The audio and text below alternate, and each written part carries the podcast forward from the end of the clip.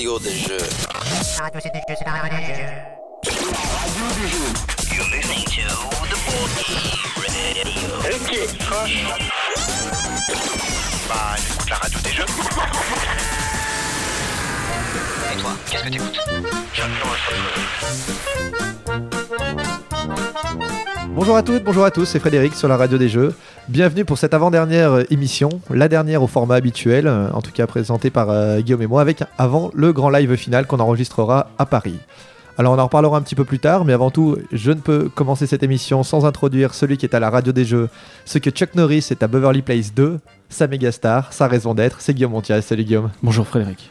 Bonjour Guillaume, Comment vas-tu Frédéric? Ça va bien? Super. Tu as passé un bon mois? Oui, un excellent mois. C'est vrai? Oui. T'as fait plein de belles choses? Je peux pas te dire c'est privé, mais c'est un excellent Ah. mois. Ok.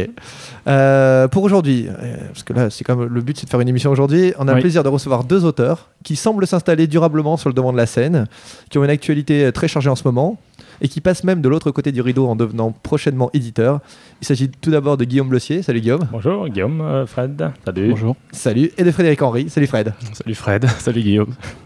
Alors, comme vous l'avez remarqué, hein, nos, marrer, nos- nos deux invités ouais, Ah, s'appellent- s'appellent Fred et Guillaume, ce qui démontre manifestement déjà une, une sagesse infinie, une finesse d'esprit euh, à nul autre pareil. Oui. Pour autant, eux, ils sont intéressants. Alors, vous avez la particularité d'être présentés souvent comme un duo, un binôme, j'ai envie de dire, euh, tant vos noms sont souvent euh, reliés. Euh, Est-ce que ce serait pas parce que vous êtes deux C'est sûrement lié. C'est lié. Un peu lié comme votre tandem aussi. Ah, quoi. d'accord, c'est- ok. Non, mais c'est vrai qu'ils se connaissent depuis la, le plus tendre enfance. Ils ont fait plusieurs jeux en collaboration, des succès comme euh, Les Aventuriers ou Asteroids. Vous préférez qu'on dise Les Aventuriers ou, As- ou The Adventurers Ah, bah, comme on veut. Hein. Ouais, Vous bah, dites comment vous Vous, vous dites comment Les aventuriers. Les aventuriers, Ouais, bon, bah alors, et Astéroïdes. Et très honnêtement, ça ne nous serait pas venu à l'esprit de, de vous inviter, d'inviter l'un sans l'autre, on va dire. Mais vous, vous préférez qu'on dise Asteroids ou Asteroids Asteroids and uh, the Adventurers. Ok, on va le dire comme ça à tout- toute Ok. l'émission. Je te laisserai parler, Guillaume. Asteroids. En tout cas, nous, du coup, pendant, pour cette émission, on va s'adapter un petit peu, comme, euh, comme euh, vous on va s'adapter au binôme, on va dire. Donc, il y aura pas mal de questions communes. Euh, donc, le sommaire de l'émission, hein, c'est le traditionnel survol de vos parcours individuels et ludiques. On s'int- on s'intéressera ensuite à votre façon de travailler, aux jeux que vous avez sortis, à votre actu, à la société donc Pulsar Games euh, que vous êtes en train de lancer, ainsi que Pas trop loin. Et il y aura. Oh, les ouais, dis donc. et puis il y aura nos, nos rubriques euh, habituelles, euh, les news pas fraîches, le jeu du mois et le film multicolore. Mais avant tout cela, tradition oblige, je laisse la parole à Chuck Norris.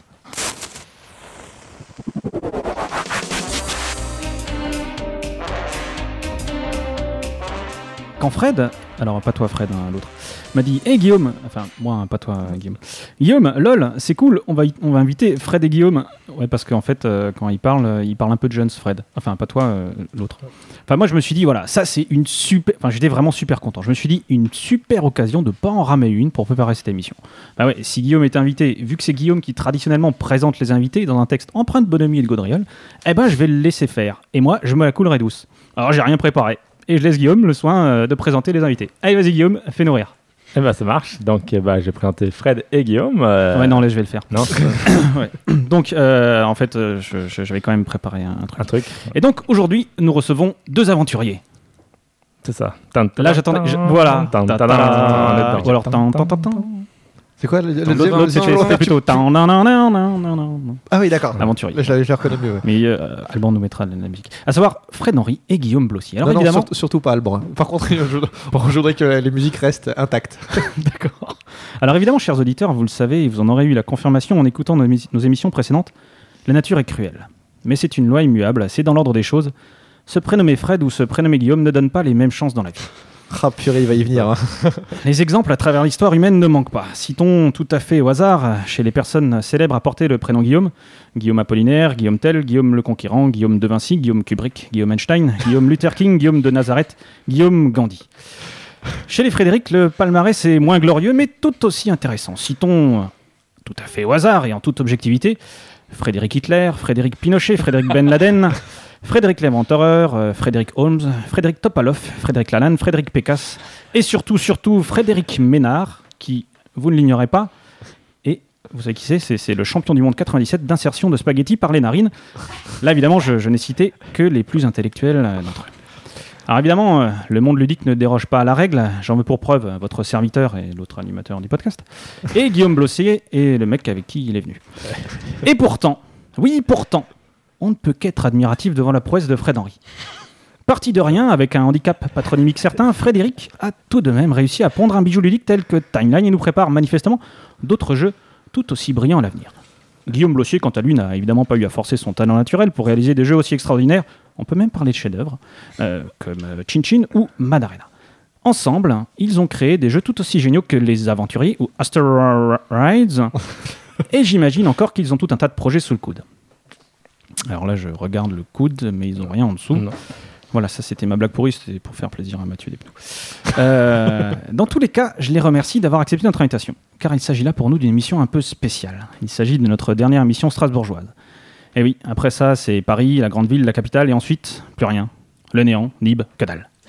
C'est pourquoi je compte sur vous, messieurs, pour que les prénoms Frédéric et Guillaume brillent encore longtemps, de mille feux dans le monde ludique. Pour qu'un jour, dans quelques années, quand un enfant ouvrira une boîte des aventuriers et qu'il verra les prénoms des auteurs de jeux, un vieil homme plein de sagesse se penche au-dessus de son épaule et lui dise d'une voix tremblotante Tu sais, petit, Frédéric et Guillaume, ce ne sont pas que les auteurs talentueux qui ont créé ce jeu que tu tiens dans les mains et qui va te procurer des heures de bonheur et de jeux ludiques. Non, de mon temps. J'ai connu un podcast qui s'appelait La Radio des Jeux, alors que c'était même pas une radio et que c'était un podcast, mais le nom avait été choisi par Fred. Ce podcast était animé par Frédéric et Guillaume. Évidemment, le petit gamin n'en aura rien à fiche, mais bon, au moins, le vieux, il se souviendra de nous. Ou pas. Enfin, je m'égare, mais, mais pour la dernière fois, je ne peux m'empêcher d'être ravi de dire Bienvenue, messieurs. Alors, comme on a plein de questions à vous poser, euh, on va faire rapidement votre, votre parcours, euh, vos parcours personnels. Alors d'abord, vous êtes tous les, deux- tous les deux pardon, nés la même année, en 1977, C'est ça. Ouais, le même mois en fait. Le même mois. À quelques jours euh, d'intervalle. C'est quoi, c'était en avril C'était au mois de mai. On, est, on y est, on y est. c'était il y a quelques jours leurs anniversaires. Un joyeux anniversaire. Tu ne leur as pas souhaité C'est mal. Bien sûr que si. Si, tout à fait. Implicitement. Implicitement. Bluff super bien. Oui, Ah, tu y as pensé, c'est c'est ça qui compte. oui j'y ai Ouais. pensé. Donc en 77, vous êtes nés tous les deux, une année où de nombreuses stars internationales vont naître. Shakira, Orlando Bloom et son célèbre Un soleil rouge se lève. Beaucoup de sang a dû couler cette nuit. Sarah Michel Gellar, Thierry Henry et sa main, Liv Tyler ou encore Séverine Ferrer. Vous grandissez tous les deux dans l'Essonne, si je dis pas trop de bêtises, c'est bien ça. ça À Itteville. Itteville. Petit- Itteville. Ah, Itteville. Parce petit que village. effectivement, dans le même village, puisque vous étiez euh, depuis euh, l'é- l'école primaire ensemble, euh, Les, les idiots du village Non. c'est moi, Laurel. Non, depuis, le, depuis le CP, depuis le CP. ouais. Euh, ensuite, tu... vous faites tous les deux le lycée euh, Marie-Laurencin Non.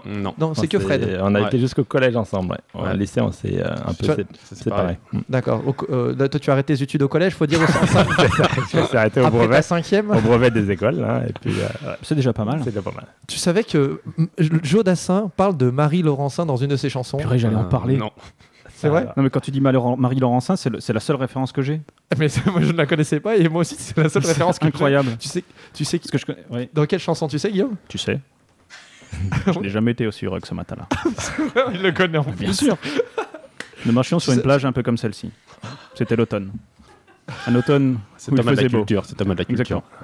C'est, euh, tu, connais cette chanson C'est L'été indien. l'été indien. C'est- Ouais, je connais le nom, bien sûr. Mais euh, Mais là-bas, on appelle l'été, on l'appelle l'été l'été indien. indien. Mais c'était tout simplement le, Le nôtre, avec ta robe longue. Tu ressemblais à une aquarelle de Marie Laurencin. Exactement. Attends. c'est, absolument énorme que tu connaisses ça, en tout cas. Donc voilà, sache qu'elle est, elle a été connue, cette dame, au moins par, euh, par Joe Dassin Et. Guillaume Montiage. Euh, tu vas faire des études plutôt brillantes Euh, bon, ça va, tranquillement. Quoi. Tu vas jusqu'à. T'essayes de faire une est thèse modeste. Non, ouais, j'essaie- j'essaie j'essaie- j'essaie de faire une thèse et euh, finalement, euh, à cause du jeu, euh, non, j'ai jamais fait ma thèse. J'ai même failli faire ma thèse sur le poker finalement, Ouais. parce que je- ah, j'ai une petite addiction, on va dire. Euh, Là, on parle à Fred. Ouais. Parce que si jamais les gens ont un doute, à partir du moment où il y en a un des deux qui fait Ouais, poker, c'est top, c'est Fred. Fred. Dans les deux, ouais, c'est les Fred. C'est les Fred. C'est Fred. Mais au final, euh, non, j'ai jamais écrit euh, la première page. D'accord. T'avais un sujet ou T'avais une problématique ou pas du tout? Euh, ouais, au début, je m'intéressais, enfin, je voulais vraiment faire une thèse euh, sur le jeu de société. Et ensuite, je me suis intéressé plutôt à la rationalité dans le poker, avec une approche un peu weberienne. Enfin, pour ceux qui connaissent Weber, non, je passais beaucoup, beaucoup de temps à faire des jeux et au final, même mes cours, je donnais des cours à la fac et ça se transformait en cours de poker. Donc, à choisir. euh, Enfin, il y a eu vraiment un clash pour moi, c'est quand je suis parti euh, chez ma copine aux États-Unis et là-bas, j'ai joué en salle vraiment pour des montants un peu plus importants et pendant deux ans, je, passais beaucoup trop de temps à jouer au poker, un peu moins maintenant. Et sinon, le reste de mon temps euh, à faire des jeux. Donc finalement, j'ai décidé d'en faire mon métier, puisque c'était ça ou rien, en fait. Mais du coup, euh, juste euh, parce que je, je suis intrigué par, euh, par l'approche. C'était une approche sociologique du, du poker, c'est ça? Ouais. T'envisageais? C'était ça- ça voulait- c'était l'approche weberienne. Tu voulais en, tu voulais en faire Ah, quoi? voulais, Tu voulais analyser quoi exactement? Bah, il y a des trucs qui m'intéressaient, par exemple, c'est l'espèce de mélange qu'il y avait entre la- donc vraiment la rationalité pure des joueurs de poker Oui. et le paradoxe aussi de l'ensemble ah, de les approches irrationnelles du jeu dans ce qui n'est qu'un jeu purement rationnel et qui devrait être un jeu purement rationnel. Et euh, pourtant, euh, moi, je remarquais avec une approche un peu euh, ethnologique autour de la table euh, des façons de jouer qui parfois n'ont rien de rationnel. Par exemple, les trucs tout bêtes, le- les mains préférées. C'est c'est complètement, euh, enfin, ça n'a aucun sens d'avoir une main préférée. Moi, c'est ma main Euh, droite, parce que je peux faire vachement plus de Ah, choses j'entends avec. bien, mais euh, idem. Combien de joueurs, et c'est c'est amusant, mais j'en fais partie, euh, ont un petit, euh, je sais pas, un petit gris-gris euh, que tu vas utiliser comme carte guard. Euh, Comme, pardon? carte guard. Euh, C'est-à-dire Card pro- guard. protège Card- carte. card guard. C'est protège carte en français. Ouais, un de protège Pour protéger tes cartes. Comme les serre-livres, quoi. Les serre-livres sur les étagères. ou- Ah. Ah oui, il faut pas que ce soit trop. euh, si par exemple c'est une otarie, c'est un peu gênant. De, tu peux pas venir avec ton otarie la poser. Par exemple. Ouais, il y a une taille maximum euh, autorisé. au-delà de laquelle. Bah, tu peux ça bave trop en fait. table. C'était juste que ça m'avait trop en fait. Et en fait, euh, ouais, voilà, c'est un truc qui m'intéressait beaucoup. Et tous les comportements à la table, même euh, la façon de parler, en, en gros, euh, chercher aussi à analyser un peu les relations sociales qu'il y avait autour de la table euh, par le média euh, simplement du jeu et aller un peu euh, au-delà du jeu. Mais c'était vraiment euh, cette histoire de rationalité qui m'intéressait vraiment et ce paradoxe entre le rationnel et l'irrationnel au poker. Euh, mais finalement, euh, non, j'ai fait des jeux tout court. T'es revenu à la théorie des jeux, mais celle, euh, celle la plus concrète. Ah, mais la théorie des jeux, c'est intéressant pour faire des jeux aussi, c'est très intéressant, je trouve. Tu tu l'as étudié la, la théorie des Euh, ouais, vite fait un peu. Bah, c'est ce qu'on appelle. euh, l'exemple le, plus- le- le plus connu, c'est le dilemme du prisonnier. Oui. Et par exemple, euh, bon là, euh, alors je m'avance un peu, mais euh, là, je sais que j'ai essayé un proto. euh, c'est pas pour faire de la pub, hein, c'est euh, Atari là de, de qui va sortir. Euh, pour quelqu'un qui connaît la théorie des jeux, c'est super, super intéressant parce que ce ne sont que des problèmes en fait qui reposent euh, sur la théorie des jeux. C'est, euh, enfin, on est dans une espèce d'incomplétude euh, d'informations et on va la compléter en se basant enfin on complète l'information en regardant les autres agir, sachant qu'ils ont eux-mêmes une partie de l'information, mais donc ils n'ont qu'une information partielle. On va combler les gaps en réfléchissant le pour- sur le pourquoi de leur action. Et euh, je sais pas, ça c'est typiquement un jeu que, que j'aurais aimé faire, par exemple. Enfin, je trouve ça À mon euh, avis, génial. il y a énormément. La plupart des jeux, même, je pense, euh, euh, des jeux édités euh, s'expliquent en termes de. On a une explication en termes de, de théorie des jeux sur le, bah, sur suivant si l'information est complète ou incomplète et, euh, et, et l'information qu'a chaque chaque joueur en l'occurrence euh, qui peut différer en plus euh, les uns des autres. Ouais, mais enfin, ouais. Ouais, non, je suis. Ouais, continue, je- mais euh, je voilà, moi, ce que, vraiment- ce que je trouve vraiment intéressant dans ce truc-là, mais bon, après, je vais, je vais passer à autre chose. Euh, c'est comment, euh, en gros, euh, je sais pas si on doit parler de guessing dans ce cas-là exactement, mais vraiment, euh, ça, j'adore l'idée de pouvoir compléter de l'information à travers. euh, justement à travers l'information euh, qui est elle aussi incomplète qui te fournit quelqu'un d'autre. C'est- Bah, le, le- le dilemme du prisonnier, c'est tout ça, c'est c'est du double guessing, sauf qu'il est résolu. C'est Voilà. quelque chose qui est résolu euh, tout simplement, mais, mais alors que la plupart des jeux n'ont pas une, une- c'est- pas résolu, c'est sur des éléments qui sont moins, moins tangibles, on va dire. Après, après j'y connais pas grand chose, mais euh, je pense que c'est ce que tu retrouves aussi Guillaume. dans le poker euh, au niveau de la lecture des Ouais, mains, c'est ça euh, euh, c'est- t'essaies ouais, de le deviner des les mains, informations euh, à variables multiples, en gros. Énormément. Pendant ce temps, jeux, même, je pense, dans la tête de Guillaume jeux Montiage. édités, euh, s'expliquent en termes de. on a une Oh, purée. explication en termes de- de théorie Il attaque jeux super fort, Fred Henry, avec sa théorie des jeux. Mais moi, j'y connais rien en théorie des jeux. J'ai pas révisé. L'occurrence, euh, qui peut Oh là là. euh, Et Fred qui lui pose des questions comme ça, a l'air de dire que je m'y connais en théorie des jeux. Ouais, lui, il doit s'y connaître, mais alors moi, que dalle. Euh, Ah, c'est sûr, là, j'ai encore passé pour un blaireau. En gros, euh, Allez, allez, allez, faut que je trouve quelque chose de drôle. Allez, allez, allez, Guillaume, ne panique pas, trouve quelque chose de drôle, une blague, une blague, allez, allez, allez, tu peux le faire. Ça y est, ça y est, je sais. Ah, J'en ai une super. Voilà ce que je vais leur dire. Je vais leur dire. Eh, la théorie des jeux. Ce serait pas une théorie pour les égocentriques Ah ouais, théorie des jeux, euh, jeux égocentriques. Non, non, c'est nul. C'est nul, ils vont remarquer que j'ai pas révisé, purée, non, je vais me faire gauler. Oh là là là là. Mon dieu, en plus, je suis sûr que j'ai l'air vraiment d'un abruti. Je dois ressembler à Jean-Pierre Bacry dans On connaît la chanson. Pourvu qu'il remarque rien, pourvu qu'il remarque rien. euh, à variables multiples, en gros, la partie de l'information, bah voilà, enfin la partie de l'information cachée euh, que tu as dans le poker, euh, évidemment les cartes des adversaires, et euh, tu vas te baser sur, euh, Sur le comportement, sur notamment les- sur les les, annonces, leurs sur patterns de jeu, les, les mises, etc., etc., en fonction de leur position. euh, qu'est-ce que tu Pattern, connais les habitudes de mise. Je, tra- je traduis pour Guillaume, hein, qui pour lui, euh, c'est comme il est, on dirait, c'est Bakri dans On connaît la chanson. D'accord. C'est les chevaliers paysans de Lanville au lac de Paladruy. Oui. Tu fais une test sur Très quoi bon film, Non, sur très rien. bon film. Sur rien. Et, euh, Euh, Eh, merde. euh, ouais, Je me suis fait gauler. On va encore se foutre de ma gueule. même très prononcés au poker, c'est vrai. Ok, bon, bref, donc tu- en tout cas, tu, tu as failli faire une thèse, on va dire. Tu Ouais. as failli t'y lancer. Je ferai Euh, plus tard, peut-être. Parce que c'est un truc qui me manque quand même. Enfin, euh, ça me manque un peu d'avoir. euh, là, depuis que j'ai arrêté complètement de travailler pour la fac, Parce que ça me Ça te manque démange. un peu. Ouais. Déjà, j'aimais bien. En fait, je m'aperçois que j'aimais bien. euh, là, je donnais des cours et c'était sympa. L'ambiance était vraiment sympa. Et euh, c'est vrai que ça me manque un peu de. J'ai changé de lecture, par exemple. Là, je suis en train de lire un livre. Je suis en train de lire un livre euh, avec un. Je sais pas, c'est un inspecteur euh, qui est un vampire qui chasse des zombies, tu vois. alors, alors qu'avant, tu, tu disais plutôt la, Non, de avant, la je sociologie, c'est ça? Ouais, sociologie et statistique beaucoup, ouais. Donc euh, attention, hein, j'adore les histoires de zombies et les histoires de vampires. Ah bah oui. Ah, bien sûr. Bah, moi aussi. Ah, on a, on a réveillé Guillaume, du coup. Guillaume Montiage. Chacun pour les zombies? Choc. Je vais Ouais, à t'appeler moitié. Choc, en fait, ça va être plus simple. Oui. Je- Mais euh, c'est vrai que c'est un... doute. ouais, on va dire que ça me manque un peu. Je pense que je m'y remettrai. euh, Enfin, si j'arrive à percer dans le jeu et que j'arrive à avoir un peu plus de temps, du coup, euh, je pense que je m'y remettrai un peu. Voilà, je sais que justement, je sais que euh, Bruno Faiuti a- vient de de reprendre se- une thèse. C'est relancé dedans, oui, tout à fait. Euh, donc voilà, je, je me dis qu'il y a toujours moyen de reprendre. euh, Ouais, surtout, surtout, surtout pour une thèse en plus, parce qu'il n'y a pas de temps imparti, Voilà, euh, forcément, pas forcément en tout cas de temps imparti. Enfin, ça m'intéresserait. Ok, et toi Guillaume, donc, qui a arrêté, tu, euh, tu as arrêté donc, tes études en cinquième, comme on le disait C'est ça. Voilà. Euh, Si, non, tu vas faire de, de, de, de- de belles études à, à tel point que ça va te passionner, tu vas partir faire le tour du monde. C'est ça. Voilà. Euh, à mon avis, tu es déjà allé aussi pas mal. Dans ton tour du monde, tu as dû aller pas en, en Amérique latine, en Amérique, en Amérique du Sud, Ouais, ça, euh, fait partie, Mexique, Pérou, tout ça, tu as dû faire ça? Ça fait partie de mes destinations. ouais. Moi, j'ai fait euh, Asie, euh, Océanie et Amérique du Sud, essentiellement. Parce que j'ai vu, dans tes protos, il y avait un, il y avait un Cusco, il y a les, les aventuriers au temple de Tchak. Voilà. Euh, tout, tout ça, c'est des, des. On voit qu'il y a des références, on va dire. T'as as écouté les guides? Non, non, en fait, euh, ouais, j'ai ma, ma guide personnelle à la maison maintenant, donc, euh, qui est en fait une, une, je suis marié à une jeune femme bolivienne. D'accord. Voilà, donc, et mes enfants sont franco-boliviens. Voilà, Ah bah, tu vois, je, je ne savais pas, mais il me semblait qu'il y avait des, des voilà, il y, a- il références. y a des liens directs forts, Forts. avec l'Amérique du Sud. Ok.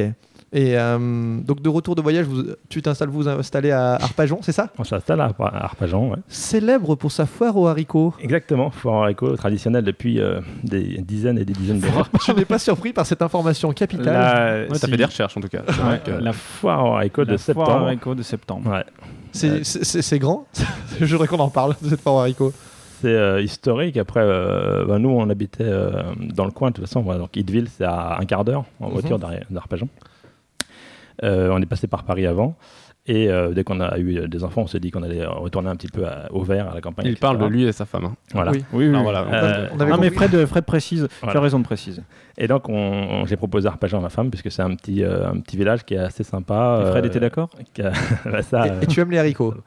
Et non, non, non, on n'y est pas allé pour la foire haricot, on y est allé pour la, bon, bah, euh, le cadre de vie, euh, la proximité de mes parents aussi, euh, et puis euh, on connaissait. Et c'est un lieu où on allait aussi avec Fred quand on était petit au cinéma ou au bowling, parce que c'était l'un l'un des, l'une des villes proches qui avait un petit peu de divertissement, on va dire. euh, Oui, nous habitons la campagne. ouais, a- Idylle, c'est euh, les champs et euh, les forêts, quoi. Voilà. Et tu, bah, donc, en tout cas, si tu veux percer un jour dans le monde du jeu, Fred, pour pouvoir euh, refaire ta thèse, je, je t'invite à, vendre du bonanza en pagaille, de prendre un petit stand à la À Arpajon Ah, oui. et vendre des bonanza. Ça peut, ça peut C'est une excellente idée. C'est ouais, sympathique, ça. bonne idée. Ça peut être une bonne idée. Il y a des gens qui ça intéressera, je pense. Euh, Guillaume, donc, donc tu, te pro- tu te proposes rapidement tes premiers jeux. Non. Euh, Ah, pardon, tu parlais à Guillaume. ah, Autant le- pour moi. que- no- notamment euh, Traducto, qui sera le premier jeu que tu proposes, je crois, chez, euh, Cocktail Games. C'est ça. C'est ça qui va sortir du coup sous le nom de la- avec un- une licence. avec une licence euh, Sky My Husband, euh, inspirée d'un livre euh, à succès de Jean-Loup Chifflet. Donc ça c'est Mathieu euh, Despnous qui a eu euh, donc cette idée-là, qui me l'a proposé. On a rencontré l'auteur du bouquin, était partant, euh, donc on l'a fait tous ensemble. et- Est-ce que c'est une- c'était une bonne chose, une bonne nouvelle euh, Tu étais je- content de rentrer dans le monde du jeu ou t'étais sûr, déçu c'était- que, qu'on- de partager la vedette? Ah. Non, non, je fais pas des jeux pour euh, me partager la vedette ou, ou- ou être une vedette quelque- quelconque. Euh, je fais des jeux essentiellement par plaisir, euh, pour faire ce que j'aime et pour que des gens s'amusent avec. Euh, là, en l'occurrence, c'est le premier que j'ai signé chez Mathieu. Euh, bah, donc, on s'est rencontrés là-bas. D'ailleurs, Fred, euh, tu te souviens de cette euh, Je me souviens période? Ah, il parle de l'autre Fred. hein. De l'autre Cette fois, Fred, c'est moi, ouais. oui, c'est l'autre Fred. C'est l'autre Fred. C'est compliqué cette émission. Ouais, C'est un peu dur. Et, et donc, c'est euh, c'est Mathieu, effectivement, qui a signé mon premier jeu euh, dans sa gamme euh, poche. Voilà. Et euh, c'est un jeu qui est encore euh, commercialisé, qui fait encore une très, bon, très bonne vente. Discrètement, euh, mais. euh, Qui est encore, ouais, qui est encore en vente, c'est Ouais. incroyable. hein. C'est unbelievable. Là, c'est l'un des premiers, euh, l'un des, Oui, oui, des des premiers, jeux de- première, de- poche. Je crois que c'est le numéro poche. 3 de la collection. Ça Ouais, fait, ça. Il est sorti il y a- il y a 8 ans et il est toujours sur le marché. euh, il fait 4000 exemplaires par an en moyenne. euh. Ça nous rajeunit pas tout ça. hein. À l'ép- à l'époque, Oui, t'avais quoi, non. 8 ans Euh, Guillaume? moi Oui. Ça dépend de quel game tu parles. Moi? Guillaume, oui, mon. Ouais, moi j'étais déjà très jeune. J'étais déjà très jeune, ouais. Euh, tu, vas, euh, tu vas proposer rapidement euh, tous les autres jeux chez Tilsit, Non qui du Ah, coup, pardon, tu parles qui, du coup Guillaume. va rapidement faire faillite. C'est ça, exactement. Bah, avec, avec Fred, en fait, est-ce que c'est l'arrivée de Fred euh, qui a fait que Euh, On l'a proposé à plusieurs éditeurs, hein, mais c'est site qui s'est mis sur le coup en premier, donc euh, on a signé avec eux.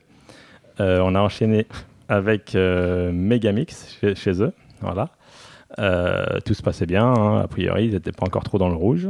Euh, ça s'est gâté derrière. Tu essayes de te dédouaner là. Ouais, c'est toi qui es à l'origine pas si c'est. ouais. J'ai eu l'occasion de travailler avec Régis euh, Bonnecé aussi, qui, est- qui était là il n'y a pas longtemps, euh, au moment où il a fait Himalaya, qui était chez Tilsit aussi. Donc on a Ah eu oui. des relations avec Tilsit 2-3 années qui se sont plutôt bien passées jusqu'à ce que ça se dégrade pour des raisons financières, on va dire. Ça s'est passé comment la rencontre avec Régis? Euh, Enfin, vous tu le connaissais avant C'était non, euh, via, via Exagames, parce qu'il avait son Ouais. site Exagames à l'époque, euh, qui était assez actif dans la création. Et on s'est rencontrés via ce biais, puisque il avait mis son prototype Marchand d'Empire euh, en téléchargement. On a eu l'occasion de discuter de tout ça. Et... Donc je le connais depuis cette période-là, en fait. D'accord. Parce que en fait, ouais, le Himalaya, il y a eu un, il y a eu un long parcours avant qu'il sorte, euh, notamment via Marchand d'Empire, etc. euh. Voilà, il a gagné Boulogne avec Ouais. Marchand d'Empire. euh, ouais, c'était pas. Et toi, tu as travaillé sur, sur tout Himalaya ou juste sur l'extension? Non, sur euh, le- la thématisation d'Himalaya chez Tilsit. D'accord, Voilà. ok. Mais c'est un jeu de Régis. Et, Et quand tu disais que bon, c'était pour des raisons financières, c'est qu'à un moment, je, je crois, euh, cette public euh, qu'ils n'ont pas pu payer, ils ont, Ils leur, ont eu euh, des- les- du mal à royalties payer. en fait, C'est ils ont eu du mal à payer tous leurs partenaires, tout simplement, parce qu'ils ont accumulé une dette un peu importante. Euh, et donc, progressivement, bah, ils arrêtaient de payer euh, euh, les auteurs, les illustrateurs, etc. Donc, nous faisions partie de, de ces auteurs. Et à ce jour, ça n'a pas été réglé. Et à ce jour, non, puisqu'il y a eu redressement judiciaire, protection juridique de l'entreprise, etc. Ce qui fait que ça leur a permis de tenir sans avoir besoin de- forcément de payer tout le monde. Et euh, à la fin de cette période, ils se sont remis un peu à flot, mais euh, derrière, euh, l'étalement de la tête a fait qu'ils ont déposé le bilan avant de devoir rembourser vraiment leur dette à tout le monde. D'accord. Donc voilà, mais euh, je leur en veux pas plus que ça. Euh, Il y a une petite somme en jeu quand même. Euh, on va dire que j'ai bien, j'ai bien fait de commencer à travailler avec Mathieu. Ça m'a donné confiance dans le milieu du jeu. J'aurais commencé par tel site, ça aurait été une autre histoire. Quoi. Voilà. D'accord. Ok. Alors, on m'a dit que tu faisais aussi super bien de l'éléphant. Ouais, j'ai fait de l'éléphant à la frontière Thaï et Birman. Et euh, bah, j'ai fait un, dans mon tour du monde, j'ai utilisé un peu tous les transports possibles et inimaginables parce que j'aime bien toucher un peu à tout. J'ai même fait de la moto alors que je ne savais pas faire de la moto, mais euh, c'était un peu, un peu casse-gueule. Mais enfin, c'était une petite cylindrée. hein. Euh, mais il fallait bien aller euh, d'un point B A à B à un moment donné, il y avait que ça. Et voilà, vélo, bateau. T'as tout essayé Ouais, Ok. pas tout, tout, tout encore, mais. Oui, je, mais je- je- je- non, par- je parle uniquement des moyens de locomotion, pardon. Et pendant ce temps, alors là, Fred, lui, se met un petit peu au poker, donc ça, il nous l'a dit. Euh, il semblait être l'homme le plus malchanceux de la Terre à, à un moment, et puis, euh, et puis ça a l'air de, de mieux, de mieux se passer. euh, Ah, Essen, là tu parles. D'Essen. Moi, je me souviens d'une partie exceptionnelle à Essen. Alors, je voudrais juste savoir si tu penses que tomber de sa chaise à la renverse, comme tu l'avais fait à Essen, ça fait partie de la poker face que tu as. Ouais, mais Essen, j'avais 3 grammes. Enfin, euh, non, non, sérieusement, Essen, euh, ouais, je jouais très très mal, effectivement, mais euh, j'avais, j'étais bien. T'étais bien. Voilà. On s'est- on beaucoup, beaucoup, beaucoup amusé. J'en dirais pas plus. Euh, alors j'ai été voir, bien entendu, sur ta page Facebook, Fred. Alors plusieurs choses déjà, plusieurs informations. Guillaume Blessier, tu n'as pas de page Facebook. Non, mais je viens. Et tu penses être quelqu'un de sympathique quand même? Bah, tu vois, euh, je, Tu n'as pas d'amis? je m'en suis passé, je m'en suis passé jusqu'à euh, ce week-end où j'ai créé une page Facebook pour pouvoir lancer la page Pulsar Games officiellement. Waouh. Ok. Donc on va pouvoir me trouver sur Facebook, mais c'est vrai que j'ai pas forcément euh, l'habitude d'y passer. Euh, on va essayer. Fred va être co-administrateur de Pulsar Games, la page. Euh, Donc c'est une page indépendante de nos deux pages personnelles qu'on va essayer d'alimenter avec des actualités qui sont liées à, notre projet d'édition futur. Et puis nos jeux aussi en particulier, bien sûr. Ok, et donc je, je reviens à Fred parce que donc j'ai été voir sa page Facebook à lui Ouais. et il a, il, où il y a des groupes que tu aimes, comme on dit sur, euh, sur Facebook, hein, que tu aimer, c'est juste être un peu suivre le truc. Et effectivement, là, toutes euh, toutes concernent des pages d'éditeurs ou de jeux de société ou comme la radio des jeux, euh, jeux sur un plateau, euh, cocktail Ouais, games et compagnie, etc., etc. Des choses tout à fait normales. Et elles concernent toutes ça, sauf une. Une dont j'aimerais vous donner le nom exact. Elle s'appelle J'écrase des chats. Annoncer à un enfant que le Père Noël n'existe pas. Ah ouais. Tu, tu aimes ça Est-ce que tu peux nous expliquer ce qui s'est passé? Non, Un problème dans ton enfance? Non, pas du tout. J'ai cliquer sur j'aime euh, par hasard. Ouais, je trouve ça marrant en fait, mais euh, honnêtement, je m'en rappelais plus. Ce qui est marrant, c'est qu'il y a vraiment que des trucs sur les jeux. Il y a celui-là. J'aime faire souffrir les Non, c'est enfants. vrai que Facebook, je m'en sers une, ouais, essentiellement comme euh, outil relationnel, on va dire. Et la plupart des gens que je connais, bah, il y a des gens que je connais en vrai, et sinon, les gens que je connais par Facebook, euh, mais la plupart, de, enfin, une grande partie des gens que je connais par Facebook, que je connais aussi en vrai euh, par le biais des salons, en fait. Euh, mais c'est vrai que Facebook, euh, je m'en sers très peu. Enfin, je change très rarement mon statut, par exemple.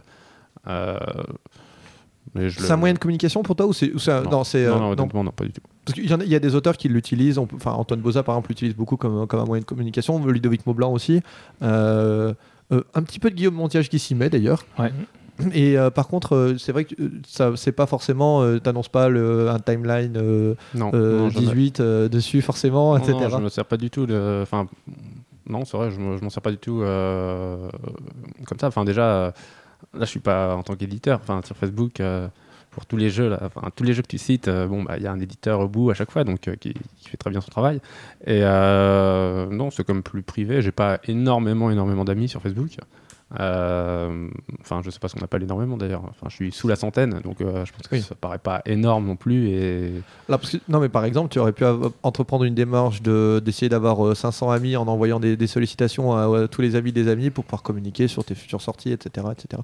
Il, y a- il y en a qui le font, hein, c'est pas, je ne juge pas, hein, mais en tout Ah cas, non, non, pas du ça tout, mais, euh, ça n'a pas été ta, ta- c'est pas ta volonté en Je tout suis cas. pas un média fan euh, d'internet. Enfin, euh, voilà, je suis pas. un- Enfin, je me sers d'internet beaucoup, mais en fait, euh, mon temps sur internet. Sur Winamax et euh, PokerStars. Non, c'est Track. Non, justement, je j'ai arrêté parce que ouais, je pense que j'avais un moment un vrai problème. j'y passais vraiment, ouais, j'y passais vraiment beaucoup trop de temps. Et euh, donc maintenant, euh, pour moi, internet, c'est ouais, c'est Trick Track essentiellement. Ok. Euh, bah, on va rester un petit peu sur toi. On va essayer de, de s'in- de s'intéresser à, à- un petit peu plus à ton parcours et à tes jeux. Et après, on, on s'intéressera bien sûr à- au parcours de Guillaume. Et puis après, on, on fera des, des questions communes. Euh, toi, tu as, tu as joué à tout? Magic, jeux de rôle? Non? Alors- Alors, dis-moi, dis-nous tout. Déjà, enfin, ouais, c'est un peu délicat de dire ça, mais c'est vrai que je suis, ass- enfin, jusqu'à récemment, j'étais très peu joueur. D'accord. Euh, vraiment très peu joueur, sauf de jeux de rôle. Euh, moi, je, je pense que, ouais, Guillaume aussi, hein, en partie, enfin, on vient du jeu de rôle. Et euh, moi, clairement, je viens du jeu de rôle et j'étais un très très gros rôliste. Euh, je le suis un peu moins maintenant, enfin moins maintenant, mais j'aimerais l'être euh, beaucoup plus. Mais effectivement, façon, euh, Les gros listes, ils sont tous gros, non? Ils, ils sortent jamais, ils, ils restent autour de la Non, table, ils c'est bougent pas pas. vrai, non, pas non? Non, tu as trois exemples de magnifiques spécimens. voilà, exactement. Ah, pardon. Très beau. Euh, C'est pas compliqué. Il y en a qu'un autour de la table qui est pas rôliste. C'est pour ça que je me permets. Et voilà. Quoi. Tu jouais à quoi, Guillaume? Euh, Fred, pardon. Bah, ah, alors beaucoup de choses. hein. On va dire Shadowrun, Okun, Stormbringer, euh, l'appel de Cthulhu, euh, je sais pas moi, Vampire, euh, D'accord, ah ouais, tu, tu, tu etc., etc., etc. Beaucoup, beaucoup de jeux. en tout cas. Euh, et même beaucoup de jeux euh, auxquels je ne joue pas, que, que je vais acheter juste pour, euh, pour Ah les oui, feuilleter, pour, etc., feuilleter, etc. pour lire l'ambiance. euh, ou, euh, Euh, des trucs comme ça. Euh, par contre, en, en termes de jeux de plateau, ouais, je- tu t'y es mis il y a combien de temps? Tu nous disais que c'était récent, c'était il y a combien de temps? Jeux de plateau? Oui. Jouer aux jeux de plateau? Oui 6 mois? Deux ans, allez, deux, Deux ans Donc ouais, tu as, tu as sorti des jeux avant, de, avant d'y- de jouer en fait, tout simplement. enfin, on, a, on a joué un peu euh, à côté du jeu de rôle à certains jeux de plateau, euh, plutôt euh, enfin, Blood Bowl par exemple. Ouais, Ouais. Je jouais à Blood Bowl, etc. Mais euh, c'est vrai que déjà petit par exemple, euh, pour moi, euh, jeu de plateau, enfin jeu de société, euh, ça Monopoly, avec euh, ennui. euh, Ouais, enfin, ok, c'est- d'accord. pour moi, ça rimait en ennui. Donc euh, j'ai fait un peu de Formule D. Et en fait, non, moi je dirais que j'ai commencé plutôt par faire euh, des jeux de plateau quand on s'est mis à faire Russian Crush par exemple avec Guillaume. Et euh, ouais, c'est vrai, je suis pas un très très gros joueur. Je joue Et- une fois par semaine maintenant par contre. Et toi, Guillaume, tu étais un joueur déjà ou pas du tout? Moi, je jouais pas mal à tout ce qui était. euh, bon, j'ai commencé plutôt par les classiques euh, abstraits, donc échecs, euh, dames, euh, Othello, un peu de Go, mais pas. J'ai senti qu'il fallait un investissement monstrueux. Enfin, Parce que j'aime bien quand je vais euh, quelque part aller euh, loin, Progresser. ouais, être dedans. Donc, euh, j'avais pas eu le temps euh, de m'y mettre vraiment, mais j'y reviendrai peut-être. Euh, derrière, j'ai basculé sur euh, donc, un club de, de jeux à, Hydeville, où, où j'ai invité Fred, qui était un copain de, de classe et tout ça, et, d'autres copains à jouer. On faisait jeux de rôle, on faisait championnat de Formule D, championnat de Blood Bowl. On a été sur deux, trois gros classiques comme ça. Euh, on a fait un peu d'Illuminati, de Runta, euh, de ces classiques de l'époque, on va dire. Ouais. Euh, derrière, on n'a pas joué à énormément de choses, puisque moi je suis parti faire des études aussi à l'étranger, etc. Euh, et on, est revenu, mais on avait euh, cette culture quand même de- du jeu et du jeu de rôle, notamment, et l'envie de raconter des histoires. Donc Mais- après, euh, Par exemple, les colons de- pour, pour dire les colons de Catane ou, ou Carcassonne ou je ne sais quoi, vous, y avez déjà joué? On, on y a Joué joué, une fois. on y a joué, mais pas de façon intensive. Quoi. Non, mais au moins une fois. Et Ah, ouais. c'était quand exemple. quand vous y avez joué, par exemple? Pour toi, Ah, Fred, je- par exemple? Euh, là, là c'est vieux par contre, euh, ça m'avait vraiment saoulé. Euh, ah non, honnêtement. Lequel Carcassonne euh, ou, ou les colons? Colons de Catane. Ouais. C'était, euh, je pense, euh, il y a 10 ans de ça. J'ai fait Oui, donc ouais, Ah donc oui, tu es passé donc quand même. Il y a quand même deux trois jeux que tu as vu passer Ouais. euh, dans Ah le. ouais, bien sûr. On l'avait Euh, vu passer. ouais. Mais Enfin, euh, très clairement, si euh, je définissais aussi ce qui m'intéresse dans les jeux, je suis beaucoup plus euh, dans l'améritrage, par exemple, euh, que dans le jeu euh, allemand, on va dire. Euh, C'est- Tu, tu partages euh, ça, Guillaume? Moi, j'ai joué un peu plus en famille, donc à des choses comme ça, mais euh, pas de façon intensive, euh, ou à des choses comme le Scrabble. Et Fred est revenu sur le Scrabble Ah ouais, derrière, un gros, gros encore plus gros Scrabble hein, que moi. C'est vrai, tu joues au Scrabble? Je suis un très très Il y gros a des gens qui jouent au Scrabble Ah, je joue en ligne fait- en compétition au Scrabble. C'est un, c'est Non, un sans si. Ah, je ferai jamais moins de 500 points à une partie, c'est pas possible. Ah ouais, sincèrement, Incroyable. je suis un Tu très, connais très des gros mots joueur. compliqués c'est Tu fais 500 points Un minimum, jamais Je moins. crois que même si j'avais tous les lettres du Scrabble, je ferais, je ferais jamais. euh, Tu dis Scrabble déjà? Ou c'est Scrabble Moi, je dis Scrabble ou Scrabble, Scrabble. je je prononce pas. Mais euh, ah non, je suis un très gros joueur, j'adore ce jeu, je trouve que... Non, mais ça me- ça Contrairement à ce qu'on pense, je trouve que c'est un. Non, mais je trouve que c'est vraiment un très très bon jeu, honnêtement. Ouais, C'est Je- super améritrash je en parle plus. pas du- euh, Non, pas du tout, c'est mais, euh, Quand t'as les vaisseaux qui arrivent comme ça. mais tu vois, c'est le combinatoire des. Quand tu t'amuses à commencer à faire Ouais. euh, justement des Scrabble, bah, c'est un problème. de- J'adore m'amuser, euh, par exemple, euh, aux anagrammes, à faire des... la combinatoire de lettres. D'accord. Ah ouais, c'est vraiment euh, un truc que j'adore. Euh, si tu vois, pour moi, le joueur de Scrabble, il est vieux de base. Enfin, j'ai rien contre nos amis. J'ai- Bah euh, non, franchement, euh, Mais, voilà. C'est le père du rôliste en fait. à un moment, je, je pensais gagner ma vie avec un Scrabble sous le. aller de maison de retraite en maison de retraite avec un Scrabble sous le bras, C'est dingue. à proposer 5 euros la partie. Ouais, je vais t'exploser. oh non, pas du tout. Simone, viens voir. Non, si, j'ai eu pas mal de 6 mois de jeu euh, I du D quand même, donc tout ce qui est YAMS 421, etc. Et puis, euh, cherche encore Backgammon, euh, voilà, euh, qui euh, utilise quand même un peu les probabilités, etc. Du gros jeu de gestion encore. Euh, ouais, du gros jeu de gestion. Ah, sur, le sur le backgammon, ça se joue, euh, ça se joue à des, à des parties haute limite. euh, par contre, j'ai vu des parties haute limite où les enjeux sont, euh, dépassent, euh, dépassent largement ce que le, le budget de la radio des jeux nous permettra un jour C'est de quoi faire. une partie haute limite? Il y a des enjeux financiers, oui, il y a des enjeux, des, d'accord. ouais, Il y a des des- enjeux financiers Il y a qui des correspondent. démultiplicateurs euh, en plus que tu peux prendre en cours de partie. euh. On parle Qui de correspondent à backgammon tech. Ouais, exactement, mais sans, sans blaguer, mais qui, qui correspondent à plusieurs fois le- mon salaire sur, sur chaque petite ouais. partie. hein, c'est, euh, vous, je- vous me faites découvrir un monde. Il y a du strip backgammon Sans doute, sans doute, sans doute. Oh, si, je pense. Incroyable. Il y a bien du strip, euh, strip euh, Scrabble. Il y a du strip Scrabble Non, je plaisante. je plaisante. Parce que nous, nous, on s'inscrit direct, hein, on, est- on va à la première. Strip Ah, j'ai perdu, dommage. Ok, donc euh, pour ce parcours, donc on a, on a vu le jeu de rôle, euh, le poker, ça on en a parlé. T'en fais pas, Guillaume, toi du poker? Non, très peu, bah, juste pour le plaisir avec les amis, donc euh, soirée anniversaire ou autre, donc j'ai eu l'occasion de faire avec Fred et les copains, ou euh, avec les parents de la crèche par exemple, de mes enfants, tu vois, quand ils font une soirée poker, ils Ah m'invitent. euh, d'accord, bon. c'est gentil. Et ça, voilà, c'est mignon, mais j'en fais pas en compétition ou. euh, ou Ton but, c'est pas d'en vivre. Non, non, non, c'est. Et tu, aimes- tu aimerais en vivre, Fred? Je reviens juste un instant là-dessus. Si tu si avais je- l'occasion de, et deux trois bons gains, est-ce que tu essaierais, tu, tu pourrais envisager de te lancer dans le poker euh, Ah, Semi- euh, semi-pro? Semi-pro, ouais. Ouais, Sans problème. Ouais. Bah, j'ai déjà essayé un peu sur internet, mais euh, le résultat c'était 1000 euros par mois. hein. 1000 euros par mois, c'est pas non plus pour euh, un temps. euh, Ouais, c'est semi-pro. un temps passé euh, beaucoup trop important. C'était très très chronophage. Euh, non, sinon, ou plutôt en club, dans ce cas. Enfin, en club, en, en cercle, où je trouve qu'avec des enjeux un peu plus importants, mais Où le niveau est beaucoup plus faible, probablement. bah franchement, ouais. Honnêtement, euh, non, mais je jouais à l'ACF par exemple. Enfin, moi, je, je fais à l'ACF, le niveau à l'ACF. L'aviation, La CF, l'aviation Club de France. C'est un club parisien que Mais le, le les niveaux en club est bien plus faible que sur Internet. hein. C'est euh, beaucoup plus facile de gagner de l'argent sur Internet, euh, de gagner de l'argent en club. Ok. Euh, c'est pour toi, c'est le meilleur jeu du monde, le poker? Bah, je sais pas, parce que je me pose des questions quand même parfois sur euh, est-ce que je jouerais sans argent, quel intérêt j'y trouverais, est-ce qu'il y a un ressort en soi? Après, je joue euh, aussi en compétition, donc si on joue euh, par exemple, je joue beaucoup en cash game, et au-delà En de l'argent. Ah, Il va falloir que vous. en cash en game, jeu d'argent. Ah, euh, d'accord, ok, juste en jeu d'argent. Mais euh, en compétition aussi, c'est-à-dire euh, je joue la courbe. On... Parce que c'est un jeu, euh, alors c'est un jeu à somme nulle. euh, Ouais. Tu peux faire des championnats Ouais. où tu vas simplement cumuler les gains et les pertes de chacun et tu joues au résultat net. Euh, que tu manques ou pas une séance n'a pas d'impact, Jusque-là, je comprends. en, théoriquement, pour un joueur euh, lambda. Sauf que Le jeu, le jeu à somme nulle, c'est uniquement en partie privée. En partie privée hein. Ouais, bien sûr. Sinon, il y a le Ah oui. casino qui prend un rake et ça devient- non, bien c'est déjà plus un jeu à somme nulle. Enfin, Euh, ouais, ouais, bien sûr, t'as raison. Partie privée. Euh, et donc, euh, voilà, moi, je, je suis sur trois tables. Euh, Enfin, trois cercles d'amis, on va dire, qui je joue et je note, les- je fais des statistiques, quoi. Je note les résultats à chaque fois. Je tiens la compte à tout le monde. Et donc, au-delà de l'argent, on joue aussi la courbe à la fin, à la position, quoi. Ok. Donc, euh, ouais, j'adore le poker, mais de... non, c'est pas le meilleur jeu du monde. Enfin, je sais pas. Je pense pas. Peut-être. D'accord. Euh, alors du coup, vous- tu te lances dans les. Mais juste, comment ça s'est passé de créer un proto si t'avais peu joué Par... Ru- Rush and Crush est parti comment en fait? Alors expliquez-nous ça du coup. bah, Fred, ou- Guillaume, Guillaume, Fred Ah bah c'est Russian Guillaume. Crush, c'est un de nos tout premiers projets. Donc on a fait pas Alors, mal de. attends, je, je me permets de te couper. Vas-y. Je crois que est-ce Fred. que c'est Droids C'est euh, oui, Ouais, c'est- c'est Droids. c'est Droids votre premier proto, Voilà, c'est ça c'est ça. Est-ce que c'est le même que euh, Asteroids ou pas du tout Pas du tout. C'est un- C'est un jeu, on en reparlait dans le train en, en venant. C'est un jeu qui n'est jamais sorti. Donc on va dire que c'est le seul prototype quasi finalisé qu'on n'est pas sorti. C'est c'est même euh, drôle de Droids.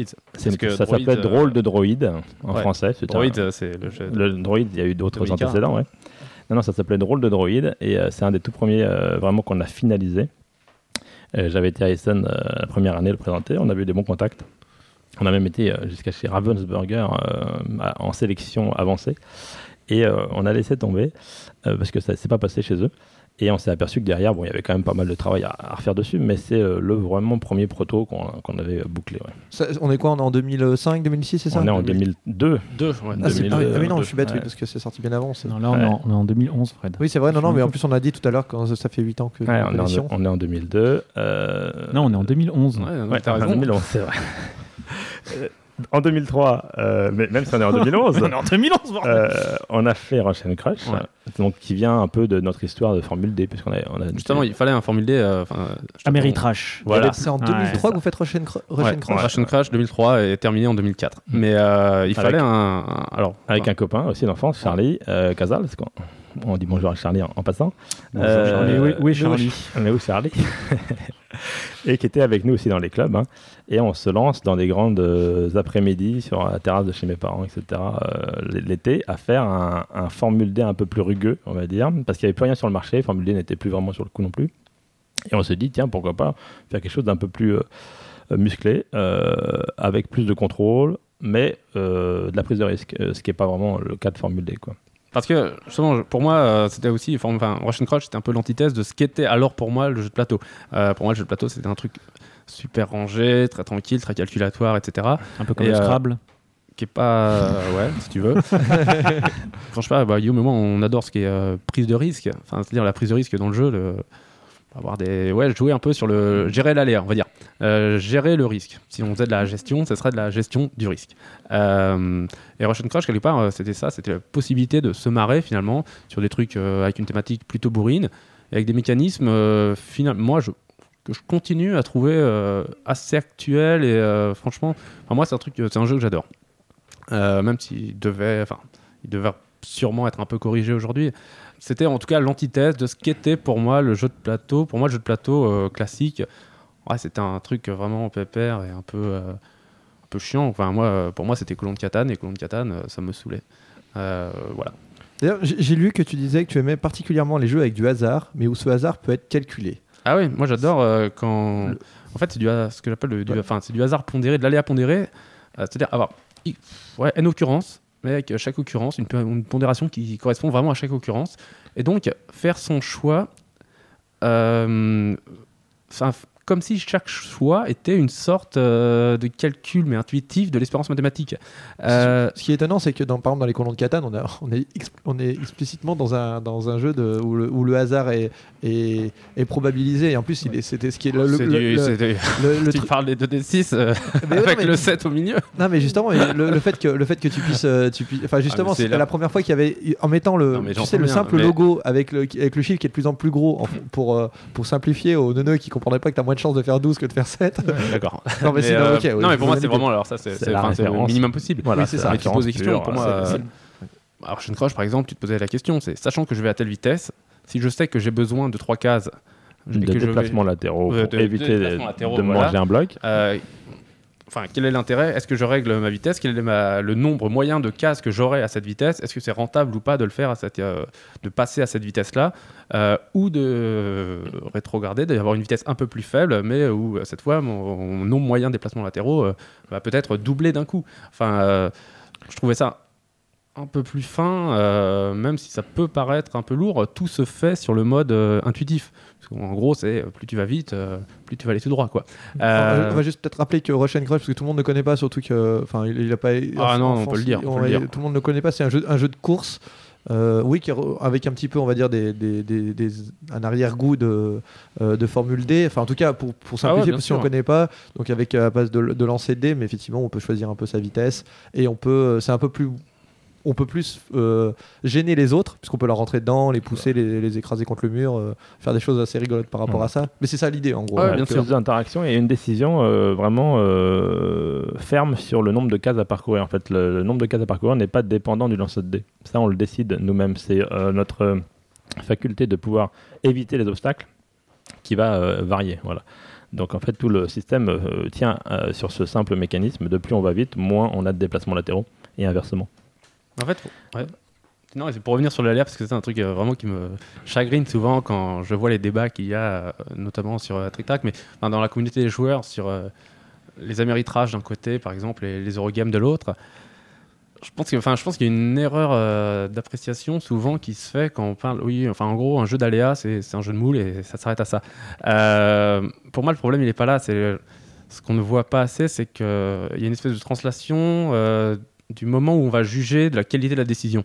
Dans un jeu euh, allemand, un Eurogame, euh, le résultat euh, tient lieu de qualité de décision puisqu'on juge ex post, en fait. Euh, alors que dans un jeu avec de l'aléa, ce qui compte, c'est le moment de la décision. On va, enfin, on va, c'est pas le c'est pas au résultat, euh, au résultat d'une décision qu'on va pouvoir juger de sa qualité, en gros. Puisque, euh, je sais pas si j'avais Oui, mais- euh, 70%, vas-y. Non, mais c'est- on- oui, je, je- je vois bien ce que tu veux dire. Effectivement, c'est. Ouais, mais ça, ça, c'est quelque chose qu'on ne voit pas forcément spontanément. En gros, le fait, euh, enfin, l'output hein, n'a aucun intérêt, on s'en fiche. Si alors, lorsque j'ai au moment de ma prise de décision, entre guillemets, et on va, sans revenir au poker, mon espérance euh, mathématique est positive, alors la décision est bonne. Euh, la question du résultat ne se pose pas. En tout cas, pas du tout dans les mêmes termes que dans un, un Eurogame. Et je pense que ça, on ne le voit pas assez. Donc, on va trop facilement juger, euh, on va trop facilement entendre ah c'est un jeu de chance, un jeu de hasard, sans voir que la qualité de la prise de décision elle est tout aussi importante. Alors, ju- juste pour me faire l'avocat du diable, hein, juste, j'ai l'impression que tu, alors, euh, que tu réagis en, en joueur de poker. C'est-à-dire que tu réfléchis sur du, long, sur du très long terme. Et au poker, si on prend les bonnes décisions sur très long terme, peu importe si à court terme euh, on n'a pas eu de chance, etc. euh, Oui, ce compte, c'est de prendre les bonnes importe, peu décisions. importe. ça- Sauf que dans un jeu de société, ça dure 15 minutes, 30 minutes, 1 heure, 2 heures. Et, et à la fin du jeu, si, si j'ai pris la mauvaise décision, si j'avais si j'avais une chance sur deux de, de gagner, et où j'avais deux chances sur trois de gagner, et que, j'ai fait le- et que je fais plutôt le bon choix, et pourtant je perds, c'est quand même, c'est quand même l'autre qui va se moquer de moi là tout de suite. Et c'est pas, Ah, je joue pas sur du long Alors, terme. En c'est fait. parce que- Je joue- ma soirée, elle était maintenant, je voulais le gagner maintenant, peu importe. si Ouais, à mais alors très, parce que tu, je- tu considères que l'enjeu, l'enjeu du jeu, c'est de gagner et c'est pas de bien jouer. Euh, entre, en gros, peu importe la manière. Je- moi, je suis pas tout à fait d'accord. Euh, pour moi, si tu joues, c'est pour prendre des décisions de bonne qualité. Euh, ensuite, l'aléa, euh, forcément, si je donne un aléa, enfin, en gros, euh, si un jeu, imaginons pour moi le, le pire jeu possible. hein. Tiens, tu vas collecter des trucs, je sais pas, des conneries toute la partie, tu vas les foutre dans un sac. À la fin, si on tire ton jeton à toi, t'as gagné. Ah bah ça, c'est, ça va pas parce que l'aléa là est décisif. Il est pas du tout, même s'il est totalement pondéré par toute ta partie, puisque tu vas avoir mis Ouais. toi-même beaucoup de tes ressources dans le sac. L'impact est totalement décisif et euh, c'est 0 ou 1. Quoi. Tu, tu prends ton truc, ça a été pondéré, mais oui, tu as gagné. Euh, alors que l'aléa, s'il est séquencé tout au long de la partie, euh, je trouve que là, il devient très intéressant et tu peux avoir en une trentaine, quarantaine, cinquantaine, finalement, de petites épreuves aléatoires, déjà un certain lissage. Enfin, tu vois, tu De vas réduire- mathématique. On sent ah, mathématicien. voilà. hein, Non, non, mais c'est pas hein. ça, mais tu vas réduire. Tu, Non, ton, tu, vois, tu vois ce que je veux dire. Ton, au final, t'es pas dans la théorie des grands nombres. Mais déjà, euh, enfin, qu'on me dise pas que le mec il va faire 40 fois de suite, euh, son, il va rater son 90% de chance. hein. Euh, Bien sûr, non, mais je, dans l'ensemble, je, je suis Donc euh, voilà, moi je suis fan, ouais, franchement, des jeux où de prise de risque et avec de l'aléa. Pour moi, euh, il faut du jeu dans le jeu. C'est- Enfin, c'est un jeu, c'est du jeu au sens euh, mécanique dans le jeu, au sens euh, tel qu'on entend ici un jeu, quoi. Alors justement, de- là-dedans, j'ai lu aussi que tu disais que, que tu, tu, tu dis que tu ne fais pas de la création de jeux de société, mais de l'ingénierie ludique qui voilà. correspondrait, alors j'explique juste pour, pour, euh, tu vas peut-être pas qui correspondrait à la conception de mécanismes, bon à la fois immersifs et, et géné- générateurs de tension ludique surtout, en fonction de contraintes thématiques et matérielles. Déjà, je peux peut-être la redire Donc, en gros, Mais je m'attendais pas à une émission aussi intellectuelle en fait. tu vois. Quand je les ai vus arriver, je me suis dit bon. Mais alors finalement, Ah, euh, je- ça m'embouche un coin. n'est-ce pas? Ouais, vas-y, repose, refais ta Alors, phrase. alors, je hein. redis, j'ai lu que tu disais, parce que c'est plein de bon sens, hein, qu'il ne fait pas de- vraiment de la création de jeux de société, mais de l'ingénierie ludique, donc c'est-à-dire la conception de mécanismes générateurs de tension ludique et immersifs, bien sûr, en fonction de contraintes thématiques et matérielles. Oui. C'est beau. Tu peux nous expliquer cette phrase? Alors après, parce que quand on dit création ludique, euh, moi je suis toujours un peu gêné. Enfin, c'est, euh, enfin, c'est toujours la question de est-ce que le jeu c'est de l'art? C'est un truc qui revient souvent. Moi, euh, voilà, qui je suis pour dire euh, je fais de l'art. Je suis pas, j'ai l'air d'un artiste. Oui, tu es beau. Oui. Moi, tu es beau. Oui, je, Fred. je, fais, je fais pas de l'art. Euh, après, il y a des créateurs, enfin, Erhardt, sans doute, Erhardt fait de l'art. Moi, je fais pas de l'art. Moi, je- j'aimerais, voilà, c'est aussi pour, pour en vivre. Donc, c'est pas, j'adore ce que je fais, mais c'est pas purement gratuit. Quand je parle de contraintes, de contraintes matérielles notamment, c'est que je sais très bien que si demain euh, je veux mettre, si Adventureur, on avait voulu mettre une boule euh, en nickel, c'était mort. Enfin, on peut pas mettre ni une boule en diamant. Euh, bien sûr que non, il faudra une boule en plastique. Et Adventureur, un jeu comme Adventureur, le, le coût de revient, il est colossal. Donc, quand je parle de contraintes matérielles, c'est que vraiment, c'est aussi faire avec. je sais que maximum dans ma boîte, là, il faut que tout tienne pour 5 dollars. Bon, bah, je vais essayer de faire un jeu qui, sous cette contrainte de 5 dollars, ait des mécanismes qui puissent être euh, le plus immersifs. Et, effectivement, et quand je parle de tension, par exemple, un générateur de tension, euh, attention, au Scrabble, je considère qu'il y a de la tension. Euh, dès que tu as un enjeu et que l'enjeu pour toi, enfin quelque chose est suffisamment important pour toi, comme gagner une partie, pour faire enjeu, alors il y a tension. Moi, il se trouve que, et donc là, Guillaume, je pense qu'on partage tout à fait ça quand tu vois un peu ce qu'on fait. La thématique, par exemple, et l'es- l'espoir, le but, euh, réussir à immerger les gens dans le thème, on a besoin pour ça de l'attention, et l'attention, elle est aussi portée par le thème, et il nous faut, euh, comment dire, il nous faut des mécanismes qui soient presque, entre guillemets, du domaine de la simulation, mais de la simulation la plus simple possible, euh, pour qu'avec des trucs très légers, malgré tout, on se sente, par exemple, oppressé par la boule, euh, oppressé par le temps dans le, dans le 2 euh, qui sortira plus tard, etc. etc. Enfin, euh, en gros, c'est ça que je veux dire. C'est qu'il y a des contraintes très, euh, très prosaïques. hein. Un jeu, euh, c'est cher, euh, voilà. Mais vous- tu, tu pars, tu- enfin, bon, on imagine que tu sais pas un jeu, sous- enfin, tu pars pas de la contrainte de la, de la fonction de coût, mais tu, euh, vous partez de, de la, de la thématique d'abord. Par exemple, sur les aventuriers, c'est forcément, vous êtes parti forcément de la thématique. Ouais. Toujours. Guillaume. Et Ast- Astéroïdes aussi, j'imagine. Euh, alors c'est euh, non ça, ça varie ouais. Euh, donc moi moi je, voilà moi j'ai une vue plus englobante que Fred. Fred est très très effectivement mécanisme. Moi j'essaie toujours d'intégrer ça tout de suite dans un dans un cadre. Et on se retrouve assez vite après dans l'adéquation thème et mécanisme. Donc en fait euh, même si euh, on va vous expliquer après que chaque c'est pas juste thème et mécanisme Ah c'est euh, donc, on va donner deux exemples qui sont un peu différents. Euh, Adventurers, euh, le jeu s'appelait Les Aventuriers du Temple Perdu. En fait, officiellement, un peu perdu devant l'arche voilà, de la dernière croisade, etc. Enfin, Ouais. c'était une sorte de pot pourri de- des aventures d'Indiana Jones qu'on a Avant le créé. quatrième film, hein, sinon vous l'auriez pas fait Non, ouais, c'est on ça. Euh, qui, est, qui nous est venu, on va dire, à l'esprit après le dragon. Euh, Red Hot City Dragon, donc qui s'appelait Chaud devant là pour rassurer les assureurs, Oui. enfin les, les, Ah. Là, là, faut qu'on en parle après parce que ça, c'est super intéressant. Les francophones. vraiment, Ça euh, s'appelait Chaud devant en fait le projet. On a fait un jeu donc qui était un jeu de euh, prise de risque face à un dragon qui crachait du feu. Et on s'est dit est-ce qu'on peut pas faire une petite série euh, d'épreuves un peu dans ce style-là?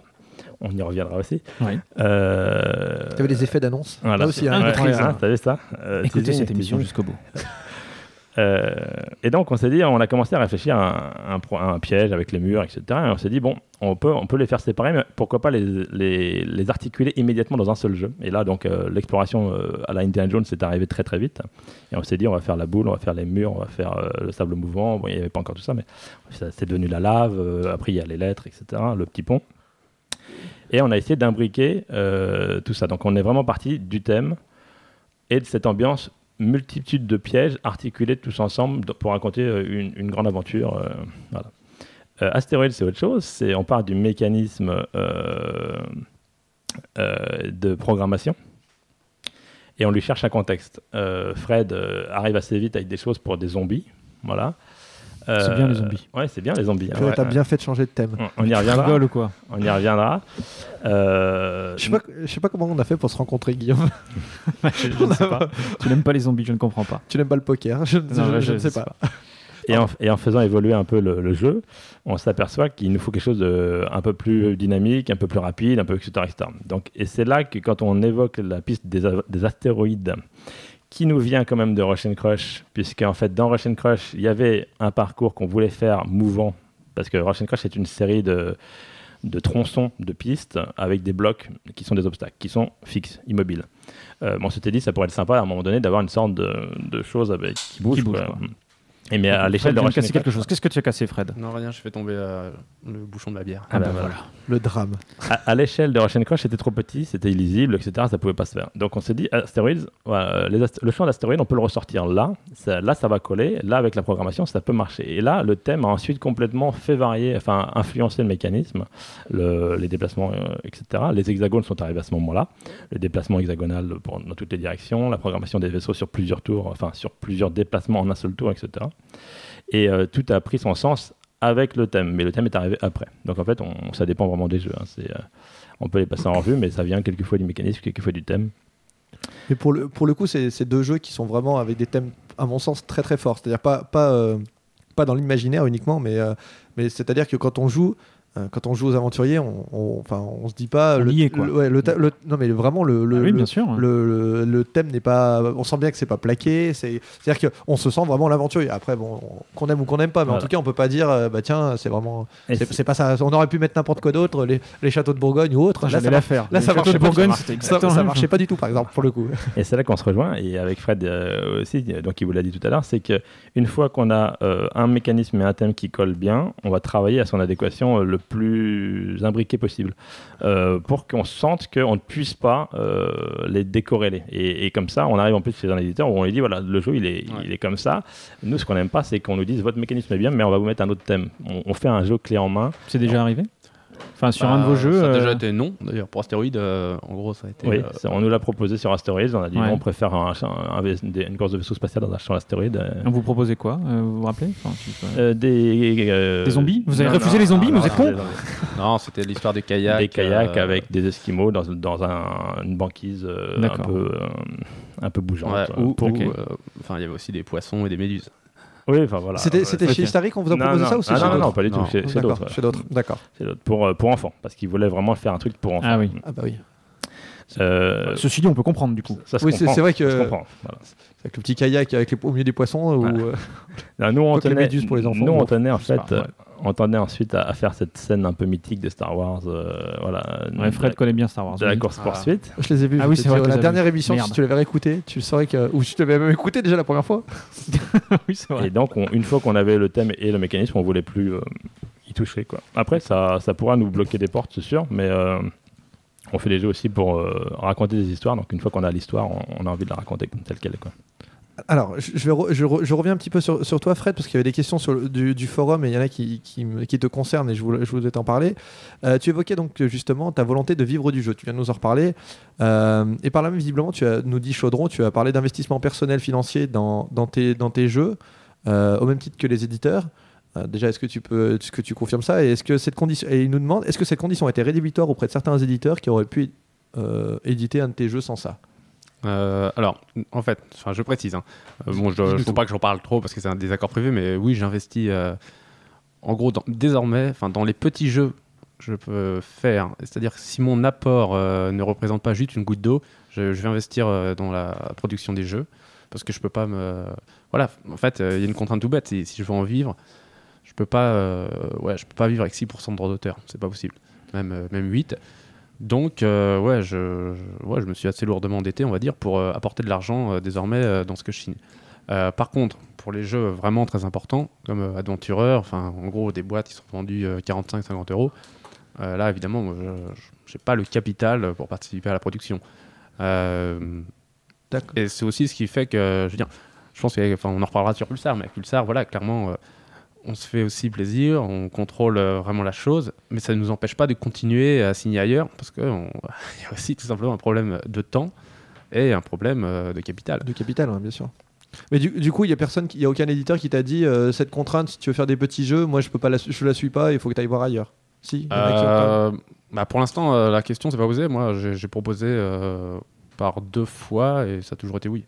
Euh, après, je, je comprends la question se pose tout à fait. Et, voilà, ça me pose pas, ça me pose pas plusieurs problèmes que ça. Ok. Je crois que Gui- Guillaume aussi, tu es un peu dans, dans cet état d'esprit, tu as la, la même démarche ou euh, Oui, euh, j'ai donné des conseils à mon ami Fred.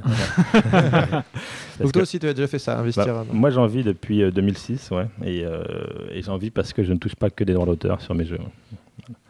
Donc, Donc, tu, tu as pris part aussi dans, dans l'édition. Voilà. Parce que on va, on va peut-être rappeler un petit peu les jeux que vous avez faits. Tiens, ça, coûte- ça coûte rien. Euh, si je trouve ça, parce qu'avec la liste, sinon je vais en oublier. Façon, euh, Donc vous avez fait des jeux en commun d'abord. Enfin, Guillaume a Euh, commencé, a commencé avant moi. Tout ça. Euh, Il y a eu Red Hot Silly Dragon, Megamix, donc ça c'était Tilsit, Rush and Crush, euh, chez Rakam. Après il y a eu des figurines pour les aventuriers qui sont sortis à peu près en- juste un petit peu, on va dire en décalé avec les, les aventuriers, donc le, temple de Tchak. Asteroids et Crazy Mix. Euh, chez toi Fred, tu as fait en plus, tu as participé à Adventures Party et euh, C'était très léger. hein. J'ai une participation qui est vraiment. euh, j'ai fait l'intermédiation et un peu de concept au départ, euh, mais vraiment le, le gros du travail, c'est Olivier Quera et Franck Place. Ok. Puis après Timeline et Timeline découverte. C'est bien ça. Et toi, Guillaume, euh, de ton côté, tu as fait euh, Madarena. euh, les- tu as participé à l'extension euh, Himalaya 5-6 joueurs euh, avec Régis Bonsé. Sky Myers Band donc avec Jean-Loup Chifflette. Chin Chin. Et, et voilà. Si, je- si j'en oublie pas. D'ailleurs, du coup, on a vu, on a vu Fred, tu, fais, tu as fait qu'un seul jeu tout seul. Ouais. Est-ce que tu n'envisages la création qu'en coopération ou, que- comment, ça, se- ou comment ça se fait? Non, euh, en fait, euh, au début, je m'intéressais pas du tout aux petits jeux. Et, euh, Timeline, c'est des trucs monoconceptuels, donc voilà, c'est tout, ça va tout seul, c'est super simple. Non, par exemple, travailler sur Adventureur, Rush and Crush ou, ou même, c'est quand même beaucoup plus agréable de travailler à deux et vraiment, on se voit souvent, c'est des gros brainstorming, chacun travaille chez soi, on revient, on échange, on échange et on n'a pas trop de problèmes d'ego, quoi. Enfin, si. Tu Quand tu dis que c'est agréable, c'est simplement sympa ou c'est parce que ou c'est plus productif tu veux c'est plus productif, mais c'est aussi plus sympa. Euh, c'est-à-dire que euh, si je trouve un, imaginons que je trouve un truc, je pense que c'est bien. Guillaume n'aime pas, il va me dire c'est pourri. Euh, et vice Là, versa. tu veux coller une baigne. Non, pas du tout, justement. Je dis, ah ouais, c'est pourri. Ah, mais t'as raison, c'est pourri. Mettons qu'on monte une petite équipe de test, on va tester un truc. Il s'avère que, bon, ça marche pas trop, etc. On ne se fait pas d'illusions. on va pas s'accrocher voilà. spécialement. euh, Même si on pense que c'est. euh, ah, sur le papier, c'était bien, on se fait aucune illusion. Si les gars n'aiment pas, s'ils n'accrochent pas, on lâche l'affaire. On va pas passer encore des mois à travailler sur un truc qui finalement va se révéler tout pourri parce que, euh, à cause de notre ego, on aura Ouais. voulu continuer ce truc-là. Donc, il y a deux, c'est plus simple, je dirais. Ça nous permet d'avoir un peu de recul sur ce qu'on fait, euh, déjà euh, au niveau création. Et euh, comme on se connaît voilà, depuis euh, très très longtemps, euh, on sait que euh, on fait ce qu'il y a de mieux pour le jeu.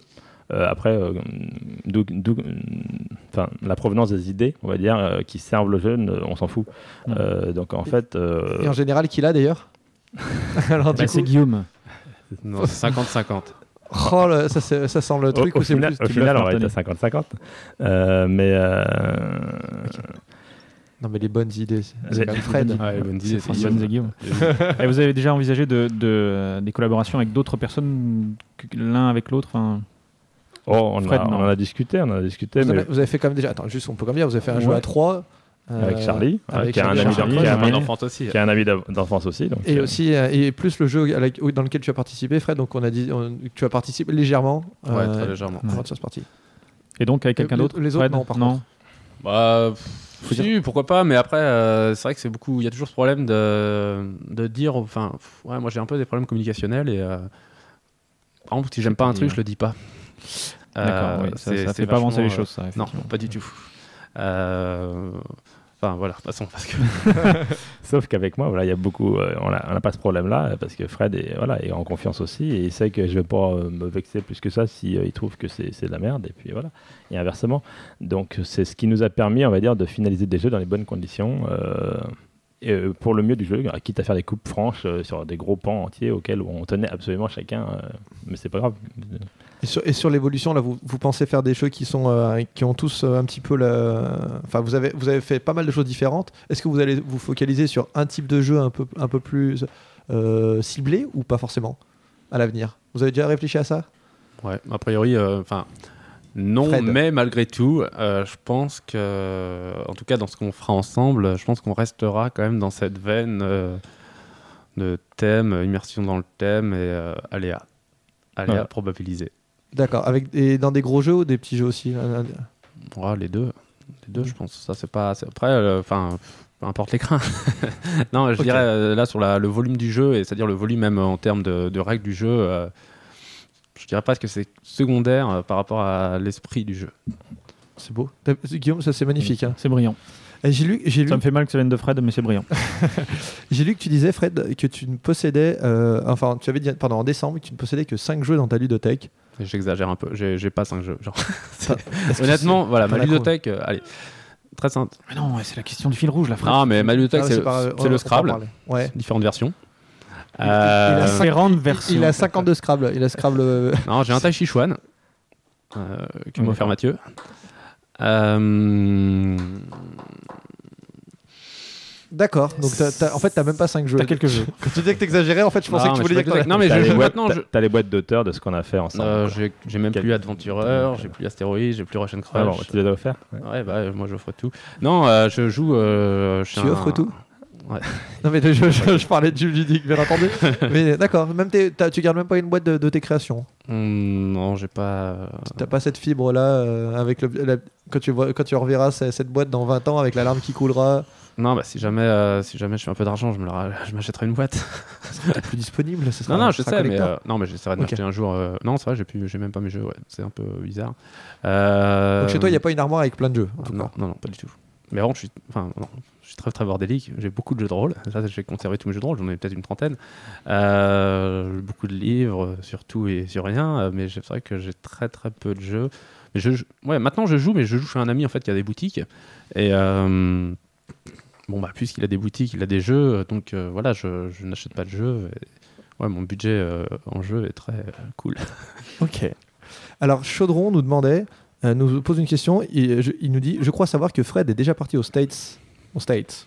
States, euh, aux States of America? Yeah, uh, America. Euh, rencontrer les gars de FFG. FFG Euh, et il nous dit ça c'était Ouais. comment? Et au niveau du design euh, conception des jeux là-bas, qu'est-ce qui t'a le plus frappé, voire inspiré pour tes propres créations? Alors. Est-ce que c'est vrai déjà que tu es allé aux États-Unis Ouais, je suis chez FFG euh, en janvier. j'ai- t'avais- J'adorais. c'est- Ouais, ouais. non, non, non, en janvier, je suis allé chez. FFG. Non, mais j'ai ouais, eu la chance d'aller chez FFG. J'ai dit. Corey. Tu sais, en, en janvier. I'm Fred Henry. Je suis pas resté longtemps, en tout c'est 4 jours, je suis resté 3 jours sur place, euh, j'ai pris 2 kilos. Euh, mais je suis pas sûr que ça diffère vraiment, sauf que ouais, c'est une belle boîte, on va dire. C'est une assez grosse boîte. Euh, ils ont euh, des locaux et des locaux euh, à plusieurs endroits. Ils sont assez nombreux. Je Ils pense sont que blindés de mailles, quoi. C'est ce que t'es en train de me T'en dire. as pas pris plein les yeux. Si, oui, euh, oui et non, parce qu'il y a des éditeurs français qui se débrouillent beaucoup mieux. hein. Euh, c'est. euh, Enfin voilà, non mais c'est vrai. Il y a FFG, ouais. On a l'impression qu'FFG c'est très grand. Ouais, c'est c'est grand FFG, c'est 70 personnes. Euh, donc c'est beaucoup. Bah, ils font des grosses boîtes, c'est ça le truc. Mais euh, voilà, ils font des grosses boîtes. Donc, on a C'est l'impression une très que- très belle boîte FFG. Euh, mais, euh, Ouais. Il y a des boîtes françaises, enfin voilà, euh, par exemple, Asmodée est beaucoup plus grand qu'FFG quoi. Ouais. Euh, c'est même c'est incomparable. Et Ah oui, euh, par, point, contre, par contre, euh, ce qui est intéressant, c'est qu'il n'y a pas de. Enfin moi, ce qui m'a frappé là-bas, c'est que c'est de la réunionite aiguë. Enfin, on a passé, euh, En trois jours, j'ai passé trois jours de réunion, tout le temps. Matin, réunion. Midi, on mange vite fait. Après-midi, réunion. Et, mais on a vraiment des passionnés parce que soir, après toutes les réunions, euh, les gars sortent du bureau et euh, en me baladant, euh, je vais dans un bar et ils étaient en train de jouer dans un bar. euh, les gars qui travaillent la journée chez FFG, le soir, jouent à leur jeu. Mais pas en tant que testeur, etc. Ils jouent à des jeux qui sont sortis depuis plusieurs années déjà. Mais ils continuent à jouer. Et euh, c'est exactement la même chose qu'on va retrouver dans d'autres boîtes de jeux où les mecs sont vraiment des passionnés. Euh, ouais, si tu vas chez Asmodée entre midi et deux, ça joue. Euh, si tu vas chez Asmodée quand, voilà, à la fermeture des bureaux, les gars, ils sont encore là-bas, ils jouent. Et pas spécialement aux jeux qui vont être distribués ou édités par Asmodée, c'est ça qui est amusant. Et bien chez FFG, c'est la même chose. Les mecs sont là, et après le boulot, alors que le boulot, c'est. Enfin, ils, ils travaillent quand même beaucoup, je trouve. Enfin, beaucoup, euh, trop peut-être même pour certains, mais ils travaillent vraiment beaucoup. Et le soir, Ils sont encore. Ils sont ils sont encore dans le jeu. Ça, c'est vraiment. euh, c'est le truc qui m'a frappé le Ouais. plus. Quoi. C'est rare, il y a, il y a pas tous les milieux font pas ça. Dans le porno, ils font ça, Ouais. Euh, mais, mais dans le jeu, je crois. C'est- J'aime bien, je sais pas pourquoi ça m'a fait rire. Euh, alors juste, bah, j'allais dire, on va parler de tes jeux que tu as fait de, de ton côté, donc sans Guillaume. Donc il n'y en a pas, beaucoup. hein. Il y a Timeline qui a fait pas mal de bruit. Alors déjà parce qu'il a fait quand il est sorti déjà, ça fait un petit peu, un- il y a eu un petit peu un, j'allais dire un buzz, un, un truc parce qu'il y avait le jeu Anno Domini. Ouais, alors ça, c'est Euh, J'aime bien, qu'on revienne. Donc c'est un jeu allemand. Euh, qui, a eu un, qui a eu un bon succès en Allemagne, parce qu'il y a une vingtaine d'extensions, euh, pas mal de, des, des centaines de milliers d'exemplaires, qui était sorti sous le nom américain en, de chronologie. C'est c'est pas c'est c'est c'est- c'est pas- c'est c'est pas pas ça, c'est pas la la c'est pas la Bah, version. Depuis, je me suis renseigné. hein. Alors vas-y, dis-nous Ça tout n'a exactement. rien à voir. Et qui, en tout cas qui était Alors. proche de Timeline. Est-ce que Ah tu ouais, nous expliques sûr. tout ça? Alors, bah moi, voilà, qu'on me croit ou qu'on me croit pas, moi, bon, Guillaume, au moins, toi, tu me connais. Moi, je Euh, peux c'est confirmer. un jeu Timeline que j'ai créé en 2005. Je l'ai alors présenté à, au 12 Singes, donc un éditeur, euh, pas un énorme éditeur, qui alors me l'a refusé parce que le jeu, euh, enfin le jeu c'est vrai, la question c'était faire une illustration par carte, 110 illustrations pour un jeu vendu euh, qui à l'époque ne devait pas être vendu plus de 10 euros, c'était impensable. D'accord Au final, 5 ans plus tard, Franck, Franck Place, des 12 singes, a sa nouvelle collection de petites boîtes plastiques. Donc il me rappelle, euh, il me demande de lui représenter ce jeu. Je le représente. Et bon, alors c'est quelqu'un de très sympathique et voilà, là j'ai pas été euh, super fair play peut-être, mais bon, on s'est un peu engueulé, on va dire, euh, sur le, le coût des illustrations. En fait, on n'était pas tout à fait d'accord sur les illustrations. Moi, je voulais vraiment des illustrations top qualité et bon, enfin, on n'était pas d'accord. Et finalement, je suis parti chez Asgard. Ensuite, arrive Cannes et à Cannes, je présente euh, le jeu à Mathieu pour savoir ce qu'il en pense. Mathieu Despnous. Mathieu Despnous, de chez Et Mathieu. Despnous euh, se souvient que ah mais ça ça me rappelle un jeu qui était en face de chez moi, euh, en face de mon stand euh, quand on était à Essonne. On va chez Cyril et effectivement on là on apprend et c'est vraiment je, je jure c'est pour la première fois que j'entends parler d'Anno Domini et même Mathieu ne pouvait pas citer Anno Domini en tant que jeu Anno Domini. Enfin tout le monde semble découvrir Anno Domini comme un gros succès. Sauf que le jeu a été présenté chez Asmodée, euh, personne ne connaissait ce jeu chez Asmodée personne enfin entre en gros personne ne semblait connaître ce jeu et euh, voilà Timeline est sorti et tout le monde semble maintenant connaître Anno Domini Euh, non honnêtement je ne connaissais pas Anno Domini le principe de Timeline bon euh, voilà il est simplissime On peut le, rapp- le rappeler, vas-y. alors, on prend, on a une, on a des cartes avec des dates et des inventions, par exemple pour le- la version invention. Euh, on va voir au centre de la table, on commence avec une carte invention qui a sa date. On a chacun un certain nombre de cartes. Je vais prendre une carte, je la pose à sa droite si je pense que l'invention qui est sur ma carte est euh, postérieure, à sa gauche si elle est antérieure. Je retourne la carte, j'ai la même carte avec cette fois la date. Si c'est bon, je laisse la carte. Je n'ai plus que 4 cartes si j'en avais 5. Si c'est faux, je la défausse, j'en prends une nouvelle. En gros, le premier qui seul dans son tour n'a plus de cartes a gagné euh, la partie. C'est absolument simplissime. Cette idée, je l'ai eue, alors c'est très simple. hein. J'étais dans ma voiture, j'allais au centre commercial Carrefour de Villabé pour boire un café et retrouver des amis, euh, justement, parce que Tu on- bluffes, il n'y a pas de carrefour à il Villabé. y a un Carrefour à Ah, Villabé merde. en Essonne. Surtout qu'il prend sa voiture pour aller boire un café. La blague, c'était boire des bières, oui. Non, pas du On tout. le Et, connaît. et il y est toujours en plus. Et il y a toujours. Voilà, je réfléchissais justement euh, à l'époque à des systèmes de jeu et je me disais tiens ça ça pourrait être sympa et je me disais déjà tiens et si on faisait un thème ah putain si je pouvais faire Star Wars pour les geeks de Star Wars ce serait bien parce que se dire alors euh, ça avant ou la première explosion de l'étoile noire des trucs comme ça ta ta ta, ta. Euh, Tu serais fort, Fred, là-dessus. hein, parce que t'as Non, vu par Star contre, Wars, là, j'aurais du mal. Comme et du euh, mal. voilà après je- ouais clairement ça fait débat honnêtement, euh, moi, je sais que je suis totalement tranquille avec moi-même. Je n'ai jamais Et- eu connaissance de ce jeu. Mais alors, du coup, ça, ça a évolué comment? Est-ce qu'un jour, ils ont par- il y a quelqu'un qui a porté, qui a porté plainte ou pas du tout? Non, non. Ils ont été tout. contactés, Asgard, par. euh, Ah non, pas du tout. Même, euh, voilà, euh, Asgard Abacus euh, a failli distribuer euh, Timeline euh, en Allemagne. Finalement, il y a eu un petit bisbis parce que l'auteur euh, d'Anno Domini, par contre, euh, lui, s'y opposait. Et ça s'arrête là. Je veux Donc dire, Timeline- Abacus nous a contactés pour être le distributeur. Donc Abacus, qui est euh, l'éditeur d'Anno Domini, nous a contactés pour distribuer dans son propre pays Timeline. D'accord. Et par contre, du coup, est-ce qu'il est, est, qu'il a été distribué en Allemagne? Est-ce qu'il est distribué en Allemagne, euh, Timeline ou... Euh, il va l'être. Il va l'être D'accord. Il va quand même trouver un autre distributeur. Ok. Et euh, donc, et chronologie, life- et alors chronologie, donc c'était un jeu américain, c'est pas pareil, visiblement, d'après ce que tu me dis? Alors, mais par contre, donc, depuis, je me suis renseigné. hein. Ouais. C'est sorti la même année d'ailleurs qu'Anno Domini. Euh, donc euh, voilà, je ne sais pas qui est d'ailleurs au mois près qui était l'un avant l'autre. Mais euh, pour moi, c'est et je jamais je Enfin, je ne pense pas du tout que le mec euh, qui a sorti Chronologie connaisse Anno Domini ou que le mec qui a sorti Anno Domini connaisse Chronologie. Euh, les jeux sont sortis euh, la même année, sauf sur des territoires complètement différents. Et Il y avait Lifetime de Rosenberg aussi qui était plus ancien mais qui est un petit peu différent. Il y avait- il y avait pas mal de jeux qui reprennent le, le principe de la frise, mais Bah, bon, qui n'est après, pas, qui voilà, pas une, une invention. Comme je, dis, ouais. je disais sur TrickTrack. Moi, euh, voilà, je le connais depuis le CP, il était sur le mur. Voilà, ou même euh, avant, euh, chez Madame Feuillu. je Ok. rien dire ici. Voilà, non, mais honnêtement, euh, non, mais je sais que de toute façon, ce sera toujours partagé. Il y a toujours des gens qui penseront que non, que je m'en suis inspiré. Non, je ne le connaissais pas. Voilà. Donc, ouais. Ok. Donc en tout cas, il y a eu des refus par, par rapport à l'illustration de, de Timeline, et tu penses que ça, ça a du, ça a du positif pour le, pour le jeu? C'est-à-dire, Le fait qu'il y ait des belles illustrations a vraiment. Bien sûr, c'est une évidence. le- quand tu achètes le jeu, tu achètes aussi euh, la qualité d'illustration. Euh, ce qui a- C'était un pari risqué aussi, là. C'est pour ça que je suis un peu. Je suis content aussi de. Là, je dirais euh, merci Asgard. Parce qu'au début, euh, c'était un pari risqué. Là, les illustrations sur Timeline, euh, c'est euh, c'est très cher. Enfin, c'est euh, à peu près 5000 euros la boîte. Et après, euh, il y a des droits d'auteur en plus. euh, on s'est arrangé pour que le. Moi, je.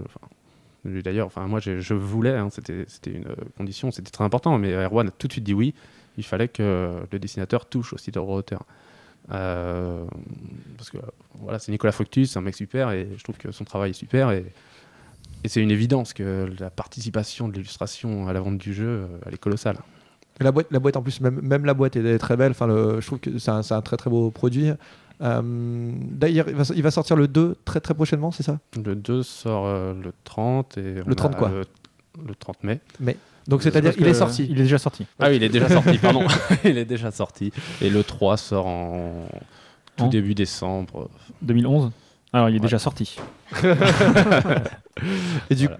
D'accord, donc là le 3 est déjà. Et lui, tu l'as déjà fini? Ouais. Ok. Ah, Et il y aura un 4 Je pense. Ouais, tu penses? Ouais, donc Bah, ça, ça a très très bien que- marché. Non, mais c'est toujours un problème de Vous l'avez vendu beaucoup à l'étranger ou pas du tout? Euh, là, on, ça y est, on commence à le vendre à l'étranger. ouais. J'ai une question. Qu'est-ce que, pourquoi le jeu il a un nom anglais si, parce que du coup il y en a, Bruno Feduti me disait c'est dommage d'avoir mis, enfin ça aurait pas dommage pardon, il a dit ça aurait pu être un nom, Ah, je- un, nom français anglais, d'accord. franco-anglais. Et du coup je me suis dit pourquoi avoir mis un nom anglais si le jeu est exclusivement en français? Alors là, euh, mais bon, ça, là, je pense que Guillaume aussi peut on se peut en prononcer. parler, mais hein. on va revenir sur la phrase de Ouais, tout à l'heure. Oui, de tout- on va poser la question sur le général, mais sur- sur- au moins sur celui-là, j'ai envie Ah, de mais dire. c'est tout simple. C'est encore un problème. euh, là, c'est un problème euh, très euh, terre à terre. Euh, la boîte, la même boîte, on a des outils qui fabriquent la boîte, des outils qui font l'embossage. C'est écrit timeline parce que la boîte, quand elle part en Espagne, quand elle part aux États-Unis, quand elle part euh, en République tchèque, ça s'appelle timeline. Et avec le même outil, et on n'a pas besoin de redesigner à chaque fois une boîte et de refaire euh, pour l'usine. Chaque usine n'a pas à refaire ses outils pour retaper du timeline, enfin pour retaper temps, ou euh, pour taper euh, ligne de temps en France, etc. etc. C'est vraiment euh, parce que une la pure boîte, contrainte technique. parce qu'elle est en 3D la boîte. hein. Ouais. C'est ça. Et du coup, alors, alors je vais vous poser directement la question. C'était écrit sur le, sur le forum, je ne sais plus qui, qui, qui demandait. Je pense que c'était Jules, Ouais, ouais, euh, de mémoire, je la trouve super que je salue, que je salue d'ailleurs. Moi Est-ce que vous avez, c'est, est-ce que pour vos, vos jeux, pardon, pouf, les noms des jeux que vous avez sortis sont souvent en anglais? Tout le temps tout le temps. Me dis-tu, me dis-tu, enfin tout le temps, tout le temps. Est-ce vrai? Bah, euh, Quasiment, oui. je, je vais vérifier, mais j'avais l'impression qu'il y en avait un qui était passé. Astéroïdes Astéroïde, qui est, voilà, qui est un mot trafiqué. Il a été choisi, le terme astéroïde a été choisi parce qu'il fonctionne dans toutes les langues, notamment l'anglais. C'est vrai, c'est tout le temps. Dans ceux qui sont sortis, c'est tout le temps. Alors dites-nous pourquoi. Euh, Guillaume. Guillaume.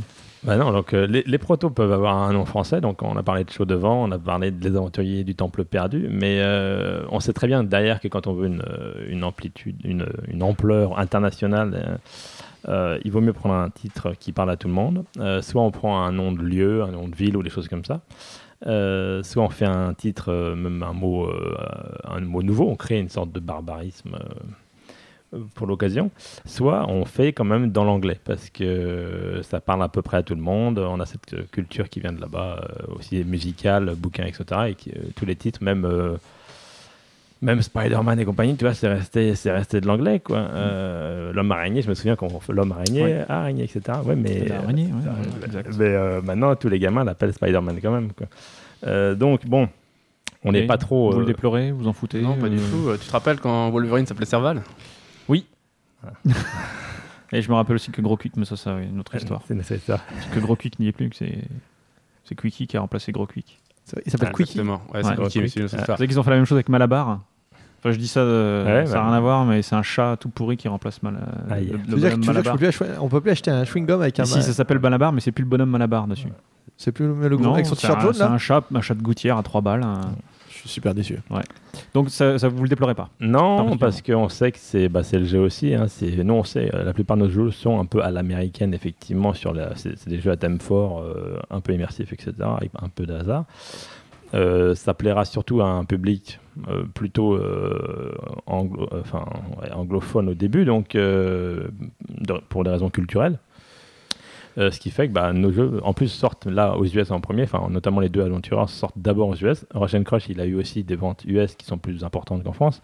Après, euh, il y a une histoire qu'on n'a pas été payé dessus, mais sinon, c'est une autre histoire. Euh, Enfin, Est-ce que vous êtes payé de temps en temps sur vos jeux Ouais, de temps en temps. on essaye, on essaye. Euh, juste, juste pour savoir pourquoi vous avez. Alors je te coupe encore une fois, Ouais. mais pourquoi vous n'avez pas été payé ça, c'est une anecdote, mais comme Rakam était en, en situation délicate, Mais ça vous faites. En même temps, vous faites couler toutes les boîtes d'édition les du du monde, tu vois. Mais vous êtes les, les Attila du jeu. Derrière vous, les... C'est ça. C'est un appel pour les prochains qui voudraient signer. Mais il y a encore quelques boîtes qui ont quelques jeux euh, à nous et qui se, qui se portent plutôt, bien. Donc, euh, Serrer les fesses. ouais, c'est rassurant. Euh, mais en gros, euh, le distributeur américain a- s'est fait livrer les jeux. Rakam a été peu précautionneux, on va dire, à livrer sans toucher de- d'avance ou de, de précon, enfin la moitié de la commande, etc. Et sachant que la situation de Rakam était difficile, le mec il a, il a temporisé en disant on vous paiera, on vous paiera, vous inquiétez pas, etc. Jusqu'à ce que Rakam dépose le bilan et finalement, a priori, il a eu son stock gratuit et il le vend euh, plein pot. Quoi. Hein, Ah, voilà. c'est classe. Et donc, nous, comme c'est Rakam qui fait une déclaration, euh, il n'y a pas de chiffre d'affaires lié à Russian Crush US, et donc on n'a pas de droit d'auteur sur euh, les ventes US. Voilà. C'est c'est dommage parce que d'après ce que tu dis, elles ont plutôt bien marché. Ouais, bah, les ventes sont meilleures là-bas que. que- sur- enfin, c'est c'est pour le marché américain qu'on avait fait un peu Russian Crush quand même. quoi. C'est euh, les grosses voitures qui se tirent dessus. Enfin, quand tu vois tous les films blockbusters américains qui Ouais. déboulent, euh, c'est plutôt voir chez eux. Quoi.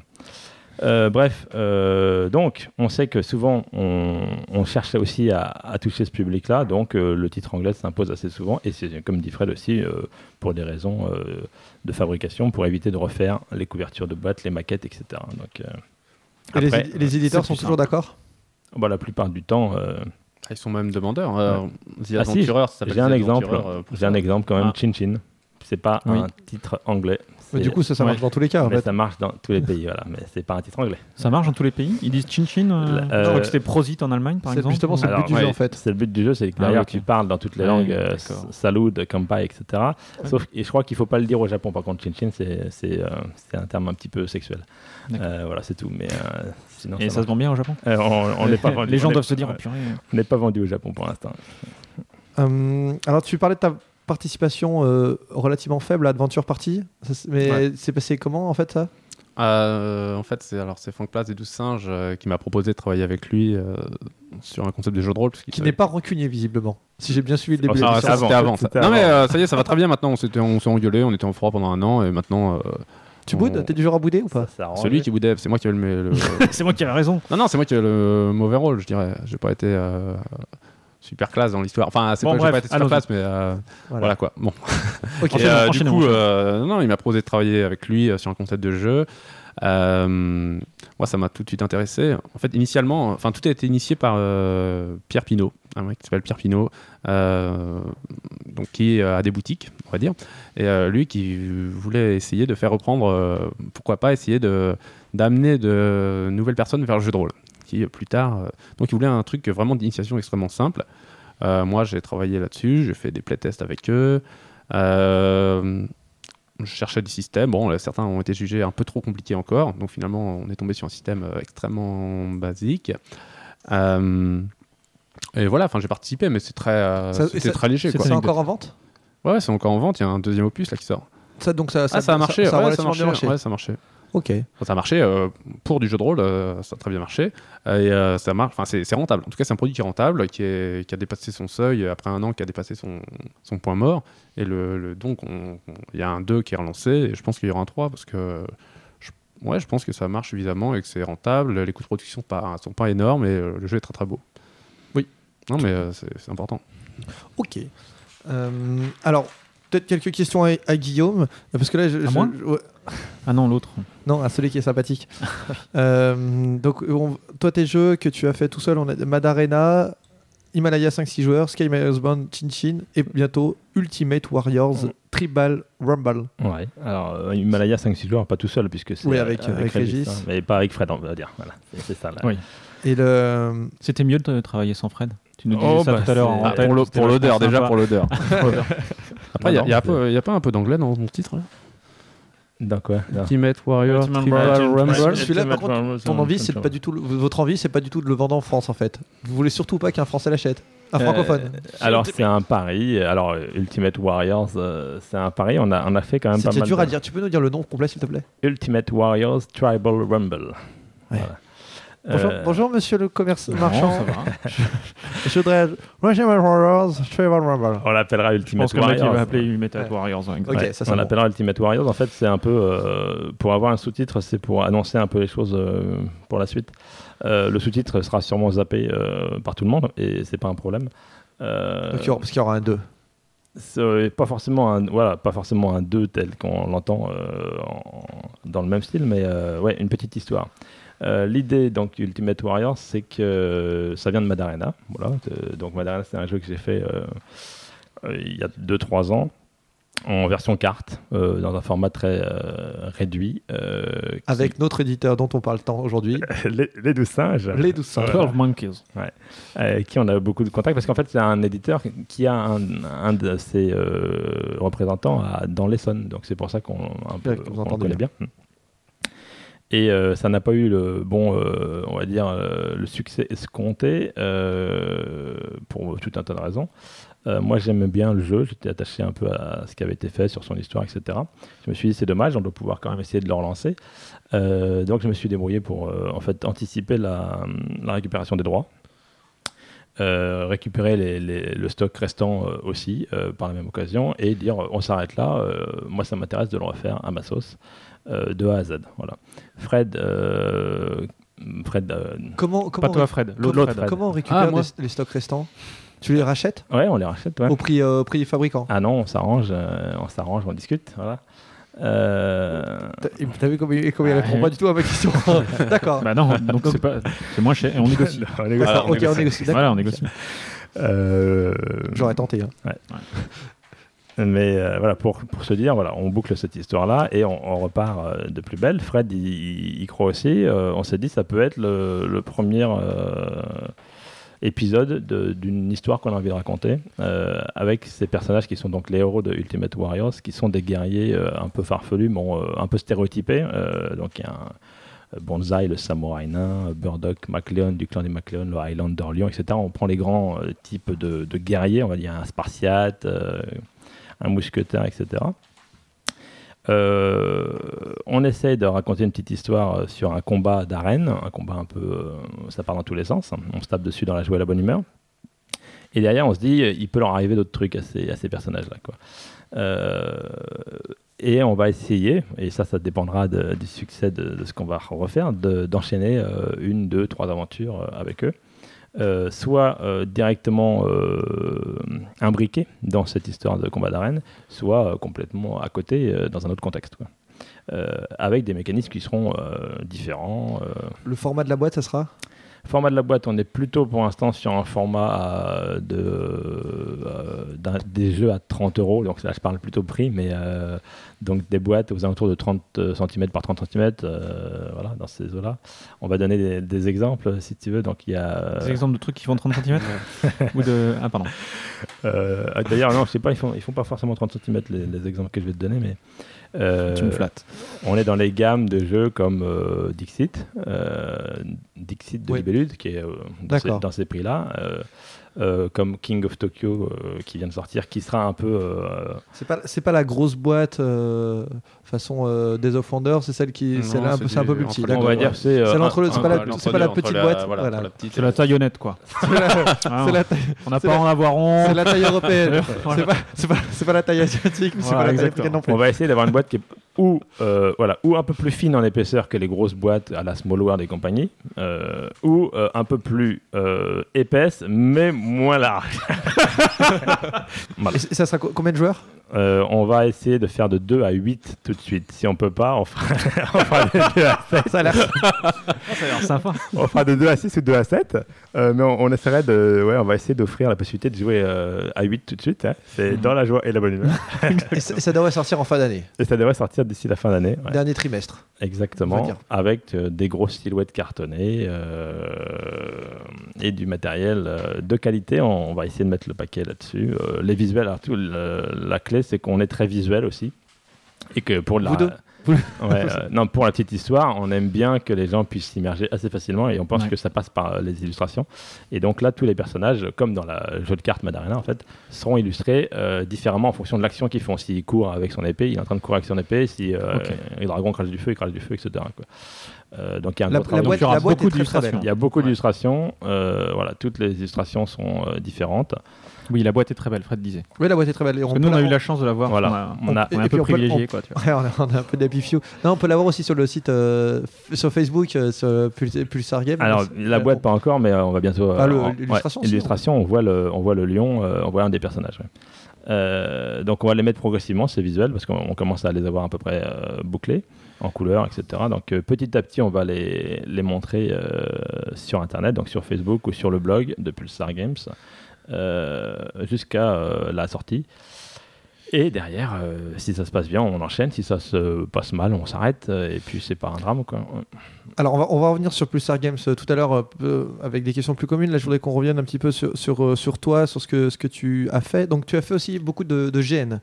Tu Voilà. en as organisé. J'ai fait du grand nature, comme euh, l'autre Guillaume, c'est très, Oui. gui- c'est très guillaumesque comme Mm, activité. les On fait du poker, on fait du GN, chacun Ouais, son ouais, truc. chacun truc. Vous avez moins la, moins la classe, mais bon. Euh, Ça- j'ai pardon, une- Ça ouais, dépend comment on, est dégui- euh, comment on est costumé. pardon. Tu n'as pas fait que jouer. Non, donc moi, donc, euh, avec, Lui. Le, avec le jeu de rôle, euh, je suis passé, j'étais joueur jeu de rôle, je suis passé maître, euh, ce qu'on appelle maître de jeu euh, au jeu de rôle, sur, avec Fred et les copains. C'est joueur troisième Dan.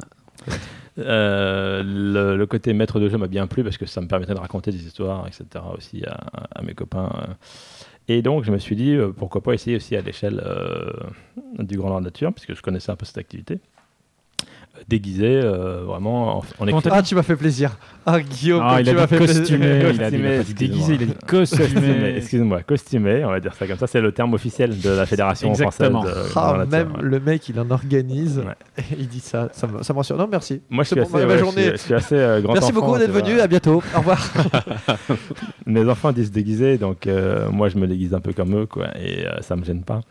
Euh, mais on va dire, voilà, costumé. euh, et euh, ça m'a permis de faire du scénario aussi, euh, ça m'a permis de gérer un peu euh, l'associatif avec de la logistique euh, sur plein de, de choses qu'on n'imagine pas quand on fait du grand nature, mais quand on passe à l'organisation de grand nature, il y a, il y a tout un côté logistique, réservation, bouffe, etc., qui, qui est assez prenant. Donc c'est une bonne expérience d'organisation. 12 tonnes de pâtes, Ouais.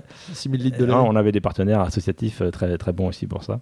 Et on en a fait, on, on a organisé, euh, moi, on va dire entre 2000 et 2005, euh, un par an, euh, avec une centaine, entre 100 et 120 personnes à chaque fois. Et on a été participer en groupe, donc avec l'association Amalgame, euh, qui, existe toujours, hein, qui est encore très active en Ile-de-France. On participait aussi en tant que joueur sur des GN organisés par d'autres. Voilà. Mais je me suis arrêté par la force des choses aussi, parce que, par manque de temps, parce que c'est très très chronophage comme activité également. Ok, je crois que c'est le premier qui nous dit qu'il en a organisé des GN. Ouais. On Guillaume, tu n'as pas organisé du tout? Des gros gènes Ouais. Non. Non Non, non. Le, le premier proto, à- ton premier proto à toi aussi, c'était euh, drôle de droïde ou t'en avais déjà fait avant Non, j'en avais fait euh, un ou deux trucs avant, ouais, euh, quand j'étais encore plus jeune, hum, parce que j'aimais bien détourner ou des choses existantes ou créer déjà des petites choses quand j'avais 13-14 ans. quoi. Euh, J'ai toujours eu euh, cette volonté de faire des choses comme ça.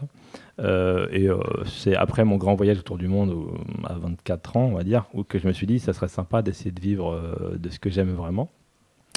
Euh, et donc voilà, je me suis donné un peu de temps et euh, j'ai réussi à me faire éditer un, un premier jeu et je me suis dit pourquoi pas continuons et un deuxième puis un troisième puis un quatrième et puis je me suis dit bah c'est bien. C'est l'engrenage. ça- voilà. Le drame. D'ailleurs, ces, ces jeux, les premiers que tu as sortis, ils ont vraiment très très très bien fonctionné.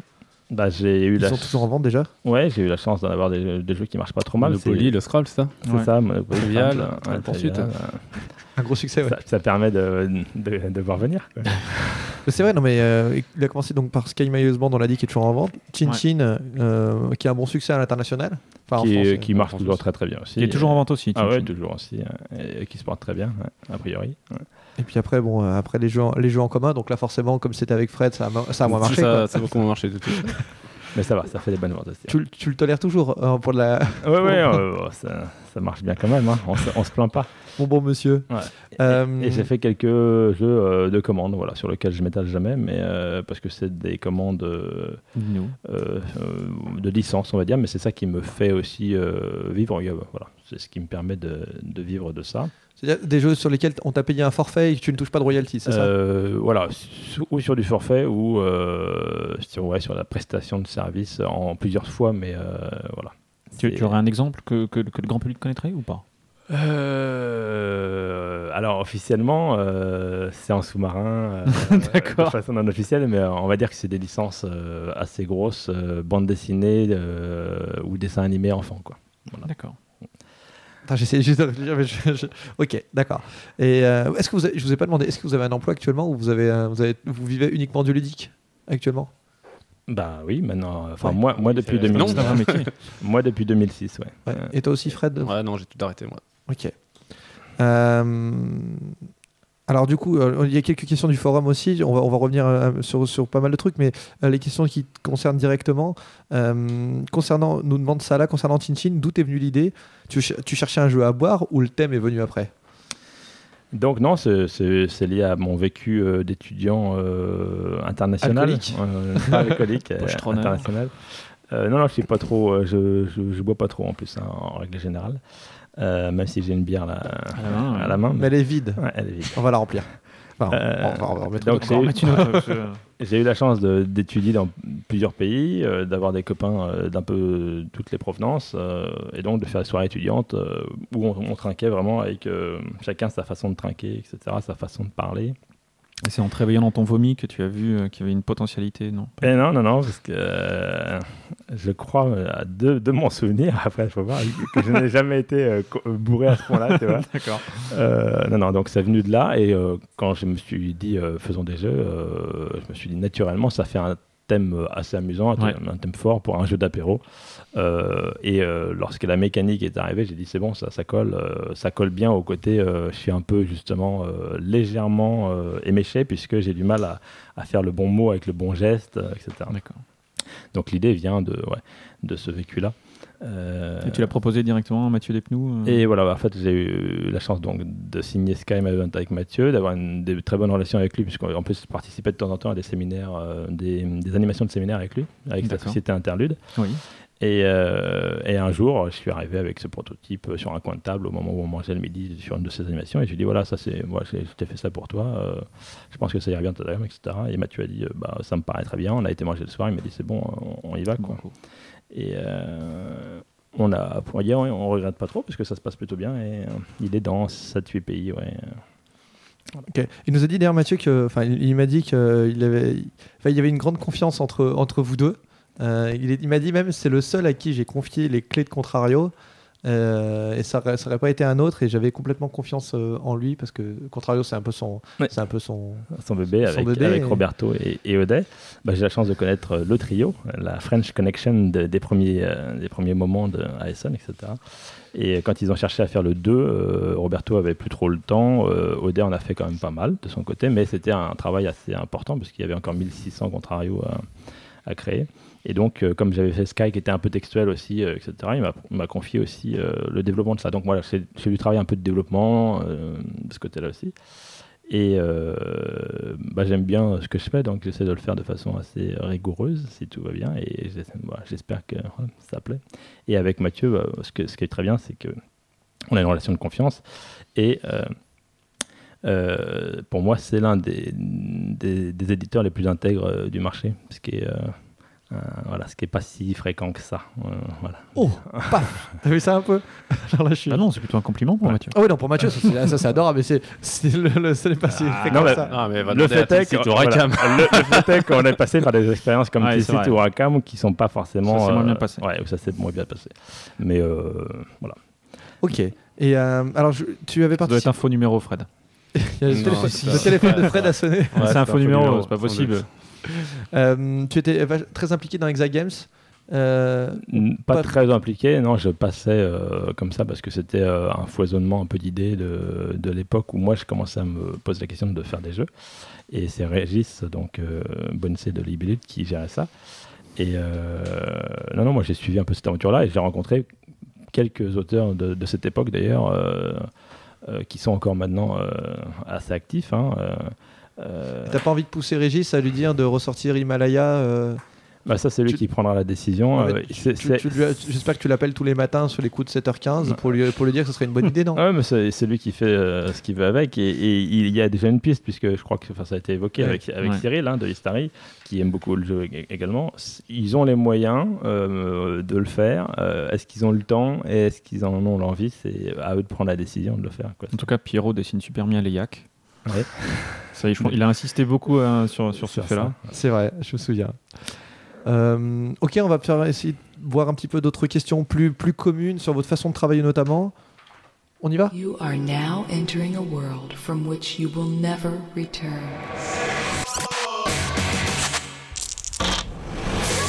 Alors, moi j'aimerais bien qu'on s'intéresse à votre façon de travailler tous les deux sur les, les jeux que vous développez.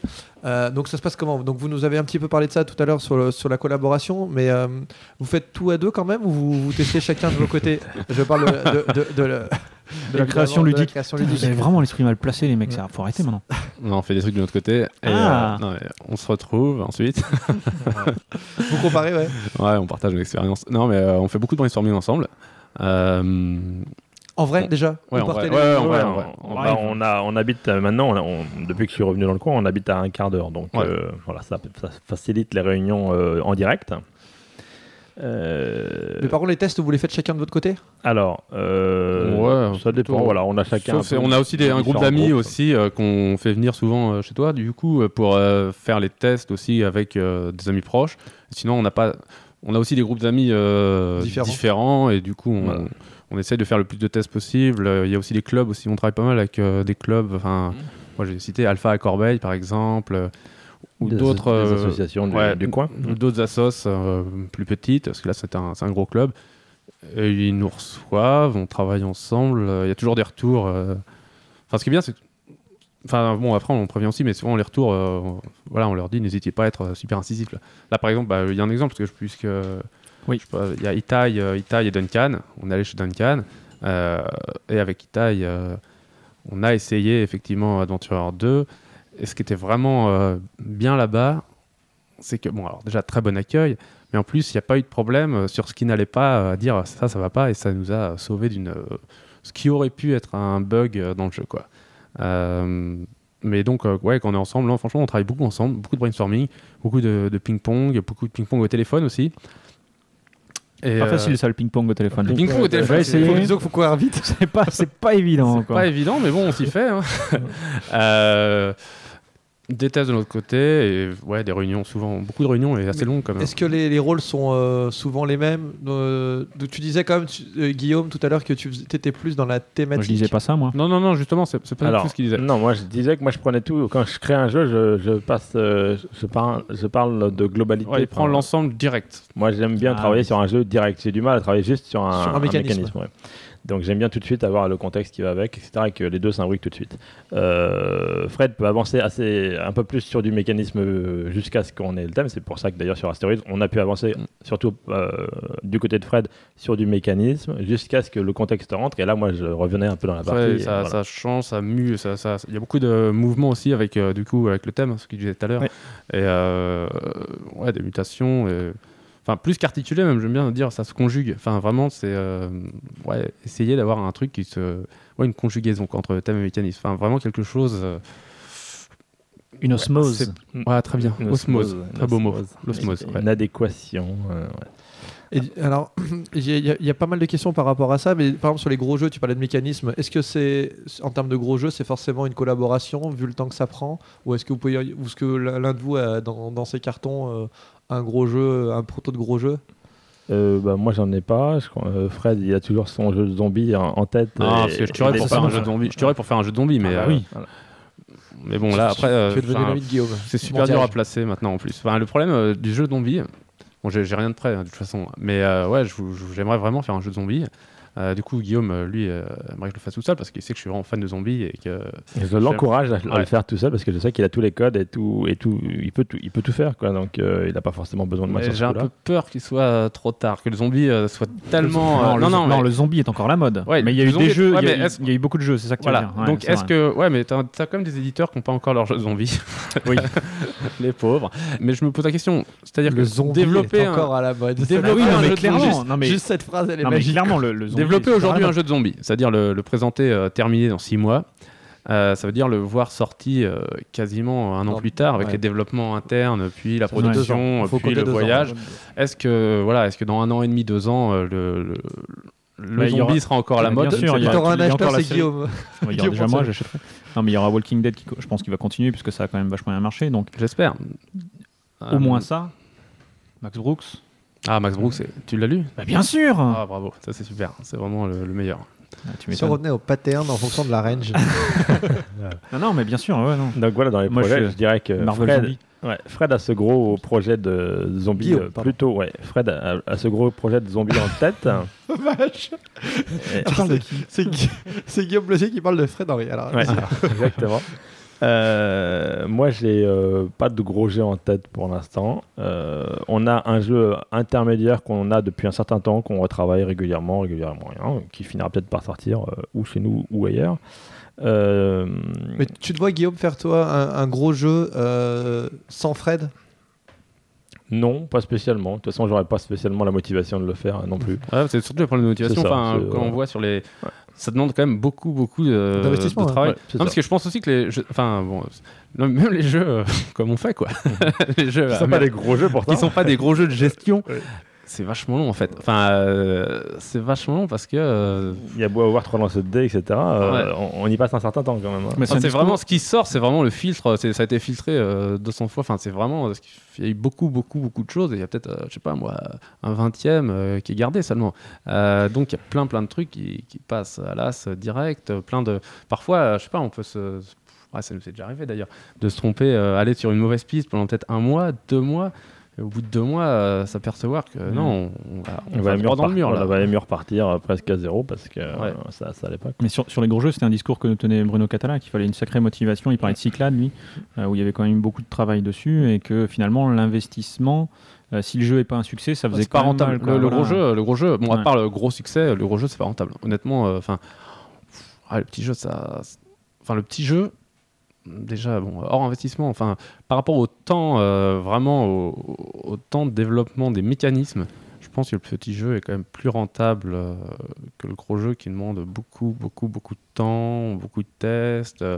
Ah oui, non, mais c'est évident. Voilà, après, c'est une question voilà, de, de plaisir et d'envie. Donc, si un jour on a envie d'en faire un gros euh, sur un thème qui nous plaît bien euh, et qu'on a le temps et qu'on a les moyens de se permettre de, on va dire, prendre six mois pour le faire sans avoir besoin de, de revenus ailleurs, on le fera peut-être.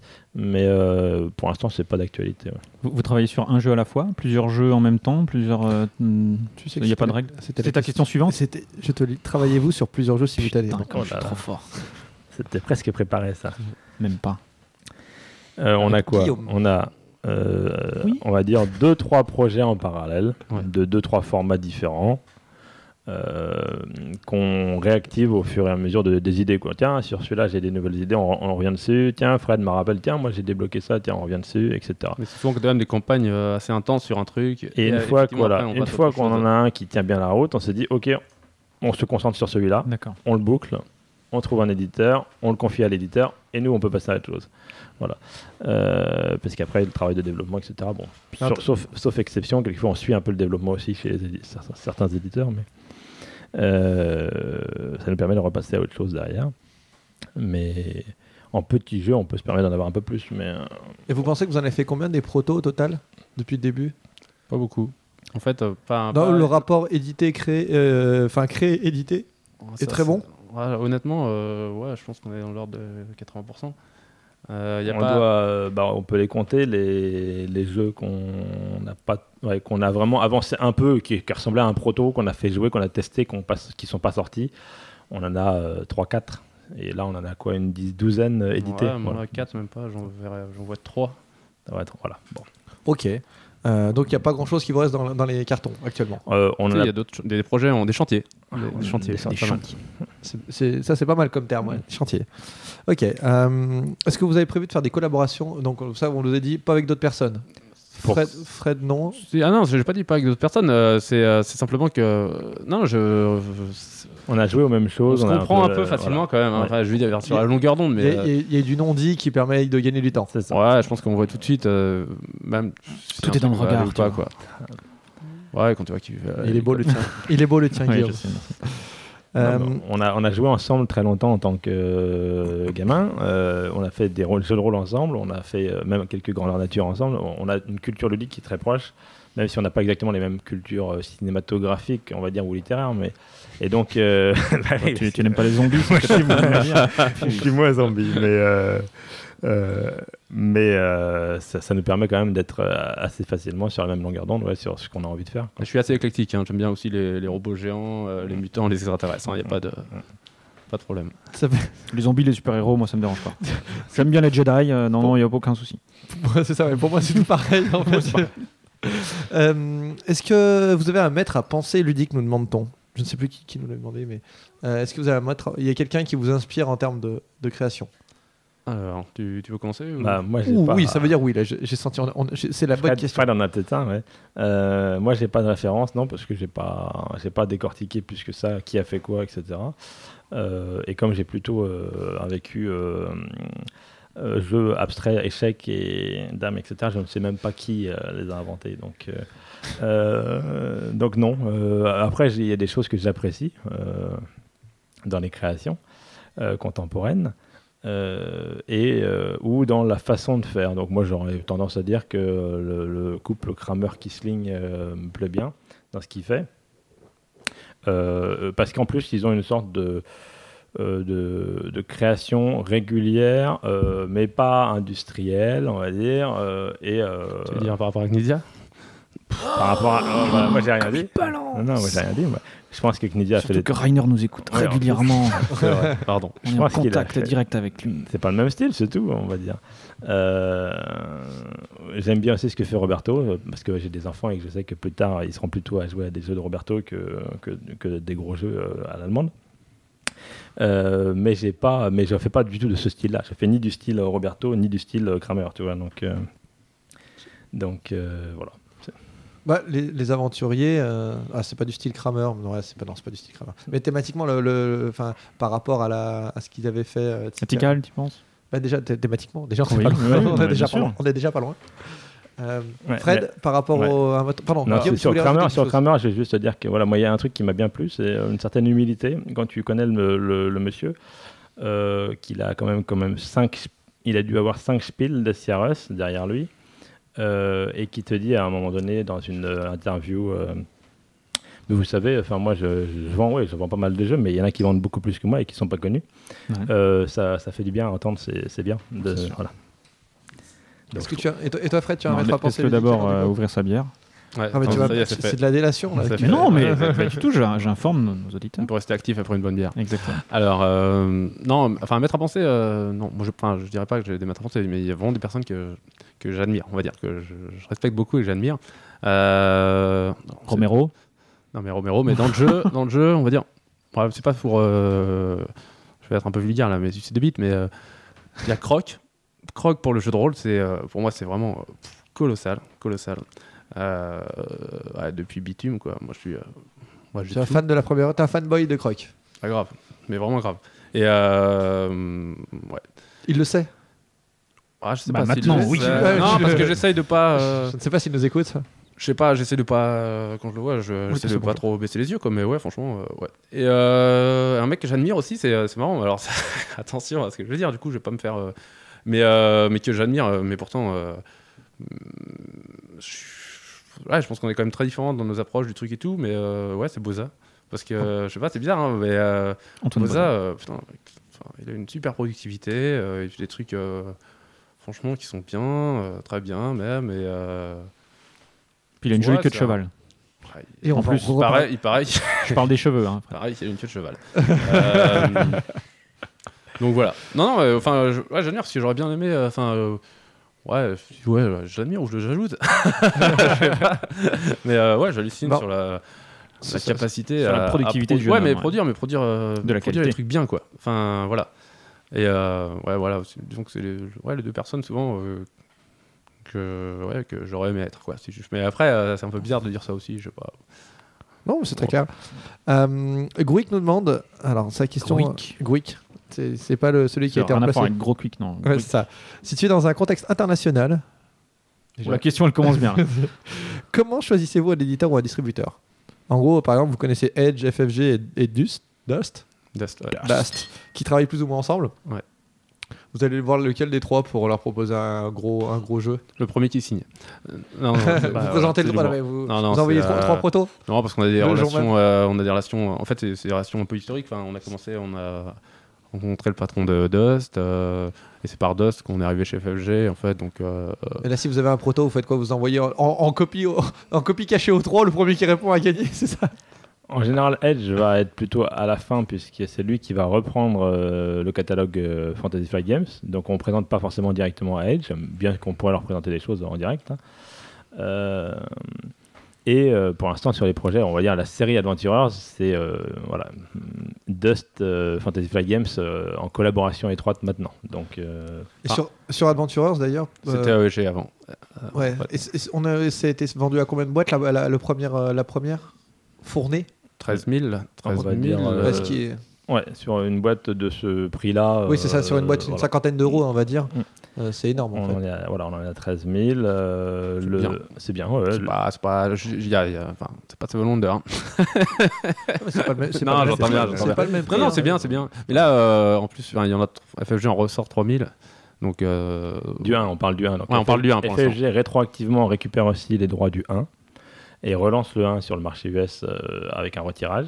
Et, relance, et, et- a pris le numéro 2 et ils font plus de 10 000 euh, exemplaires du 2 tout de suite. Hmm. Voilà. Ouais, en fait, on a bénéficié du mercato. pas mal. du mercato du jeu. D'accord. Et puis en plus, ouais, c'est un gros tirage tout de suite sur le 2. Parce, Parce qu'ils ont déjà tout- des commandes internationales euh, qui viennent se greffer dessus tout de suite. quoi. Voilà. Bravo. On peut pas dire mieux sur un- Quel talent. Parce que déjà, des, des auteurs qui ont fait des jeux à- aux alentours de 50 euros et qu'on a reçus, il y en a, il doit pas y en avoir tant que ça. Il y a, il y a des offenders qui doivent faire des jeux euh, qui souvent peut-être aux alentours Voilà, à ces prix-là, les mais gammes 45-50, ouais, c'est ça. hein. pas beaucoup. C'est, Bah, Cyril, euh, en- Cyril Distillery a des gammes à 40 euros, 40, Ouais, mais 45 40, euros. enfin, si- enfin, 39 euros et 49 euros, c'est- plus la même gamme. Enfin, c'est pas plus que 10 et 20. euh, c'est, c'est quand même, c'est un cran au-dessus. C'est, on, s'a- on s'aperçoit que c'est, on, enfin, on est vers le, le jeu à l'américaine à 50 euros. Euh. Bah, il y avait Cyclane, non C'est à combien Cyclane hein Il doit pas être Dans, la- dans Ouais, cette. Après, voilà, quand la boîte est grosse, qu'il y a du matos. euh, Ouais, c'est, normal que normal, le tout à fait. Pas de problème. Euh, J'ai une question. Est-ce que vous rejouez à vos propres jeux? Là, si je vous dis on fait un Russian Crush ou un, ou un aventurier 1, Ouais, Vous me dites, euh, Ouais, nous on est assez bon public, euh, on joue à un peu de tout, donc euh, oui, de toute façon, euh, On peut en refaire une, il n'y a pas de problème. Vous, a- vous en avez pas marre? Parce que Croc nous disait qu'à un moment donné, une fois que le jeu était sorti, il l'avait tellement travaillé que.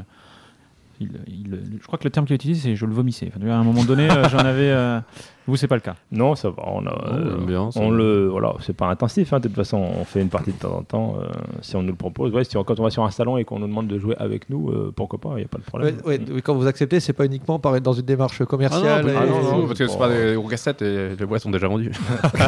non, mais je veux dire, on s'en Ça changera pas grand-chose. On Ça en changera pas de vente. Alors, par donc, on- sur vos jeux, justement, quel est le jeu dont vous êtes le plus fier nous demande Alain57. Que ce soit seul ou en commun.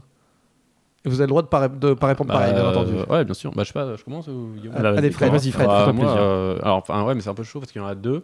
Allez, dis-nous les deux, on est, préfère, on est comme ça, celui que je- bah, moi, le plus fier, on va dire en- vraiment en termes euh, ouais, de fierté, euh, c'est quand même Aventureur. Mais parce que aussi, là, je trouve qu'il y a un super beau rendu, etc. Euh, celui dont j'aurais aimé être le plus fier, euh, ça reste Russian Crush. Euh, sauf que, ouais, il porte bien son nom.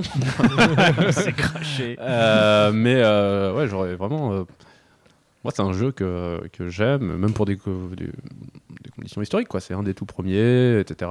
C'était vraiment. On est trois dessus, on s'est vraiment bien marré à le faire. euh, je trouve qu'il était très très desservi par, euh, ouais, par son développement. Euh, Arkham. Enfin, je veux dire, le jeu, au final, Parce que la thématique, elle était pas trop euh, un, peu, un, peu, un peu violente pour. euh, Même dans la formulation des règles, en fait, avec un tutoiement, etc., il y avait, il y avait un parti pris là-dessus. ouais, enfin, après la formulation des règles, Faut- c'est. Il faut euh, déjà avoir la boîte en main pour le. Tu vas me dire. C'est enfin, Il y a- deux versions. C'est- euh, C'était un peu euh, bordélique. C'était... Mais euh, honnêtement, le, le jeu, pour moi. euh, Enfin, c'est marrant, je, je lisais un truc là encore euh, ce matin euh, de, bah, sur Trick Track, justement, euh, Croc euh, qui intervenait sur Evo et qui expliquait l'important pour lui, euh, c'est pas de vendre des, millions de boîtes, quoi. C'est vraiment de vendre les boîtes au bon public. Euh, pour moi, les gens qui ont acheté Russian Crush, je pense qu'ils sont pas déçus parce que. euh, au moins, ils savent, quand ils voient la, tête du truc, ils savent ce qu'ils achètent. Quoi. Ils savent ce qu'ils achètent et ils savent que ça va leur correspondre. En gros, c'est pour ça que le, jeu est plutôt.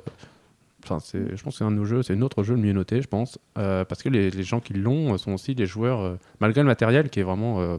Ils peuvent être déçus par le matériel. ah, le matériel est tout pourri. voilà. Enfin, faut le dire, euh, moi je suis. su- bah, euh, Bon, désolé, les boutiques qu'on a encore en stock, mais euh, le matériel, ouais, je suis vraiment déçu par les, les voitures minuscules. Elles sont, tout- elles sont petites. Euh, le carton super euh, léger, euh, c'est euh, La Voilà. boîte est un peu vide. euh, voilà. Bon, après, Ouais. à ce tarif-là, on peut s'attendre à, à une boîte un peu plus remplie. euh, voilà. Donc, on va dire qu'on a été un peu déçu par la réalisation et la fabrication. Enfin, clairement, ouais, mais clairement, justement, enfin, euh, quand on voit la réalisation de Russian Crush, on comprend aussi après pourquoi on a voulu faire Pulsar, quoi. Enfin, euh, on n'a eu aucune maîtrise sur le développement du truc, et, euh, sur le, le développement matériel notamment. Et euh, pff, ouais, à la sortie, t'es super déçu. Enfin, moi, je me souviens, j'étais à Gen Con à Indianapolis. On avait Adventurer à une table par AEG. AEG présentait Adventurer. Et à côté, euh, il y avait Russian Crush.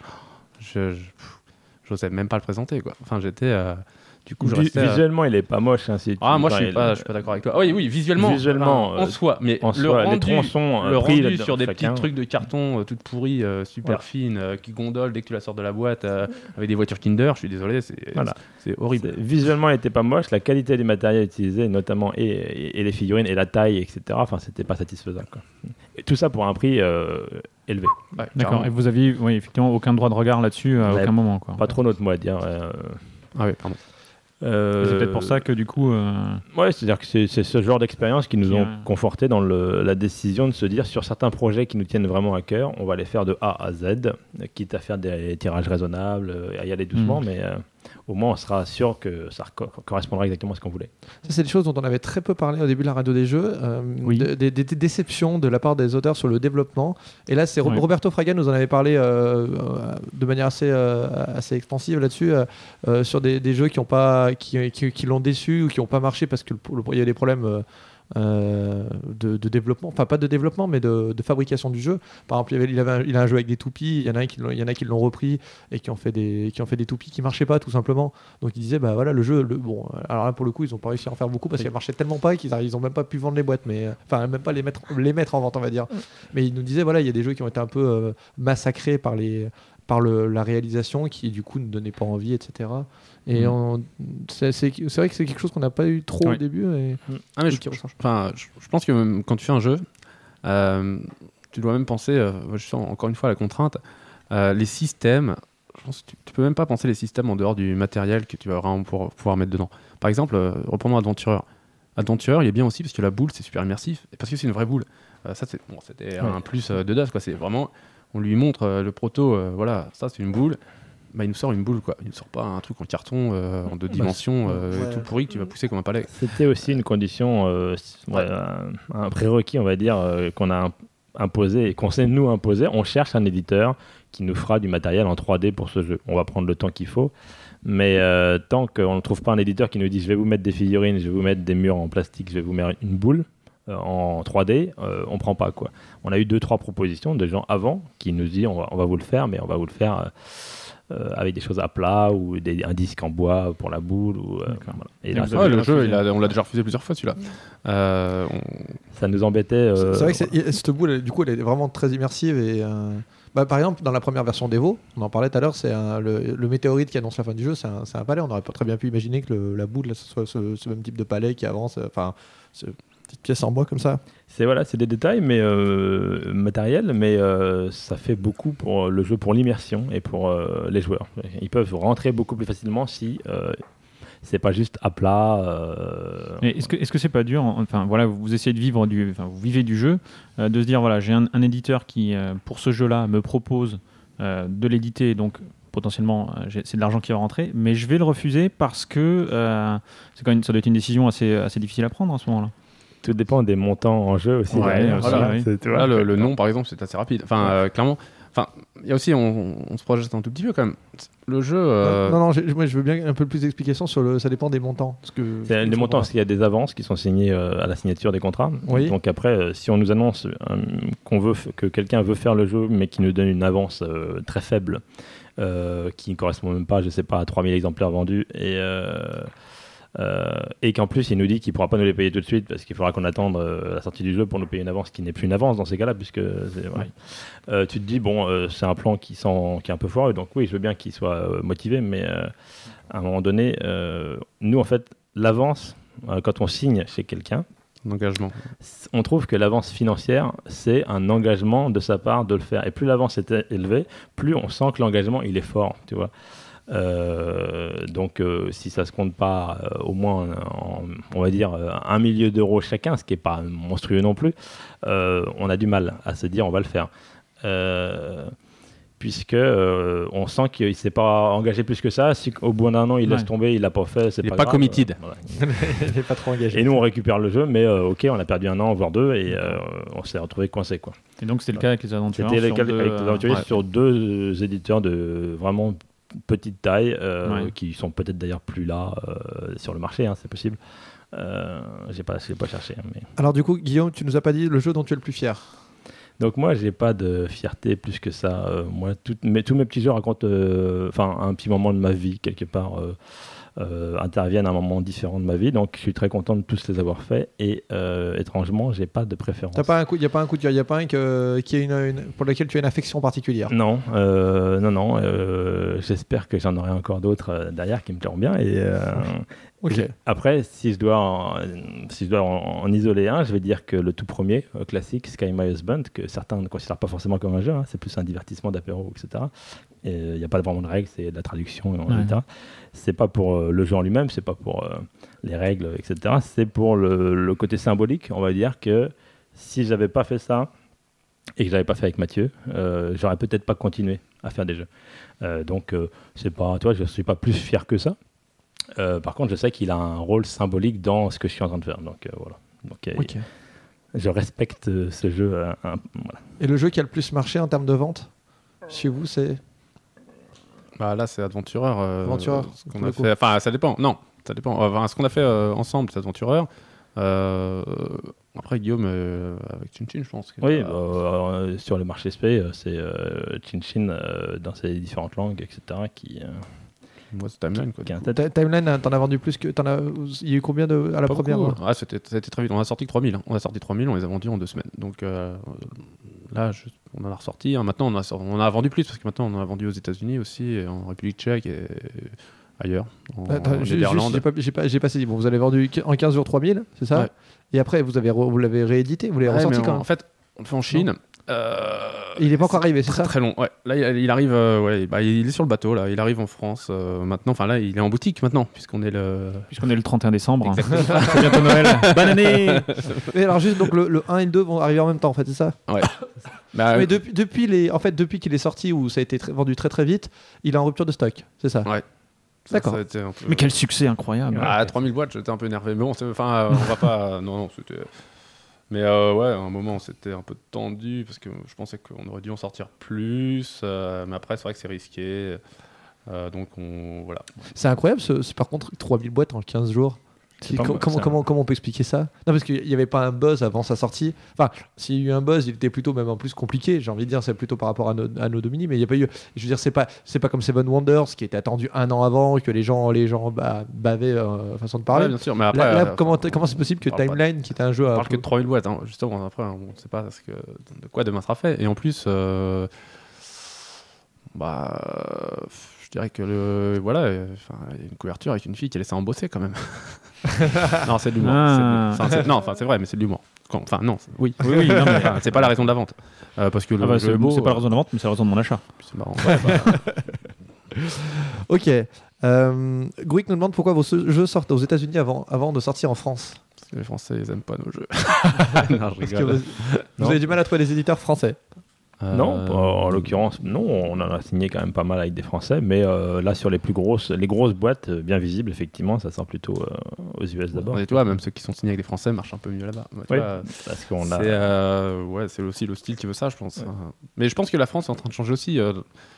honnêtement, hein, je pense qu'il y a peut-être. Enfin, je sais pas s'il y a un recul de l'Eurogame, mais en tout cas, il y a une avancée de, de la méritrage et je pense qu'on voit moins, euh, avec moins de dédain, euh, l'aléa dans le jeu. Peut-être que oui, mais peut-être que le Mary Trash est devenu aussi euh, moins trash qu'il ne l'était il y a, il y a, il y a 5-10 ans aussi.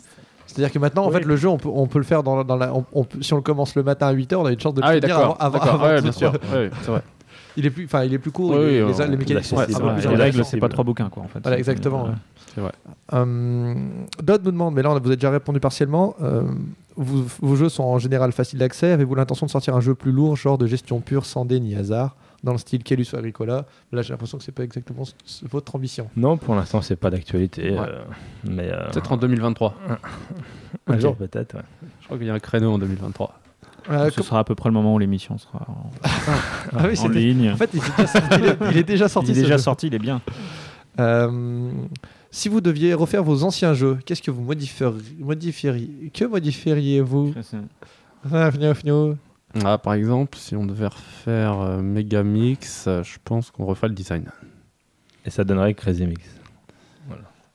Ok. À peu près. Si- et si on devait faire Madarena, je pense qu'on changerait aussi un peu. euh, on mettrait des figurines cartonnées, on changerait Ouais, un peu euh, les visuels, tout ça.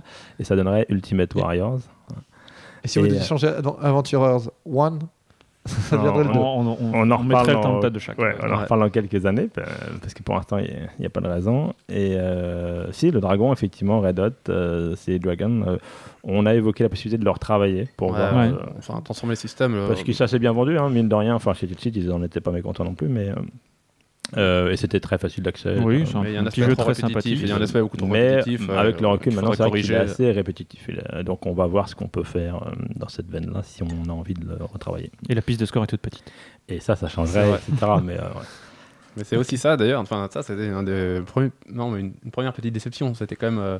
On peut le dire. Enfin, euh, l'ouverture de la boîte de Red Hot, euh, Ouais. sur le matériel. euh, c'est relou quoi. Le plateau, euh, ouais, mais le plateau imprimé à l'envers, par exemple, euh, des conneries comme ça. Enfin, C'est- Il a imprimé à l'envers et on explique, c'est-à-dire qu'en fait la pliure est du mauvais côté et du côté du dessin, ce qui fait que quand Ah, tu oui. plies le dessin, la, la pliure devient de plus en plus blanche, blanchâtre. Mhm. Alors que s'il avait été euh, De l'autre côté. plié de l'autre côté, euh, Et ça- dans, le bon, et dans le bon à tirer, ils ont pas- ils l'ont pas vu. et Non, bah, non faut croire. tu vois, c'est le genre de truc. Ah bah, enfin, nous on n'a pas, on le voit pas à nous, ça. euh, on a, on- D'accord. voilà. Mais tu, tu verras jamais un truc comme ça chez GameWorks, par exemple. Non. Oui. Enfin, tu vois, euh, quand tu vois les jeux de GameWorks, euh, putain, enfin, c'est carré quoi. C'est Ah bah, c'est parfait au niveau du, Ah, niveau du voilà. packaging. euh, Parfait. c'est parfait. C'est nickel. Euh, sur les jeux sur Adventurers, je voulais vous demander aussi. Alors, vous avez visiblement gagné un concours de créateurs qui est organisé par Rôle et Stratégie avec ce jeu. Ah, Non. bah, voilà, ça fait partie des, des deux refus en, en question. C'est-à-dire qu'il nous a relais stratégie. euh, un éditeur euh, orléanais, euh, avait lancé un concours. euh, nous a, enfin, on avait même presque été sélectionné avant parce qu'il nous avait déjà vu avant le jeu. Il voulait le faire, un de ses premiers jeux. On n'a pas réussi à s'entendre. ça s'est pas fait. Voilà. Ok. Un bras d'honneur et c'est bon. Ah non, non, pas du tout. Non, non, non, oh, oh. Non, non. On en a discuté tranquillement. Euh, il nous a effectivement dit dans quelles conditions il pouvait se permettre de le faire, euh, dans quel délai, dans- pour quel montant, euh, etc. Et on lui a dit que nous, ça ne nous intéressait pas et qu'on préférait chercher, prendre notre temps pour chercher quelqu'un d'autre. Et, et le, le- le fait de faire un 2 pour les, les aventuriers, c'est euh, une commande. C'est une commande? Ouais, c'est mais pas- c'est une commande, mais c'est euh, c'est une commande, mais c'était. Alors non, c'était pas sympa à faire. C'était euh, c'était très, enfin vraiment un ch- un challenge. hein. C'était assez dur à faire quand même. Euh, On savait que ça s'y euh, prêtait. Par contre, moi, je suis assez content du résultat. Ouais. On Et savait que ça s'y prêtait parce qu'on avait créé ça un peu pour se faire plusieurs aventures. On n'avait pas vraiment réfléchi à la suivante. Euh, et on attendait de savoir. Quand ils nous ont dit euh, ça nous intéresse, on en voudrait un, on s'est dit ok, le 2, on doit pouvoir le, le faire. Est-ce que vous êtes déjà sur un 3 Euh, et donc, on a mis environ, on va dire, environ D'accord. six mois à bosser euh, assez intensivement dessus, euh, quitte à ramer un petit peu sur la fin quand même pour vraiment débloquer euh, certaines choses. On n'est pas mécontent du résultat, au contraire, je pense qu'on s'est pas trop mal sorti. Euh, mais ça a été plus Ouais, euh, dur. fastidieux, on va dire, que la création d'un 1 euh, avec l'envie, la motivation et, et l'enthousiasme et tout ça. Le, le 3, euh, il est très demandé, hein. mais il est demandé, mais. Voilà. Non, il le- faudrait pas que les gens croient qu'on fait un peu nos. Enfin, Non, non, le mais en- trois. pour l'instant, on est en Voilà. continent. le 3 nous a déjà été demandé. On leur a dit qu'on voulait bien essayer de s'y atteler euh, quand on aurait des chiffres du 1 et du 2 chez Fantasy Flight, en fait. Euh, pour voir, parce que le temps que ça nous prend, euh, voilà, c'est un temps qu'il faut euh, quand même valoriser d'une certaine façon. Et en plus, on, on commence peut-être pas à être à court d'idées, mais plus ça va, moins, voilà, moins c'est facile quand même. Racontez-nous quand même un peu le 2, euh, que- comment il fonctionne. Alors, le 2. Bah, le donc, temple de c'est Le temple de Tchak, Non, c'était le c'est pas ça, 1. le un. Le Le 2, un, c'est la pyramide pyramide d'Horus. Donc, on est parti dans une pyramide égyptienne. Euh, Tu es féru d'é- d'égyptologie Oui, j'adore les ça, hein. Et les zombies et- égyptiens, j'adore. C'est des momies en fait. Donc tout va bien. Et euh, donc on s'est dit, voilà, on va se mettre dans une ambiance, un grand classique aussi de l'exploration. Euh, les momies, ça nous paraissait euh, une indispensable. évidence. Voilà, une évidence. Donc on en a mis euh, trois. Il y avait une boule, il y a trois momies, mais ils n'ont pas tout à fait le même rôle. Parce que les momies n'ont pas un impact, on va dire, aussi fort que la boule. La boule, ça écrase, c'est fini. ouais. Les momies, euh, on va dire, ont un effet, ont un toucher qui va ralentir le joueur. C'est-à-dire que si on la croise, on va, on va être un petit peu. la, la momie a un toucher qui Ouais, ralentit j'entends bien, le mais, joueur. euh, Oui, bien sûr. Non, non, mais. Si elle touche la boule. Enfin, la, la momie, elle n'est pas équivalent. Enfin, l'équivalent de la boule Non. dans le 2. C'est encore autre chose. ouais. Voilà, c'est autre chose que la euh, momie. Les un momies, autre c'est système. un- Les momies, un piège c'est parmi d'autres. Un piège parmi d'autres. Attendez, attendez, attendez. Est-ce que- attends, juste un instant. Parce que là, tu, tu- tu es rentré dans les détails, juste pour savoir. On Ouais. est dans, un truc, dans, Dans une, une pyramide, dans, les- dans laquelle on essaie de s'échapper Oui, encore Imaginons Alors- que nous ne connaissions pas du tout le jeu. Imaginons-le bien. On, est, On essaie de s'échapper en fait. on rentre dans la pyramide, on cherche des trésors archéologiques, on cherche à ressortir de la pyramide avant qu'elle ne se ferme. D'accord. Ça, c'est c'est Et pour l'éternité. Ce tombeau Euh, sera votre tombeau. voilà. On évite de trop croiser de la momie. On évite de se faire mm, croquer par des crocodiles dans un bassin, piquer par des scorpions. On évite aussi de se faire écraser par des dalles qui tombent du plafond. Et en fait, le système qui remplace la boule en termes de timer dans le jeu, c'est-à-dire qui va mettre, euh, qui va fermer la, pyramide Qui là, va, créer, qui va créer du parcours aussi. et qui va créer du parcours, c'est des dalles qui tombent du plafond. Bon, officiellement, c'était des blocs, mais on va les appeler des dalles parce qu'en en plastique, elles vont être un peu moins épaisses que prévu. Euh, mais c'était des gros blocs en fait euh, prévus à, à l'origine, euh, qui en tombant euh, commencent à refermer le chemin, puisque là on n'est pas sur un parcours où on part d'un point A pour aller à un point B, on, est de- on part d'un point A, on rentre, on, circule, on explore et on ressort par le même point A. Sauf que ce point A peut être obstrué à, à un moment, moment donné. ouais. Et on le voit progressivement se fermer une le chemin. de stop ou encore euh, progressif. La révélation d'informations finalement. tu connais le rythme moyen de refermement, enfin de fermeture de la pyramide, mais tu ne connais pas le moment exact de, de sa fermeture, euh, et donc euh, tu vois peu à peu se précipiter ce moment. Euh, le, le côté stop ou encore, c'est bon, bah, est-ce que je sors maintenant ou est-ce que je continue à collecter du trésor, Euh, sachant qu'il y a d'autres pièges et sachant aussi que les nouveaux blocs qui viennent euh, fermer de l'espace créent des, te force à faire plus Voilà. de déplacements parce qu'on est sur des déplacements orthogonaux et pas diagonaux. Donc, euh, T'as des que- contournements, tu crées des chemins. En fait, euh, le, le parcours est mouvant d'une partie à l'autre. Euh, sans être à la Asteroids où ça bouge tout le temps dans tous les sens. Voilà. C'est pas- Ok. Attends, mais c'est c'est très clair. Et ça se jouera de 2 à 6 joueurs, euh, comme le premier, avec la possibilité de croiser donc euh, les personnages du 1 dans le 2 et du 2 dans le 1. Ok. Euh, les pouvoirs seront adaptés euh, aussi. Il sort d'abord aux États-Unis, puis en France ensuite. Et normalement, il sort euh, Donc États-Unis, c'est quand? Indianapolis en mois d'août, si Ouais, tout va bien. En, en avant-première, en tout cas. Pour la Gen Con, donc. Ouais.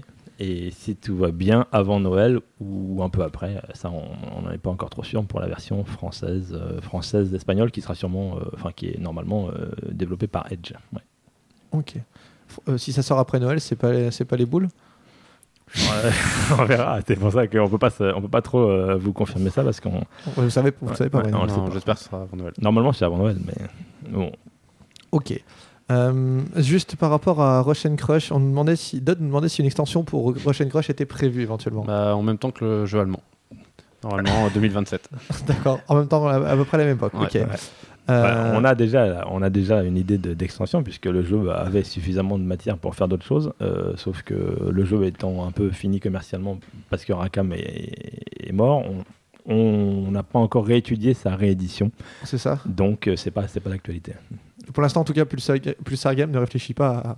Non, c'est pas un des projets euh, premiers, on va dire. C'est pas un- Ok. D'accord, très bien. Euh, c'est pas, alors, c'est Gru- pas impossible qu'on y revienne un jour. oui, oui, vous, vous, fermez Mais, pas euh, la porte. hein. Quand le jeu ne sera plus à 10 euros sur euh, Ludibet, par exemple. Parce que là, c'est un suicide commercial. D'ailleurs, Alain57 nous dit Rush and Crush et Asteroids, même s'ils ne reposent pas du tout sur les mêmes mécaniques, sont sortis presque en même temps.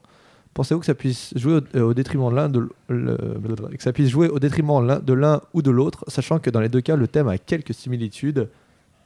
Précise, je dis bien quelques. Ou pas.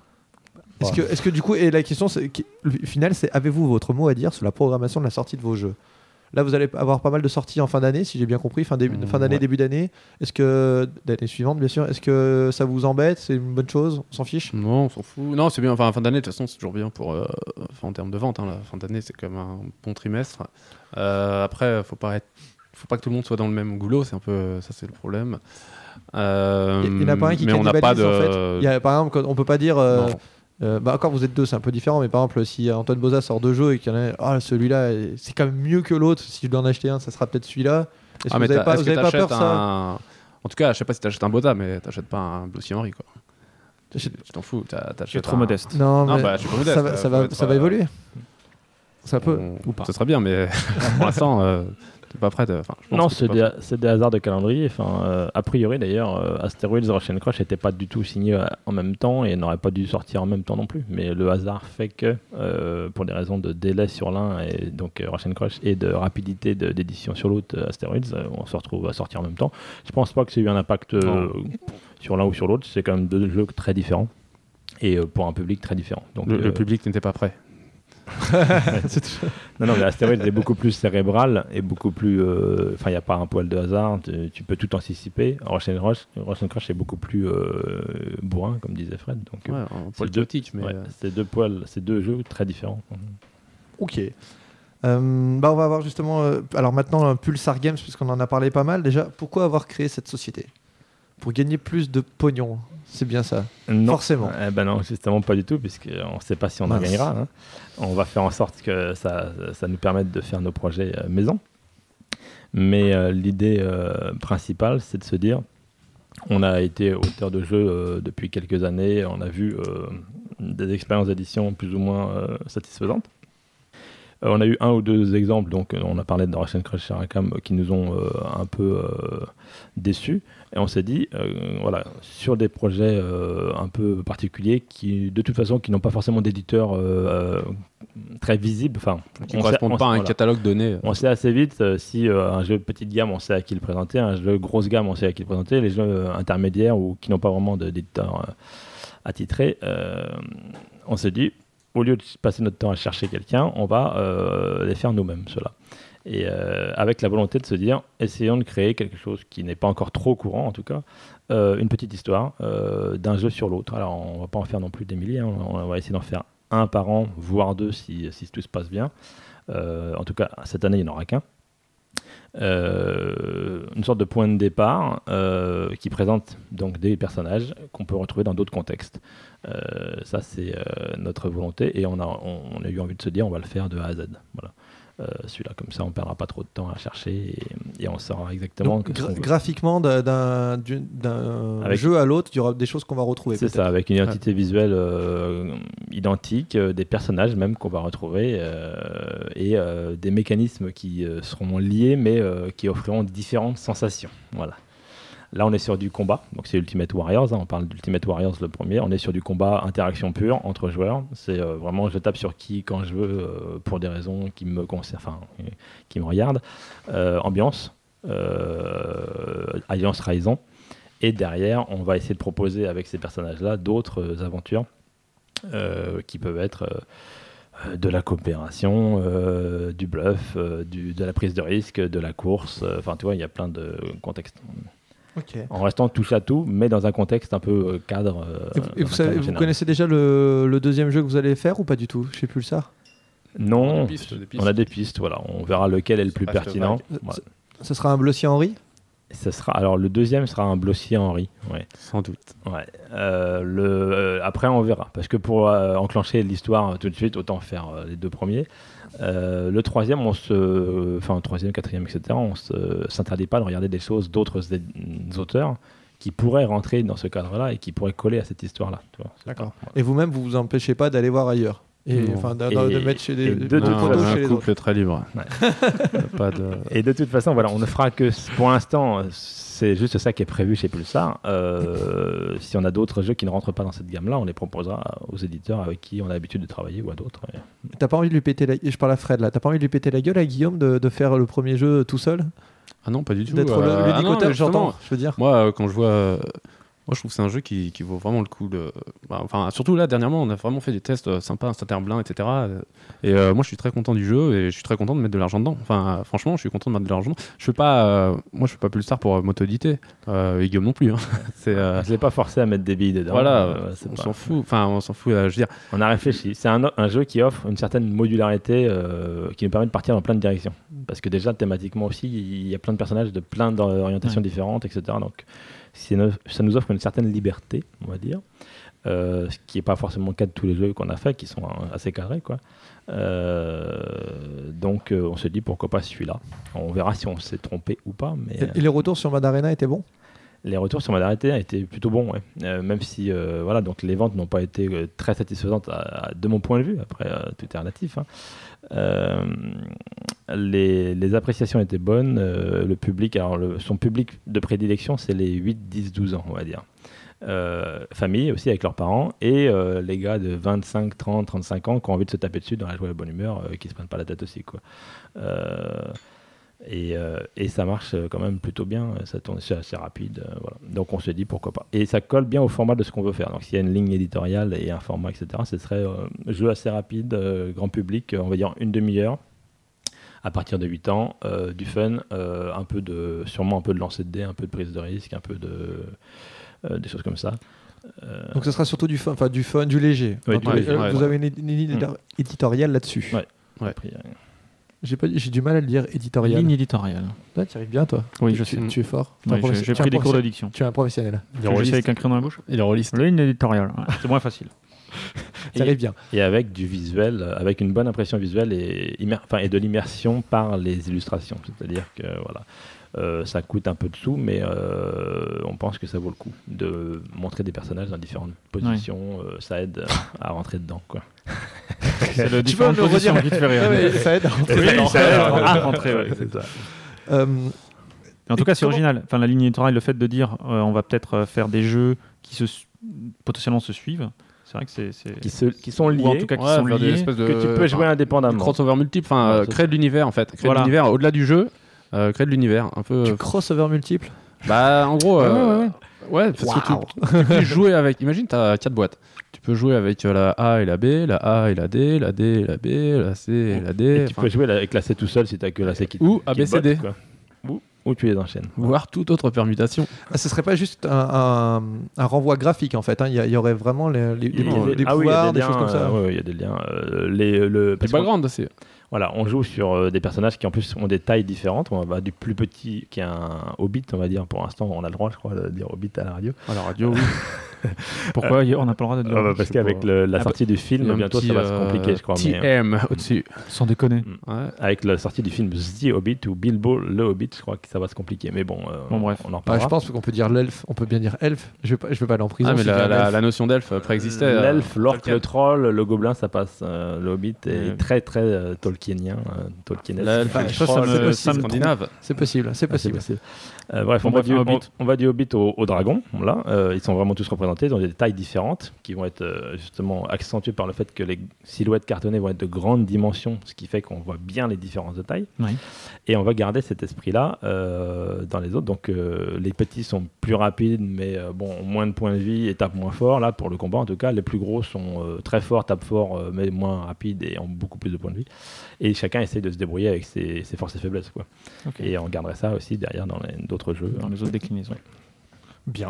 Et vous répartissez les rôles comment alors du coup chez Pulsar Game Donc Fred, euh, le Je fais prési- rien, Guillaume fait tout. président Ça, omnipotent. c'est pas euh, mal. Moi, je fais pareil. Pareil. ouais, je me suis fait avoir dans le couple. Ah non, là c'est carré. Enfin, c'est euh, vrai, Non, là mais- c'est son jeu. En l'occurrence, c'est son jeu. Non, mais je veux dire, Euh, la, ça, la société, la- elle existe la- déjà? Oui. C'est ouais, quoi Elle a quoi comme statut? Alors, c'est une entreprise pour l'instant individuelle. Voilà, ça, voilà. Donc elle est à, elle est à toi. du Elle est à mon nom, ouais. Euh, Ah, donc, vra- tu, tu- tu- tu as vu le site? Tu as aimé les, ce qu'ils t'ont donné? Tu as aimé ce qu'ils t'ont donné Rakam? Et ben voilà, pareil. non, non, pas du tout. Alors là, non, non, honnêtement, on euh, va dire par, que c'est pour des raisons. par rapport à euh, Guillaume, je...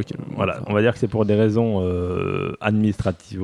Enfin, moi, j'ai déjà une société depuis 2006, en fait. C'est pour ça que euh, c'est pas compliqué. C'est celle-là qui, qui évolue. Euh, Fred est en cours euh, d'enregistrement de sa propre structure également. Et derrière, on aura une structure bipolaire euh, non officielle. Voilà, on se fait des, des commercialisant des jeux des sous la marque croisés, etc. Pulsar Games. Voilà. Sous la marque Pulsar. Euh, mais pour des raisons euh, de, ouais, de Financière. financières et. Ouais, pas seulement, c'est euh, aussi euh, la possibilité de faire chacun après des, des choses. euh, Enfin, tu vois, si je veux. Je Faire un jeu de zombies. quoi. Si je veux faire un, un jeu de euh, zombies. jeu de zombies avec euh, des, des filles à poil, euh, je veux pouvoir faire un jeu de zombies avec des filles à poil euh, sans, sans que Guillaume euh, soit commis dans le crime, quoi. non, ouais, non, non, mais je, je suis désolé, mais j'ai pas compris. T'a- T'auras ta boîte aussi d'édition? Non, mais là, parce qu'il faut que je facture. En fait, là, j'ai besoin de. J'ai des problèmes purement administratifs. Il faut que je fasse des factures à des gens. Euh, En tant que Frédéric Henry. ouais, en tant que Frédéric Henry. Donc, je monte aussi une autre structure euh, de mon côté pour faire de la facturation parce que. euh, Pour ne pas mélanger les choses. Voilà. Voilà. Parce que Pulsar Games ne peut pas facturer les droits d'auteur de Timeline, par exemple. Tu vois, ce serait un peu étrange. Bah, là, plus, enfin, plus les choses avancent, plus on a des participations croisées un peu partout, en fait. Euh, donc. euh, C'est une C'est la mafia, monsieur. non, non, mais euh, donc c'est un peu. on euh, n'est pas encore allé non, mais s'enregistrer ouais, à l'étranger. on voit, dans- on voit, on On voit. n'est pas fait du faut que ce offshore. soit, mais- faut que ce soit un peu propre, quoi. Ouais, donc potentiellement, tu auras une liberté aussi de ton, de ton côté pour, euh, pour faire des choses. Ouais. Exactement. Et donc, euh, toi aussi, Guillaume. Mais là, Pulsar, c'est quand même à vocation de, que vous le gériez tous les deux. Ouais, bah, Ouais, ouais, en bien sûr, c'est des, projets, des c'est projets une- communs. Mais c'est euh, une marque d'édition. Voilà. Bien. Ce qui est derrière est pas très important. Donc pour l'instant, ah ouais, d'accord. Mais tu, tu bosses dessus quand même, Fred, actuellement ou pas pour oui. l'instant, ouais, enfin, je Bah, bosse sur les bosse. concepts, Attends, mais. euh, Parle, faut que tu parles dans le micro si tu veux. Ah, si tu- y une non, mais je, bosse dessus avec Guillaume, je, voilà, comme je suis co-investisseur, etc. Mais c'est vrai que euh, moi, je laisse euh, toute la reine à Guillaume. En plus, euh, bon, bah, pour les gens qui me connaissent, euh, je suis pas vraiment un, un mec d'argent. Enfin, je, je suis pas un très bon gestionnaire. D'accord. Donc c'est lui qui s'en occupe. ouais, c'est plus sûr, beaucoup plus sûr. Tu gagnes plein d'argent au poker. Ah, mais je crame vite, moi. Euh, alors, donc, bon, on a parlé de, de, de- de votre premier jeu, donc Ultimate Warriors. On peut l'appeler comme ça. hein. Mm. Euh, alors, qu'est-ce que, est-ce, qu'on a- est-ce que j'avais d'autres questions? Non, je crois pas. Euh, je crois qu'on a tout dit à peu près à ce niveau-là. Euh, ah aussi, Gruik nous demande, il dit, il paraîtrait qu'on vous a vu torse nu pour donner un t-shirt à une femme sur un salon mondial. Est-ce que ça vous arrive souvent? Je ne sais pas ce que c'est cette histoire. Ça doit être Fred. Non, ouais, c'est une. euh, Non, c'est Gruy que, que je connais bien. euh, C'est un, c'est un pote et voilà, sa copine. J'avais le t-shirt d'aventureur. euh, T'en avais plus en stock? Il voulait le t-shirt. Non, j'en ai pas. Enfin, c'était sur le stand AEG. Il m'a demandé euh, si je pouvais le passer à sa copine. Je l'ai passé à sa copine et comme j'avais un t-shirt dans mon t-shirt normal dans mon dans mon sac, bah, j'ai mis mon t-shirt T'as normal. changé. Donc pendant 5 secondes, euh, j'étais torse Tu- nu. Tu as montré tes pectoraux euh, musclés à ce moment-là. C'était il y a deux ans. C'était- il y a 6 kilos. Ok. Alors, si j'aimerais bien qu'on récapitule juste vos, vos prochaines sorties. On a dit Timeline 2 Enfin, le 1 déjà qui va ressortir pour ceux qui n'ont pas réagi dans les 15 premiers jours. Ceux qui étaient en vacances, eh ben, ils n'ont pas pu l'avoir. Donc le 1. Le 2 qui arrive en même temps. Donc fin, là, début. Enfin, donc, pour ceux qui nous écoutent, c'est déjà là. De suite, allez-y. Le 3 en septembre, fin d'année. je sais pas Fin d'année, on va dire fin d'année. pardon. Ultimate Warriors, fin d'année aussi. Oui. Adventurers 2 avec un peu de chance, donc euh, US euh, août et peut-être avant Noël en France. D'accord. Euh, Words, un jeu de lettres aussi. Et, et la surprise, voilà. Un jeu de lettres qui sort chez, euh, chez Asgard, dans leur collection boîte métal. Ouais. Euh, Le même format que Timeline? Voilà. D'accord. Crazy Mix Timeline euh, Worlds. Et Words, c'est quoi C'est une quoi donc c'est- Word C'est un, c'est un Blossy Henry C'est un Blossy Henry qui est lié à cette histoire de Scrabble dont on parlait Ah. tout à l'heure. On Ouais, y c'est un jeu de lettres. euh, C'est un on jeu peut de dire que c'est un. Ouais, comme c'est à la mode. Enfin, c'est un pendu interactif, je dirais. Un pendu interactif. ah. Ah, le pendu. Oui, le pendu, euh, je vois Le pendu, c'est, euh, ouais, bien sûr. Donc, euh, non, c'est un jeu très simple. euh, durée de partie à peu près 25-30 minutes, on va dire, euh, en faisant plusieurs manches. Euh, qui marche bien. Franchement, qui marche. euh, Enfin, moi, j'étais très très content des, différents tests qu'on a fait sur les différents salons. Et euh, je trouve euh, graphiquement vraiment à la hauteur. Là encore, euh, non, parce que des fois, enfin voilà, je trouve que Asgard, là, ils ont fait un beau boulot. Il faut- il faut le dire. Non, mais il faut le dire parce que euh, c'est vrai, si, quand je suis pas content après eux, je leur dis, ouais, je suis pas content. Donc là, je suis super content, euh, donc faut le dire, je suis super content. Et Ah, le, voilà. le principe, c'est que donc, chaque joueur a une main de cartes de lettres, Ouais. euh, qu'on crée chacun euh, son mot devant soi, mais euh, Secrètement. secrètement. Mhm. Et euh, à son tour, on a le droit d'aller révéler une lettre euh, ailleurs euh, Ouais. et de faire une proposition. Ou, ou Non, de passer. non, mais je suis désolé, un- j'ai- je suis désolé, j'ai pas, j'ai j'ai pas compris. Ou alors, j'ai pas bien écouté. C'est un petit système pas de prise de risque en fait. Bon, alors, Alors, tu, vas, attends, vas attends. Non, on essaie- chacun essaie de faire un, son propre mot ou un mot Chacun collectif fait son premier mot, euh, D'accord. caché devant lui avec ses lettres. D'accord, caché. ok. caché. Et euh, à ton tour de jeu, tu as le droit de retourner une lettre d'un de tes adversaires pour révéler progressivement son mot et de faire une proposition. Euh, Ah, d'accord. après, soit sur ce mot-là, soit sur un autre. Sachant que tu as un, système de, un petit système de prise de, de risque. En fait, tu as des jetons que tu vas miser. euh, si tu perds ta mise, c'est pas grave, mais l'autre la récupère. Donc ton nombre de propositions est relativement euh, Limité. n'est pas absolu. Euh, ouais, est limité en nombre faire- de propositions. Voilà, tu peux pas tout proposer. Et sachant que bon, le scoring est très simple, tu gagnes, tu gagnes les lettres euh, qui n'étaient pas encore révélées lorsque tu as découvert un mot. Ouais. Sachant, et euh, tu remportes chez toi les lettres qui ont dû être révélées pour qu'on découvre ton mot. Donc, euh, en gros, de, un- si tu vas gagner plus en prenant plus de risques, si par exemple tu me proposes euh, un mot euh, dont 5 lettres sont encore euh, couvertes et que tu le trouves, tu gagneras ces 5 lettres. Si tu choisis de découvrir une des lettres, alors tu donnes un point de plus à l'autre. euh, chaque lettre que tu découvres chez l'autre lui ouais. donne un point et te fait perdre un point toi, mais euh, augmente, enfin rétrécit le champ des possibles. Bien sûr. Et la manche Euh, se termine quand tous les mots sont découverts. Voilà, donc c'est en fait c'est un hybride entre du jeu de prise de risque Ouais. et du jeu de lettres. Pas mal. Et le- les, mots, les, les peuvent être. euh, chacun fait le mot qu'il souhaite Tu fais vraiment ce que tu veux, ça peut être du verbe conjugué, etc. Mais ah oui, il y a une petite donnée qui est très importante, c'est que la couleur, par contre, le dos de carte t'indique s'il s'agit d'une voyelle ou d'une consonne. Ah. Donc tu vois, si, imagine des lettres. voyelle, voyelle, consonne, consonne sur un long mot.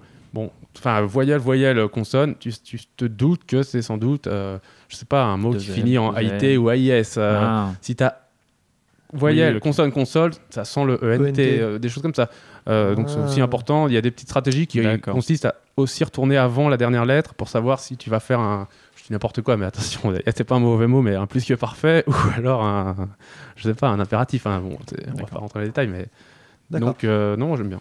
Et ça, sort- ça sort quand normalement? Ça, ça sort en, même temps que Timeline même temps que 3, euh, Timeline je dirais 3, ouais. tout début décembre. euh, Ouais, Ouais, un peu avant. novembre, décembre, fin novembre, je dirais fin, ouais, fin novembre, début Et décembre. c'est ça sera un- c'est un jeu qui peut être joué à l'international en plus Enfin, dans certains non, pays. la parce que, distribution ouais, la des distribution lettres, des lettres est pas forcément la même. euh, Ah oui. francophone. Pardon, la ouais. distribution des lettres est francophone. Effectivement. Par contre, la boîte euh, est Le sera. internationale. Ok, ouais. C'est ça qui s'appelle euh, Words, un mot anglais.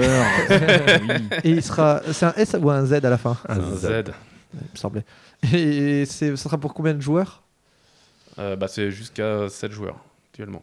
De 3 à 7 2 à 7 Mais il n'est pas encore parti de l'usine. On va Enfin, voir. trois, Faut peut-être. juste un, une tout petit, une petite décision euh, en termes de matériel euh, pour voir si on pourrait éventuellement monter à 8. euh, voir si c'est intéressant. euh, ça coûte un tout petit bois plus cher de monter à 8 en fait. Et Euh, là-dedans, vous aurez des, une prise de participation également? Un accord peut-être Ou pas? Vous savez peut-être pas encore. si, euh, Ça, si, on le sait déjà. donc, ouais, ouais, Mais- moi, je mets du sous. Fred a mis des sous. Voilà. D'accord. Un, un- un sur les deux. Ok. Et donc on a dit ça, ça, ça. Ça, c'était le scoop du jour. Et tu Ça, sais ce qui c'était nous a manqué c'est pendant pas la radio des jeux, c'était d'avoir un, un jingle scoop. Tu vois, un Ouais. tac. Tac. Et Parce qu'on en a eu quand même quasiment à C'est chaque une fois. super idée. Un peu tard Un peu pour nous. Si on avait fait une C'est saison une 3, bonne on l'aurait fait. Euh, pas- rien dans les... Vous avez encore donné des choses plus rien dans les cartons, vous m'avez dit, c'est ça? Si, des, enfin, des trucs en Non, mais des, choses, les des cartons, choses, euh, très, non. très très avancées que, que vous finalisez, il n'y a rien actuellement. Non. hormis ou euh, hormis donc ce. Euh, Ou des choses qu'on ouais. n'annoncera pas, peut-être. On a un petit truc, mais on sait pas. C'est c'est pas. Non. Bah, il y aura, on essayera d'en faire un deuxième derrière Ultimate Warriors, voilà, c'est sûr, Oui. qui, qui avance. Et puis, euh, Et ça sera un nouveau jeu, donc ça sera un truc Ouais. sur lequel vous travaillez. Ça. C'est un truc sur lequel vous, vous travaillez actuellement, Ouais. euh, mais qui n'a pas, qui n'est pas une reprise d'un des jeux que vous avez déjà Ah non, fait non, par le passé. tout. Ouais, non, Non. pas du tout. Ok. Très bien. Bah écoutez, bah, merci pour toutes ces réponses. Est-ce qu'il y a des questions à la- au- auxquelles vous vouliez répondre et, Et que euh, nous n'avons point posé. et que nous n'avons point posé tout à fait Euh, non. Non, c'est tout bon. Ouais. Bah, merci déjà pour vos réponses. Euh, on va passer euh, à l'actu pas fraîche du mois. Oui.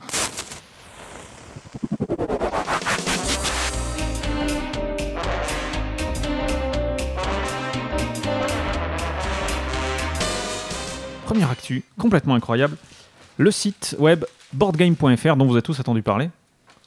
Fred, au lieu de manger. Oui, oui, tout à fait. Bien sûr, on est d'accord. Non, mais tu peux manger, hein, vas-y. Donc, euh, j'imagine que vous avez remarqué qu'il y a de plus en plus de jeux de plateau qui sont adaptés de manière numérique. Récemment. Tikal Oui. Quelqu'un a joué, bien Tikal, sur iPad Oui, moi je l'ai. Moi aussi. C'est pas mal. Ouais, il est, il est pas très bon en face. il, est, mais... il est un peu nul, ouais, mais. euh, mais ça a peut-être évolué. Mais c'est- par contre, c'est bien, c'est chouette. hein, c'est bien pratique. foutu. ouais. Ouais. Un petit peu pas facile des fois de zoomer, dézoomer, mais euh, ou alors c'est peut-être moi Oui. qui suis manchot. Mais Non, je suis d'accord. Et des fois, il, il bug. Enfin, Ouais. il- Mais, mais c'est quand même super bien foutu. c'est très, très euh, chouette. Et puis quel plaisir de jouer à, À Tikal, sur iPad. n'est-ce pas? Time's Up? Ça, c'est pas mal, Time's Up. Je l'ai pas essayé. Enfin, j'ai- en fait, je- je l'ai- j'ai tellement toutes ces autres versions que j'ai pas encore investi. Euh, bientôt, il y aura Photo Party, à moins qu'il soit déjà sorti Photo Party, j'en suis pas persuadé. Photo Party, ça, c'est une super, c'est une super idée hein, sur iPhone, on avait déjà parlé avec, euh, avec Mathieu Despnous. Trader, Cyclade, Dicetown, Timeline, Fred, Ouais, timeline. ouais, ouais, j'ai pu l'essayer euh, bah, hier. hier. Euh, ouais, je veux pas faire. Si, je vais faire de la pub du coup. Mais aussi, euh, Mais, euh, honnêtement, euh, ouais, j'ai vraiment trouvé ça super. Enfin, bah, encore une fois, euh, bon, alors, merci Asgard parce que là, il y a eu un beau travail de Loïc, euh, Ouais. le frère d'Arwan, qui a fait un vraiment beau travail graphique. Et euh, l'équipe de programmation, euh, c'était, enfin là, c'est vraiment génial. Enfin, T'as joué sur quoi? Sur iPad bah Sur ouais, mais sur iPad, j'ai Ouais. pas, enfin, j'ai pas d'iPhone, j'ai pas d'iPad. c'est D'accord. dur. C'est moche. Euh, mais ouais, franchement, c'est bien. Du coup, je, me tâte là à me trouver un truc quand même, à m'acheter un truc parce que euh, non, je, je trouvais ça vraiment super. Enfin, vraiment, vraiment bien. Le jeu s'y prête super bien en fait. hein. Enfin, Bah, J'étais vachement circonspect sur le sur l'idée même de jeu de société euh, sur tablette, en fait. Ouais. Euh, et en fait, euh, non. Enfin, effectivement, quand tu as des concepts qui, dont le support importe peu, il n'y a pas de problème. Après, euh, sur les, les jeux plus massifs, par exemple, avec de la 3D, là, je reste encore euh, dubitatif. Oui, les aventuriers sur iPad. Ouais. Ouais. Bah, ouais, enfin, on en parle du coup, Ah, c'est marrant. c'est Ouais, vrai on en parle. Bah, ouais, enfin, moi, on, on en parle. D'accord. Ok. bah, Tikal, c'est la- c'est vrai qu'on perd un peu de la, la magie de la 3D parce que Tikal, quand tu t'éloignes du plateau du premier Tikal, c'est magnifique avec ses- ses- ses- ses- les épaisseurs, etc. Ouais. Oui. Là, tu, on perd un, on perd un, Un, petit, petit peu. Mais bon, ça, c'est pas non plus super flagrant sur Mais du Tikal coup, tu 1. joues pas en 2h30, mais tu joues en. Ouais, c'est long. Tikal, hein, d'ailleurs aussi. Mais bon. Toujours est-il qu'un site se propose de recenser tous les jeux de société adaptés sur support numérique, et ce site s'appelle donc boardgame.fr. Alors, euh, il n'y a pas que des jeux sur iPhone ou iPad, il y a tout ce qui est ordinateur, console portable, les smartphones, les tablettes Android. Tu as des jeux, euh, parce que alors, euh, Guillaume n'a pas d'i- d'iPad, la honte. Mais il a une tablette Android. Tu as des jeux sur. Il a sur, pas la lessive homo, il a la, la sous-marque, c'est vraiment la honte. Quoi. Tu as des jeux euh, ou pas du on tout en reparle dans quelques années si c'est. Ouais. Très, pr- très probablement. Tu, as, tu as des jeux sur, euh, sur, ton, sur ta machine Ouais, mec, j'ai pas pour l'instant pris le temps d'aller voir ce qui était euh, effectivement sur l'Android Market. Euh, je pense que les adaptations sont beaucoup moins fréquentes pour l'instant pour le- Ouais. la plateforme Android. Euh, mais Google étant derrière, ça devrait se développer euh, à, à vitesse grand V, je pense. Mais... D'accord. Alors boardgame.fr, donc c'est un site qui Quoi, recense quoi, quoi, quoi? boardgame.fr. Ok. Boardgame.fr. Ah, Ah, un tueur en série. Ah. Exactement. Euh, donc c'est juste un, un site qui recense, qui c'est une base de données, il n'y a pas de notes, euh, de commentaires, de critiques. Ça c'est juste un petit peu dommage parce qu'effectivement on aurait pu savoir notamment que pour Tikal, euh, l'intelligence artificielle elle n'était pas top. Mais bon. Euh, mais il y a, il y a beaucoup de news, des interviews d'acteurs de, de cette partie du monde ludique, dont bientôt Fred Henry, Ah oui. qui sera Voilà. bientôt interviewé, euh, mais aussi Chris Bollinger. Donc c'est un site euh, que je vous invite à visiter, qui est, qui est bien fait, une super présentation. Et l'adresse c'est http www.boardgame.fr, donc boardgame, euh, B-O-A-R-D-G-A-M-E.fr. Tout le monde savait écrire boardgame autour de cette table, j'imagine. C'est important de préciser qu'il n'y a pas de S à la fin du game, c'est tout. Non, Surtout. oui, c'est c'est au singulier. Il y a bientôt Puerto Rico qui va sortir, mais quand vous nous écoutez, Ah oui il est déjà sorti, probablement. Par les mêmes gens qui font Tikal. me Exactement, tout à fait. Tant mieux. Une autre actu? Ah, Tant mieux. Mais tant mieux parce que j'aime beaucoup Puerto Rico. Ah, Donc, tant mieux. c'est une bonne nouvelle. C'est une- c'est une on l'a- excellente On l'attend nouvelle. avec impatience, effectivement. Exactement. Autre actu. Autre actu. King of Tokyo. Euh, alors, vous, vous n'êtes pas sans ignorer qu'il y a eu une catastrophe au Japon hein, il n'y a pas très longtemps. Euh, donc, Yellow pro- propose de, de soutenir la Croix-Rouge dans ses opérations de secours aux victimes. Tous ceux qui souhaitent participer et apporter leur soutien pourront donc euh, le faire par l'internet. Alors, moi, je reprends en fait le texte de, de, de- de Yellow, hein, je me suis pas emmerdé à faire un Mm. nouveau texte. Mais en tout cas, toujours est-il que euh, vous pouvez le faire par l'intermédiaire de King of Tokyo. Alors, Yellow, ils avaient édité 11 cartes promotionnelles pour King of Tokyo. On peut en commander 9. Pourquoi 9 Fred, à ma Parce droite. qu'il y en a deux. Mais J'ai déjà lu ton texte, alors je voudrais pas te pourrir ton truc. Mais... Non, mais d'accord, parce qu'il y en a deux qui, qui, euh, qui sont en rupture de stock tellement le succès était incroyable. C'est des deux cartes promotionnelles. pour les boutiques, je pense. Je- alors je- ça, je, n'ai pas ce détail. C'est la carte. Je crois que quand tu prenais un 12-13, tu avais à chaque fois Ah. 6 cartes de chaque, je crois, hein, qui partaient en boutique. Et donc, euh, j'imagine, vu les commandes, euh, que ce Possible. sont les deux cartes qui sont en rupture. Possible. C'est les cartes écrasement dévastateur et partenaire. Ça parle à tout le monde?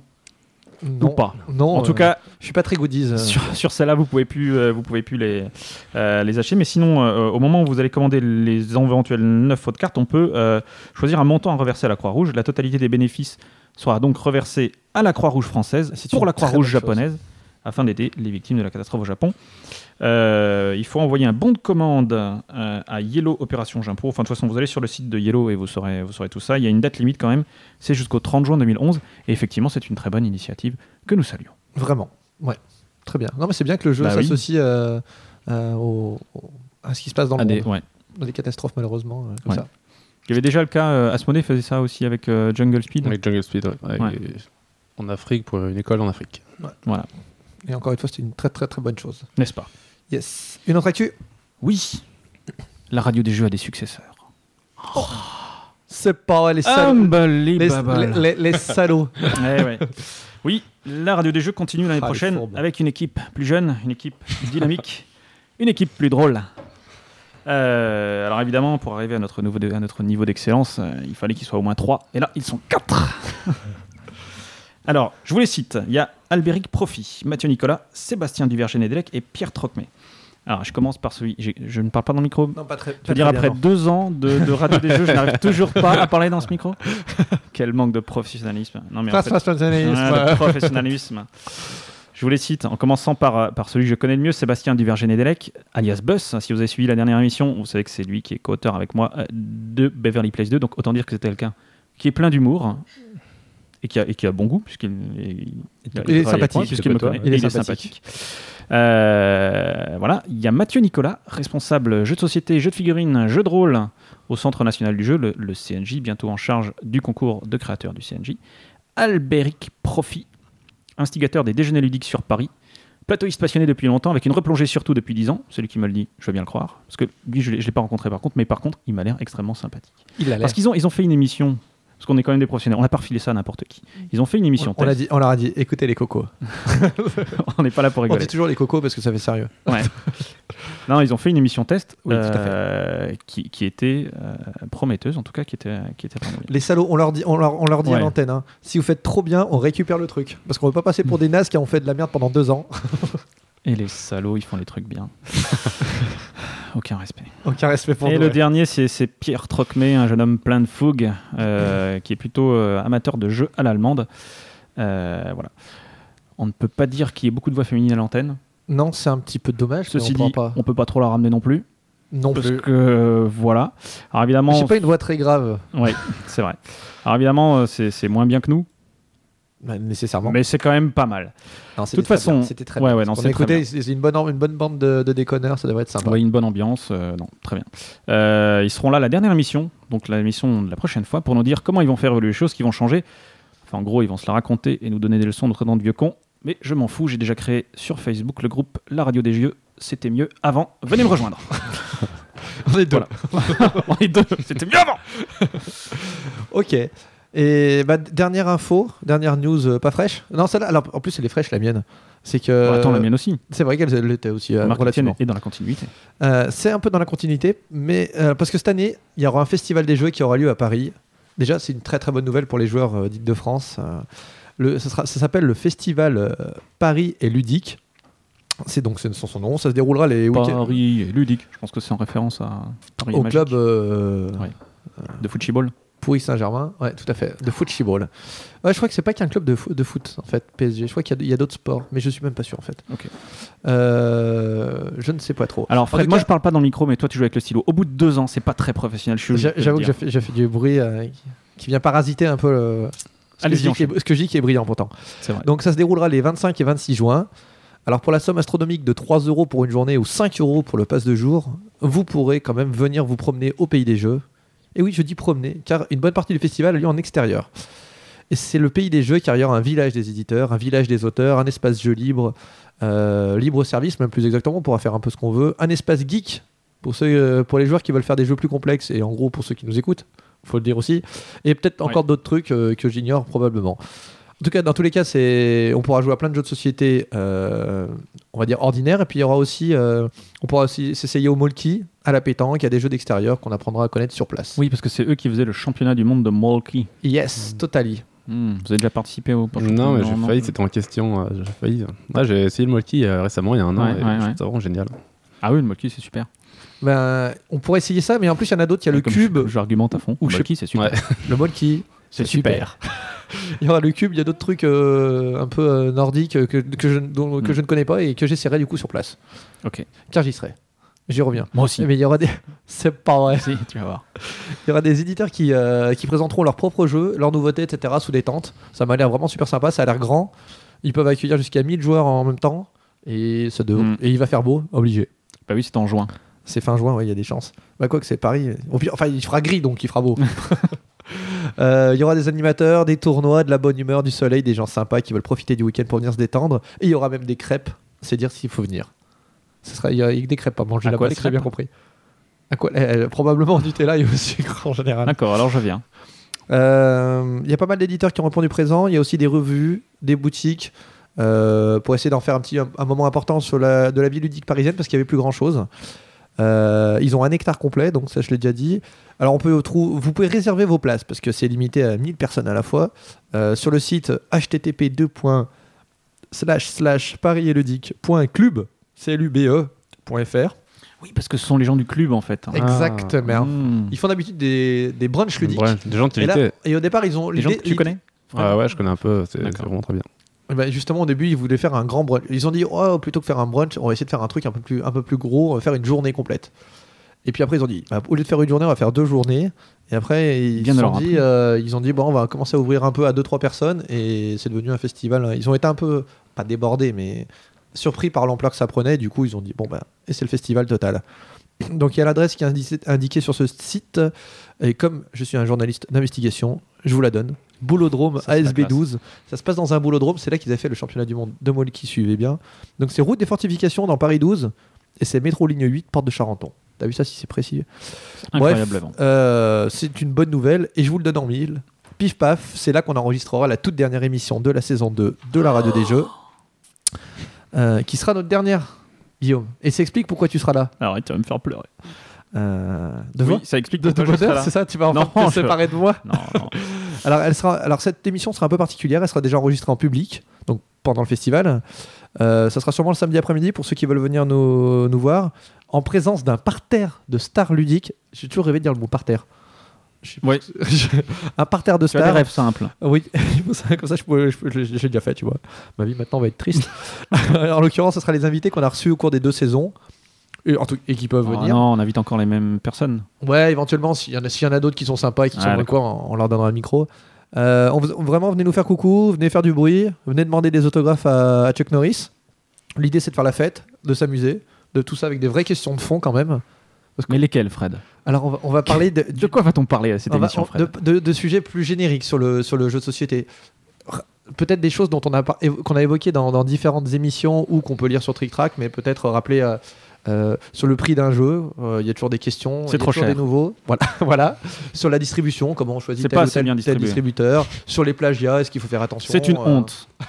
Tout ça, J'ai toutes les réponses, pourquoi on y va c'est vrai que tu les as bien résumés. Euh, donc, en tout cas, venez, venez nous faire coucou. Ça sera la dernière, ça sera sympa.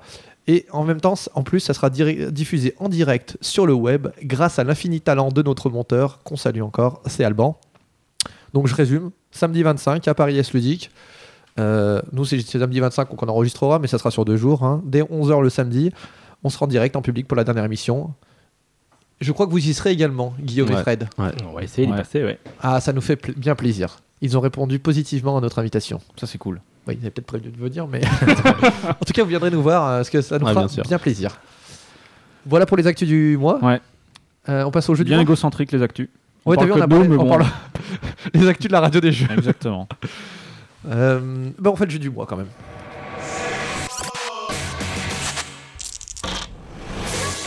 Alors pour le jeu du mois, peut-être que ceux qui nous écoutent et qui écoutent cette rubrique, c'est peut-être pas les mêmes, euh, s'en souviennent. C'est peut-être pas les. Potentiellement, il y a quand même forte chance. Oui, enfin ceux qui écoutent le, le jeu du mois, ils ont écouté avant normalement. Ah. Peut-être qu'il y en a qui Je raccrochent. crois à ce qu'il y a des mecs qui, Qui- qui viennent exprès pour écouter le jeu du mois. Non, plutôt c'est plutôt l'inverse.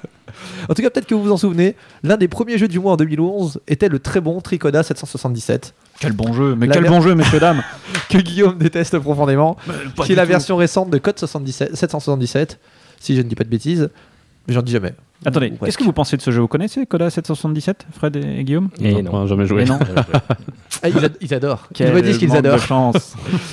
Bref, euh, pour présenter ce jeu, j'avais évoqué le fait qu'il était une sorte de croisement entre Coyote et Mastermind. Mais en fait, j'avais oublié un troisième jeu qui lui ressemble également.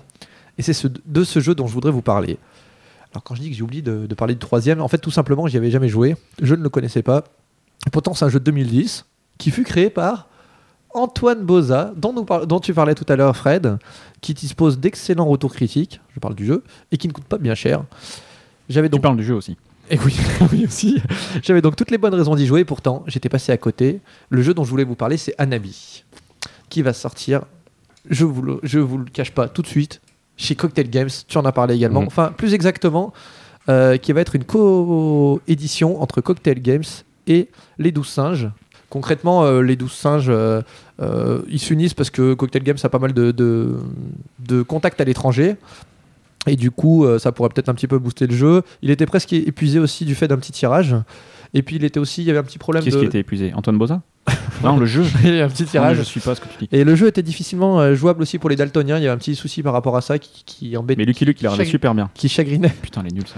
qui chagrinait euh, Antoine. J'essaie d'enchaîner pour. pour- Pardon. Non, parce que là, la- ça sent la fin, tu vois. Donc bref, ça va être tout, tout ça va être refait, ça va être formidable. En tout cas, je l'espère. Donc ce sera dans le, dans le format des, des jeux de poche, des fameuses boîtes métal de chez Cocktail Games. Alors l'idée du jeu, c'est quoi? C'est de faire le plus beau feu d'artifice. Et on peut le lire sur le site de l'auteur. Anabi est le mot japonais pour feu d'artifice. Il est composé de deux idéogrammes, fleurs et feu. Je, je ne sais pas, hein, je le crois. En tout cas, ça c'est vrai. Donc c'est un jeu de cartes. Chaque joueur a des cartes qu'il ne voit pas, mais il voit toutes les cartes des autres joueurs. Donc Comme à Co- Coyote. C'est comme à Coyote donc, ou à Code 777. Comme à Code 777. Mais ce qui différencie Anabi de ces deux autres jeux, c'est que c'est un jeu coopératif. Ah. Et ça, c'est là que c'est malin. Et ce qui différencie Anabi des jeux coopératifs, c'est que souvent, dans les jeux coopératifs, il y en a un qui, quand il y en a un qui maîtrise bien Qui le jeu danse, ou qui, qui a un peu une grande gueule, il, il arrive à un petit peu imposer la façon optimale de jouer aux autres. Ouais, il fait un peu le chef, Et du coup, c'est le boss, ça- le patron, ça manque de la pour le clou du spectacle. Le leader. le Chuck, le Chuck Norris. Et du coup, là, c'est plus. euh, Du coup, là, ça enlève un peu une partie de plaisir, du, par- du plaisir pardon, pour les autres joueurs. Et bah, chez Anabi, il ne pas le ça- cas. Ça ne peut pas être le cas puisque tu ne connais pas tes propres cartes. Tu ne peux pas prendre la décision optimale. Éventuellement. Ah, on joue tous, tous. Moi, je pensais qu'en fait, c'était coopératif entre les trois autres et celui qui. Non, pas du tout. Tout le monde joue. Oh non, il y a qu'un- Ah, on oui, oui, on joue mal. en groupe, complètement. Euh, et du coup, c'est tout bête, mais ça change vraiment tout. Euh, et surtout, Anabi, c'est surtout en fait un jeu de communication. Euh, là où ça n'y paraît pas, c'est que c'est un jeu de communication. Il faut faire deviner aux, aux autres joueurs ce- ce qu'ils ont en main, sachant qu'on peut donner que des infos très très limitées. En quelques, en quelques mots, à son tour, on a que trois possibilités. Soit on donne une info précise à un joueur, cette carte est bleue, ou alors euh, tu as des cartes de valeur 3 et 3, là, ici et là, pardon. Soit on défausse une carte, ce qui donnera le droit à la communauté de plus tard de pouvoir euh, à nouveau donner une information, soit on tente de poser une de ces cartes. Sachant qu'il y a cinq couleurs de cartes et qu'on doit poser les cartes de manière euh, ordonnée 1, 2, 3, 4, 5. Donc 5 couleurs de cartes, 5 types de chiffres, faut les poser dans cet ordre-là. Si on se trompe et qu'on pose une mauvaise carte, par exemple j'ai posé un 2 bleu alors que le 1 bleu n'était pas posé, j'ai fait une boulette. Si le groupe a fait 3 boulettes, on a perdu la partie. À la fin du jeu, soit quand on perd la partie, soit quand le paquet de cartes est vide, euh, on essaie d'approcher le score de 25, qui est le score parfait. Et sinon, on regarde si on était bien ou pas. Donc, honnêtement, c'est formidable. Ça a l'air mieux que Tricoda. C'est vraiment très très mal. Le fait d'avoir changé ça en jeu coopératif, ça change. c'est- encore mieux que Tricoda. Tu sais quoi C'est encore mieux. C'est un peu différent, mais c'est mieux. Le plus dur à ce jeu, par contre, c'est de pas tricher. Comme c'est un jeu de communication et qu'on joue en groupe, si vous voulez, euh, le- euh, souvent dans les jeux de, de coopératifs, on, des fois on peut un peu, on peut un peu tricher. Ah, pas Toi, tu ça. triches, Fred. Moi, je ne triche jamais. Jamais, monsieur. Jamais. Et là, du coup, en fait, la tentation est grande de donner Ouais. par son intonation ou par les gestes, par la voix, euh, une information qui un petit peu supérieure à ce que ce qu'on aurait, ce qu'on devrait dire. Euh, faut essayer de pas trop le faire. C'est possible aussi que si on joue toujours avec les mêmes joueurs, on établisse des espèces de codes ou des systèmes d'annonces un peu comme à la coinche. Euh, tu sais que si je te dis que là, là tu as telle carte, tu pourras t'arranger. Mais dans tous les cas, c'est vraiment, vraiment super bien. Mathieu Despnous disait dans la dernière émission, pour ceux qui l'ont écouté, qu'il souhaitait faire au moins un jeu malin-malin par année. Et il disait que pour 2011, ça serait un habit. Et ben honnêtement, c'est une très très bonne idée. Euh, donc c'est très bien de la part des 12 singes et de, et de Cocktail Games de refaire ce jeu. Moi j'ai vraiment, je connaissais pas avant, j'ai vraiment trouvé ça parfait. Euh, c'est tout simple, c'est brillant. Ça va coûter aux alentours, de, ça va coûter 10 euros, donc euh, ça vaut la peine d'investir. Euh, ça va être, les illustrations vont être refaits. Ils vont être faits par Albertine Ralenti. Donc il y aura plus peut-être un éventuel problème pour les daltoniens et Les Lucky Lukiens. exactement. Et ça va sortir, je te le donne en mille, en juillet. Juillet qui est une très très bonne époque pour Le feu d'artifice. les feux d'artifice. Ils sont Putain, malins comme à l'éditeur. Ouais. Mhm. Euh, donc si comme moi vous êtes passé à côté de la première édition, franchement ça vaut le coup d'aller d'aller investir 10 euros, d'économiser en tout cas chaque mois jusque là pour pouvoir vous le payer. Euh, si vous n'êtes pas satisfait, Chuck Norris ici présent vous le remboursera sur simple courrier. Est-ce que vous y avez joué moi, Chuck Norris? Non, moi, je ne payerai pas, non, Est-ce que vous y avez joué Ouais, moi j'y ai joué, c'est très bien. Guillaume. Ouais, moi j'y ai joué euh, avec Antoine, avec euh, Mathieu Blaillot de Matago et avec des gens euh, qui étaient non joueurs et ça a très bien marché. ouais. C'est vraiment bien. Ouais. Et Fred, t'as pas, pas pu jouer? Moi, je, je trouve ça vraiment du, extrêmement malin. Mais bon, c'est pas un nouveau jeu non plus, mais euh, Non. il va ressortir et en tout cas, c'est une Mais belle comme on l'avait en avant-première, parce qu'on on est des gens qui ont, nous sommes des gens influents, influent. et nous, nous l'avons eu en, en avant-première. ok. C'était bien de le noter. Euh, Non, mais du coup, tu m'as presque donné envie d'y jouer, tu vois. mais ça vaut vraiment le coup. Et ben, on y j'y jouera jouerai. ensemble. Eh ben, j'y jouerai. ouais. Euh, Est-ce que pas de regret On va passer au fil rouge, la série de questions qu'on pose à tout le monde. Mhm. Est-ce que vous êtes prêts? Ouais, c'est très. Psychologiquement. Alors, le fil rouge, Guillaume va vous commencer par vous poser la première question parce qu'il n'est pas prêt. Et ça, le ça fil beaucoup. rouge sur le bouton rouge, le fil vert sur le bouton vert, mais pas du tout. C'était une référence à la 7ème compagnie, film que nous avons tous vu euh, le deuxième épisode. C'est dans le deuxième Oui, le fil rouge sur le bouton rouge, et c'est Robert Lamoureux. Je croyais que c'était dans le premier, tu vois. Alors par contre, c'est des de questions culture. auxquelles, alors, il y a- y a- c'est un peu embêtant parce qu'il y, a- il y a des réponses qui ont déjà été données, mais ce n'est pas grave. Guillaume, combien y a-t-il de jeux dans ta ludothèque? Personnel, euh, Personnel. en comptant les jeux pour enfants, pour mes enfants. Pourquoi tu as une ludothèque non personnelle Euh, ouais, j'ai une ludothèque euh, chez mes parents quand j'étais jeune, qui Ah. est aussi un peu euh, les jeux que je jouais quand j'étais jeune. C'est vrai Il y en a beaucoup Tu Non, non, ai, intéressante, euh, non je sais pas, je dirais une, une trentaine. C'est déjà pas mal, hein Franchement, mal, pour. C'est quoi C'est de la bonne paye, du Monopoly, des choses comme ça non, il y a un peu. L'île infernale. Hmm, non, non, j'ai pas l'île infernale. Euh, J'avais des choses comme euh, bon, euh, les touches écoulées. Ouais. Les... Alors, chez mes parents, j'ai les, Blue Blood, Glouton. les Blood Bowl en 1, 2 et 3 versions. Ah oui. Euh, Voilà, Formule D'accord. D. Euh, je vais y revenir. Attends, je compte. hein. Euh, Avec ma sœur. Tatata. Ouais, je dirais une dizaine chez mes parents, une quinzaine, vingtaine chez moi. euh, D'accord. Une dizaine adultes, une dizaine enfants chez moi. Mais ouais. elle est toute petite. c'est une C'est une toute petite aussi, oui, mais je suis comme Fred, je joue euh, assez peu. D'accord. Euh, ou en tout cas, on a joué pas mal de choses, mais qu'on n'a pas forcément acheté. Voilà. Est-ce que maintenant vous jouez à... Je t'ai vu, Fred. Tu as encore fait tomber quelque chose. Arrête de casser. Est-ce que vous jouez maintenant aux jeux des autres ou pas du tout Ah oui. Plus, beaucoup plus Ouais, moi je joue toutes les semaines maintenant.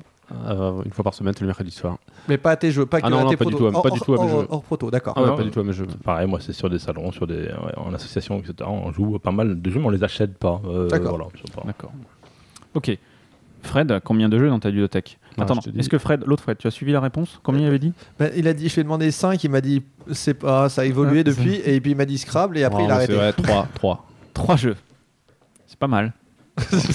Bah voilà, ah non, voilà, ça y est, je m'en souviens. C'est alors le Scrabble. Ah, en plus, c'est terrible parce que c'est le Scrabble.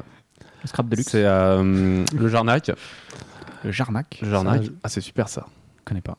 C'est vrai? Ouais, si. enfin, Non, mais je j'ai jamais joué. Je vois, je vois le truc, mais j'ai jamais joué. Ah, Jarnac, c'est une- c'est vraiment bien. Très très bien. Et Tai Chi Chuan. Et Tai Chi Chuan, Que des jeux que tu avais dit, de lettres. Mm. de lettres. Ok. Quel est le dernier jeu, Fred, auquel tu as joué? Euh, alors, jeu, euh, sans compter le poker, euh, King of Tokyo. Ok. King of Tokyo. T'as trouvé Time- ça bien? Timeline en i- sur iPad, tu nous as dit hier. Ouais, mais je. je- Ah, Ah, oui, t'as enfin, Timeline sur iPad si tu veux, mais euh, on va dire un jeu euh, que je n'ai pas fait, c'est King of Tokyo. Et tu as aimé King of Tokyo? Honnêtement, of très Tokyo. honnêtement, ouais, je trouve ça énorme. Ouais, mais j'ai- moi j'ai bien aimé. J'y ai joué à Essen, j'ai trouvé ça très très bien. Donc, on va se retrouver un petit peu en face hein, avec Ouais. Ultimate Warriors, mais euh, on n'a pas peur. Euh, on verra ce que ça donne. Et puis, euh, c'est pas pour le même public non plus, voilà, a priori. Ok. Et toi, le dernier jeu auquel tu as joué? Euh, J'ai joué à Memo Pirate avec mon fils de 4 ans. C'est Voilà. un, jeu à bas, de non c'est un jeu à bas, c'est un petit jeu en Ouais. boîte bleue euh, un peu arrondi, métal d'ailleurs, euh, Oui. un contenu sympa aussi. euh, et euh, bah, c'est mignon, mais c'est un petit mémo, hein, voilà, parce Ouais, que ouais, ouais. il a 4 ans. euh, bon. Ah si, non, non, j'ai joué dans une version surdimensionnée de la pyramide des animaux, pareil, c'est un ABBA avec ma fille de 2 ans. Vous faites, vous faites des jeux simples. non, mais ju- justement, tu as déjà pensé à faire des jeux pour enfants? Alors, t'as ça- des en- et que t'as des testeurs sur place, quoi. Ouais, ça va venir, ouais, ça va venir. C'est vrai? Ils sont un petit peu, c'est très simple Oui, encore, de quatre c'est et deux 2 et ans, ouais. 4 c'est très jeune. Ah, on a un truc sur le feu d'ailleurs, faut... enfin, on en parlera en- Ouais, dans le train. pour les enfants. Mais, euh, mais ça va venir. Je pense que ça va être la, prochaine étape, c'est que je vais passer à quelques jeux pour enfants aussi. Très bonne question, Guillaume, tu vois. Tu es brillant pour une fois. Au bout de deux ans, j'ai réussi à trouver une bonne question. je suis. Euh, Il était temps que ça s'arrête. Il était temps. Euh, Guillaume, quel est ton jeu préféré du monde Of the world? Mon jeu préféré, euh... bah, je vais dire. Non, non, je vais dire. euh, Alors, je vais dire euh, échec ou dame. euh, Ça, c'est un peu classique. hein. Et je vais dire dame parce que c'est celui qui m'a permis. C'est pas forcément le plus riche, Ouais. mais c'est celui qui m'a permis de le jouer dans, dans tous les pays que j'ai traversés. Euh, c'est un jeu qui est assez universel, euh, qu'on peut jouer avec des petits cailloux. Enfin, moi, j'ai joué avec des cailloux sur, euh, voilà, sur un quadrillage dans la terre, quoi Ouais, ouais, ouais. avec euh, des gens de tous horizons. Et c'est vraiment euh, agréable de pouvoir partager ça euh, quand on parle pas la langue, notamment ouais. en Asie ou des choses comme ça. C'est la première fois qu'on a cette réponse. Me Oui, semble-t-il. c'est la première fois qu'on a un jeu qui est, que quelqu'un ne répond pas à un jeu édité. Ouais. On va dire, enfin, ouais. Frédéric. Je vais répondre à un jeu édité, enfin tel qu'on entend là. Euh, Robo Rally. Robot Rally. Ah ouais, de loin, très loin. C'est vrai? Ouais. Moi j'adore. C'est un bon D'où Robot D'où Astéroïde, ouais. Tu penses que et- et le- l'élève n'a pas dépassé le maître? Ah, je veux pas me fâcher avec l'éditeur. Ok. Ah, c'est un super jeu, hein, Robot Rally. Je- Non, tu t'as jamais joué Fred- Frédéric Brelot? j'y avais, j'y ai joué une fois il y a très longtemps, la partie s'était éternisée, du coup j'avais Ah. modérément. Ouais, mais quand c'est Ouais, si bon, tu euh, fais c'est pas grave 12 si ça 000 dure. hein, c'est, euh, euh, ouais, franchement, non, moi je m'éclate. Ouais. Ouais, c'est chouette. Ok. Si tu devais jouer Fred à un jeu juste après l'émission, ce serait lequel? Euh... ouais, mais alors, dans le cadre de ma grande culture ludique, euh, quoi je pourrais jouer là juste après l'émission euh, Un truc léger parce que je suis fatigué. euh, King of Tokyo. Ok. et, to- et toi Guillaume? Guillaume Qui, moi? Ah non, toi, l'autre Guillaume, l'autre pardon. Ça faisait au moins 10 minutes que tu l'avais pas fait Oui, cette blague. Non, bah, je pense que je serais content de refaire un petit jeu avec mes enfants en, en arrivant à la maison. ouais. Ok. Alright. Après, euh, lequel, j'en sais rien. ouais. Ok. Une question à laquelle, à laquelle il a déjà été répondu également. Est-ce qu'il y a un auteur euh, que tu admires particulièrement? Allez, on va dire Guillaume. Euh, voilà, je veux dire que je, je trouve la, j'apprécie l'humilité de Wolfgang Kramer, de ce que j'ai pu euh, savoir de lui. voilà. Et, et Fred, je sens bien la réponse. Bah, j'ai déjà donné la Eh, réponse. ouais, ouais, c'est le- Alors, c'est voilà, c'est et Croc, euh, enfin entre enfin, Croc Et, et Antoine. et Botta, Ok. Et un éditeur que, que tu apprécies particulièrement? Plusieurs. Euh, Je parle pas dans les relations humaines, hein, je parle euh, vraiment dans le, dans, le, dans le jeu. Un éditeur, quand il sort un jeu, t'as t'as- t'as envie d'aller voir ce que ça donne. Euh, ouais, mais c'est c'est dur de départager parce que. euh, Dis du mal. voilà. Vas-y, balance. truc, euh, C'est notre dernière, on s'en euh, Avec fout. qui tu peux travailler après, quoi. Non, mais c'est ça, on s'en fout. Nous, nous, c'est notre dernière, on s'en fout. Plus personne nous aimera On après. est des gueudins. Ouais, ouais, mais moi, je m'en fous pas. non, mais honnêtement. euh, On ne demande pas de dire du mal. du- Un éditeur que, que- Ah, je pourrais dire belle- euh, niveau, belle- euh, niveau qualité, une belle je, de- pourrais dire euh, GameWorks, euh, mais il n'y a pas. Après, ils font des jeux euh, qui sont pas tout à fait. Je suis pas la cible des jeux. En fait, le problème pour moi, c'est que je suis pas la cible de beaucoup de jeux. Euh, Je suis pas là. parce que je vais être. Bah non, parce que du coup, je vais être obligé de te dire euh, FFG? FFG, mais Ouais, euh, mais en plus, bien. je vais trouver ça trop lourd. Euh, Mais c'est quoi, c'est quoi, tu, c'est quoi que tu aimes bien alors? Les trucs tranquilles. Enfin. King of Tokyo, quoi. Bah voilà, ça c'est. Ouais, ça va, c'est pas trop. euh, Ça va avec ma cérébralité, on va dire. non, non, sincèrement, euh, ouais, un truc euh, relativement. léger. Je dis, moi je fais beaucoup de jeux aussi parce que. Il n'y a pas. Enfin, je, je trouve pas non plus dans. On va dire dans le commerce ce qui me ce qui m'amuse moi enfin je, veux dire je joue au Scrabble et au poker en gros et après sinon ouais des jeux plutôt légers mais si il y a des jeux comme Kingsburg par exemple j'adore Kingsburg j'ai trouvé ça super Je sais pas, parce que ah, enfin un jeu de gestion où tu as des dés quoi. Où tu gères euh, l'aléa finalement et c'est vachement bien ça. Mais euh, non honnêtement euh, ouais hors relation humaine c'est dur. Je, je pourrais te dire sur des relations humaines mais sur euh, hors relation humaine je, je peux pas euh, je peux pas ouais sinon t'en fâches un autre. Ok. Guillaume. Et moi, euh, bah, ce sera, ce sera euh, que je suis vraiment euh, ou que je regarde régulièrement. euh, bon, euh, moi j'ai la, moi j'ai les enfants, donc comme ça je suis tranquille. Ah, si tu me dis ah bah. non, les, ouais, les jeux à bas sont bien pour les enfants. En tout cas, c'est une bonne qualité. Donc pour enfants, ouais, on va dire qu'on je peux suivre un peu à bas. Et puis sinon, dans notre petit milieu, moi je dirais Cocktail Game, c'est Libellude. Pour des relations et humaines et euh, de, de lignes éditoriales qui me vont bien parce que je suis c'est très grand public enfin, j'aime bien les- que les jeux soient diffusés euh, largement voilà. Ok. Très bien. Ok. Quel est le petit truc que tu adores voir se passer lorsque tu joues, Guillaume? Euh, bah, euh, surtout quand je, je joue quand je joue moi ou quand je regarde des gens jouer ou Quand tu joues toi, quand je joue moi qu'est-ce qui te fait que, que tu aimes le jeu? Quand à un moment donné euh, on rigole voilà Tout simplement. Tout simplement moi ou, Ouais. ou quelqu'un à la table quoi. quand il y a eu un moment de rire ou un moment de ouais de de, de complicité euh, sur euh, sur ou une crasse ou un, truc qui s'est bien passé enfin euh, voilà un, un moment euh, de rire simple que ce soit en famille avec des amis etc c'est un truc qu'on peut partager avec tout le monde D'accord. Frédéric. Bah ouais, moi je dirais, enfin, quand t'es tellement dans le jeu euh, que tu perds ta distance au jeu.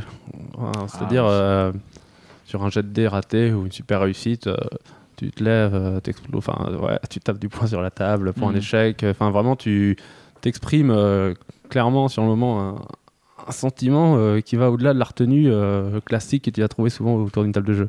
Euh, donc, encore une fois, quand le jeu, clairement, le jeu a généré, a généré euh, une émotion euh, si forte qu'elle dépasse la retenue. Que tu sors de la distance au jeu classique et vraiment t'es dans le jeu et yes, putain, merde. Enfin, voilà. Et d'ailleurs, ton langage s'en ressent. Ok. Et le truc que tu détestes voir se passer quand tu joues? Bah, euh, quand les gens s'emmerdent. C'est en gros euh, ce que je déteste. Enfin, moi, après, c'est aussi, voilà, mais moi, je joue pour m'amuser. Euh, quand je joue, c'est clairement pour m'amuser. Enfin, ça dépend à quel jeu d'ailleurs. Il y a des jeux où je joue pas du tout pour m'amuser. Euh, mais il y a toujours. euh, Mais dans tous les cas, c'est challengeant, quoi. Euh, donc, quand il y a de l'ennui, quand il y a de l'ennui autour d'une table, je supporte pas. Enfin, je préfère replier les goals et on change de jeu. C'est-à-dire quoi Quand les gens sur les jeux de gestion, par exemple, des trucs comme ça? Non, parce que le, le- attention, le, si, si la gestion elle a un côté, euh, tu vois, l'intensité par exemple, euh, tu peux avoir la, allez, la cérébralité, tu peux ré- vraiment, si tu réfléchis, tu as de l'intensité, c'est pas de l'ennui. Euh, au contraire, quand, euh, en gros, euh, électroencéphalogramme plat, quoi, quand il se passe rien, tu t'emmerdes et euh, t'es ni dans l'émotion ni dans la raison. T'es, euh, ouais, les petits chevaux. Tu vois, tu vois imagine on joue aux petits chevaux. Bon, Tu déconnes, les petits chevaux, c'est chiant. Non, c'est bon, je plaisante. voilà, le jeu de loi si tu préfères. Jeu de loi, Déconne, le jeu de loi. tu vas, tu t'emmerdes un peu finalement. Il y a pas beaucoup de, c'est pas, il y a pas, y a pas d'enjeu, c'est pas challengeant. Il y a, y a pas de tension, quel que soit le ressort de la tension. Euh, voilà, donc tu t'ennuies et voilà, ça c'est. Enfin, pour moi, c'est l'exemple, contre-exemple même du jeu. Enfin, le- ce que ne doit pas faire un jeu, c'est générer de l'ennui. Voilà, c'est, c'est ça. Après, ça génère ce que ça veut, mais c'est pas de l'ennui en tout cas. Guillaume? Oui, ça va rejoindre un peu Fred, pas tout à fait sur le même plan, mais euh, voilà, c'est pareil. Moi, je joue vraiment pour m'amuser euh, et je cherche à m'amuser avec les partenaires de jeu. Et Euh, S'amuse avec ses partenaires, c'est ouais. tout. quel qu'il soit. Et donc, euh, j'aurais tendance à dire euh, si je sens que c'est un peu forcé, si des gens à la table se forcent à jouer, euh, j'aurais tendance à dire bon, on n'insiste pas quoi. C'est sur, sur les protos. Ouais, Les pro- bah, les tu le par- re- Non, par mais exemple, voilà. les- Par exemple, les protos de Guillaume. Ouais. Montiage. Non, mais quand tu sens, quand tu sens qu'effectivement il n'y a pas d'entrain et que et c'est même pas de l'ennui, c'est euh, un désintérêt complet, euh, ou alors qu'il a, vu qu'ils sont fatigués, ou quand on est fatigué, ou quand on n'a pas envie de jouer, on joue pas quoi, et puis basta. La copine qui se met à la table pour faire plaisir à son copain, Ouais. qui en fait n'a pas du tout envie de jouer. C'est la taraxie. Ok, bah merci pour ces réponses. Euh, c'est la fin de l'émission. On vous remercie pour tout ça. Bah, merci- Merci à vous, Bah euh, ouais, Guillaume à et vous. Fred, de, Mais- nous avoir invités. Il vous en prie. Il vous en prie. Merci Guillaume euh, de, m'avoir su- supporté pendant, pendant l'émission. Euh, c'est la fin. Nous, on se retrouve, donc on a dit le 25 juin, Oui. avec vous-même d'ailleurs, Mhm. en partie. Enfin, bah, alors non, vous, vous serez, entier, entier vous complètement là, mais il n'y aura pas que vous, je Ah, voulais dire. Venez entier. Euh, on, se re- on se retrouve à ce moment-là, donc Ouais. c'est-à-dire dans, dans 10 jours, pour ceux qui nous écoutent. Dans 10 jours pour ceux qui nous écoutent. La radio des jeux continue l'année prochaine, donc vous pouvez aller voter sur iTunes Ouais, continuez. Il y aura pour dire qu'on est génial, euh, Ouais, et exactement. euh, même géniaux, on peut dire. On, on, on- Ça se dit ouais, on y ouais, je sais pas. Je sais pas. Euh, si vous voulez donner des sous-sous, vous pouvez aussi euh, via le, le- le compte PayPal. Voilà. Frédéric. point- Polo, euh, je donne le numéro de code. Enfin voilà, continuez à nous soutenir quoi. Ok, bah d'accord, je, le- je le ferai. Je le ferai l'an Merci prochain. Fred, tu es gentil. Je le ferai l'an prochain. Merci à, merci à tous et à, puis à très bientôt dans tous les cas. Ciao. La radio des jeux. La radio, c'est des jeux, c'est la radio des jeux. You're listening to the board game radio. Ok. Bah, écoute la radio des jeux. Et toi, qu'est-ce que t'écoutes? J'adore Jingle. Jingle, pipi. Pas, ouais, jingle pipi et bière aussi. C'est pas le tout, mais.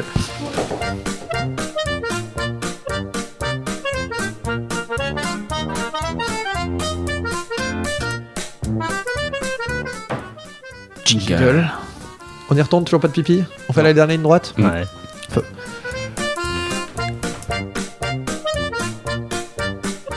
Prends, prends le micro directement. Mais c'est quand tu veux, tu non, non tu fais pas. Ouais, Vas-y Guillaume. Ouais, mais je sais, mais là non. Non, si c'est pas C'est le, c'est le dernier, il faut. Soyons fous, Guillaume. On Ok, d'accord, ok. On est des fous. Chin chin en, ouais, en mexicain ça veut dire euh, nique ta mère. Ah, ouais, bah, au Japon, en Japon, ça veut dire. euh, Je crois que ça veut dire couille.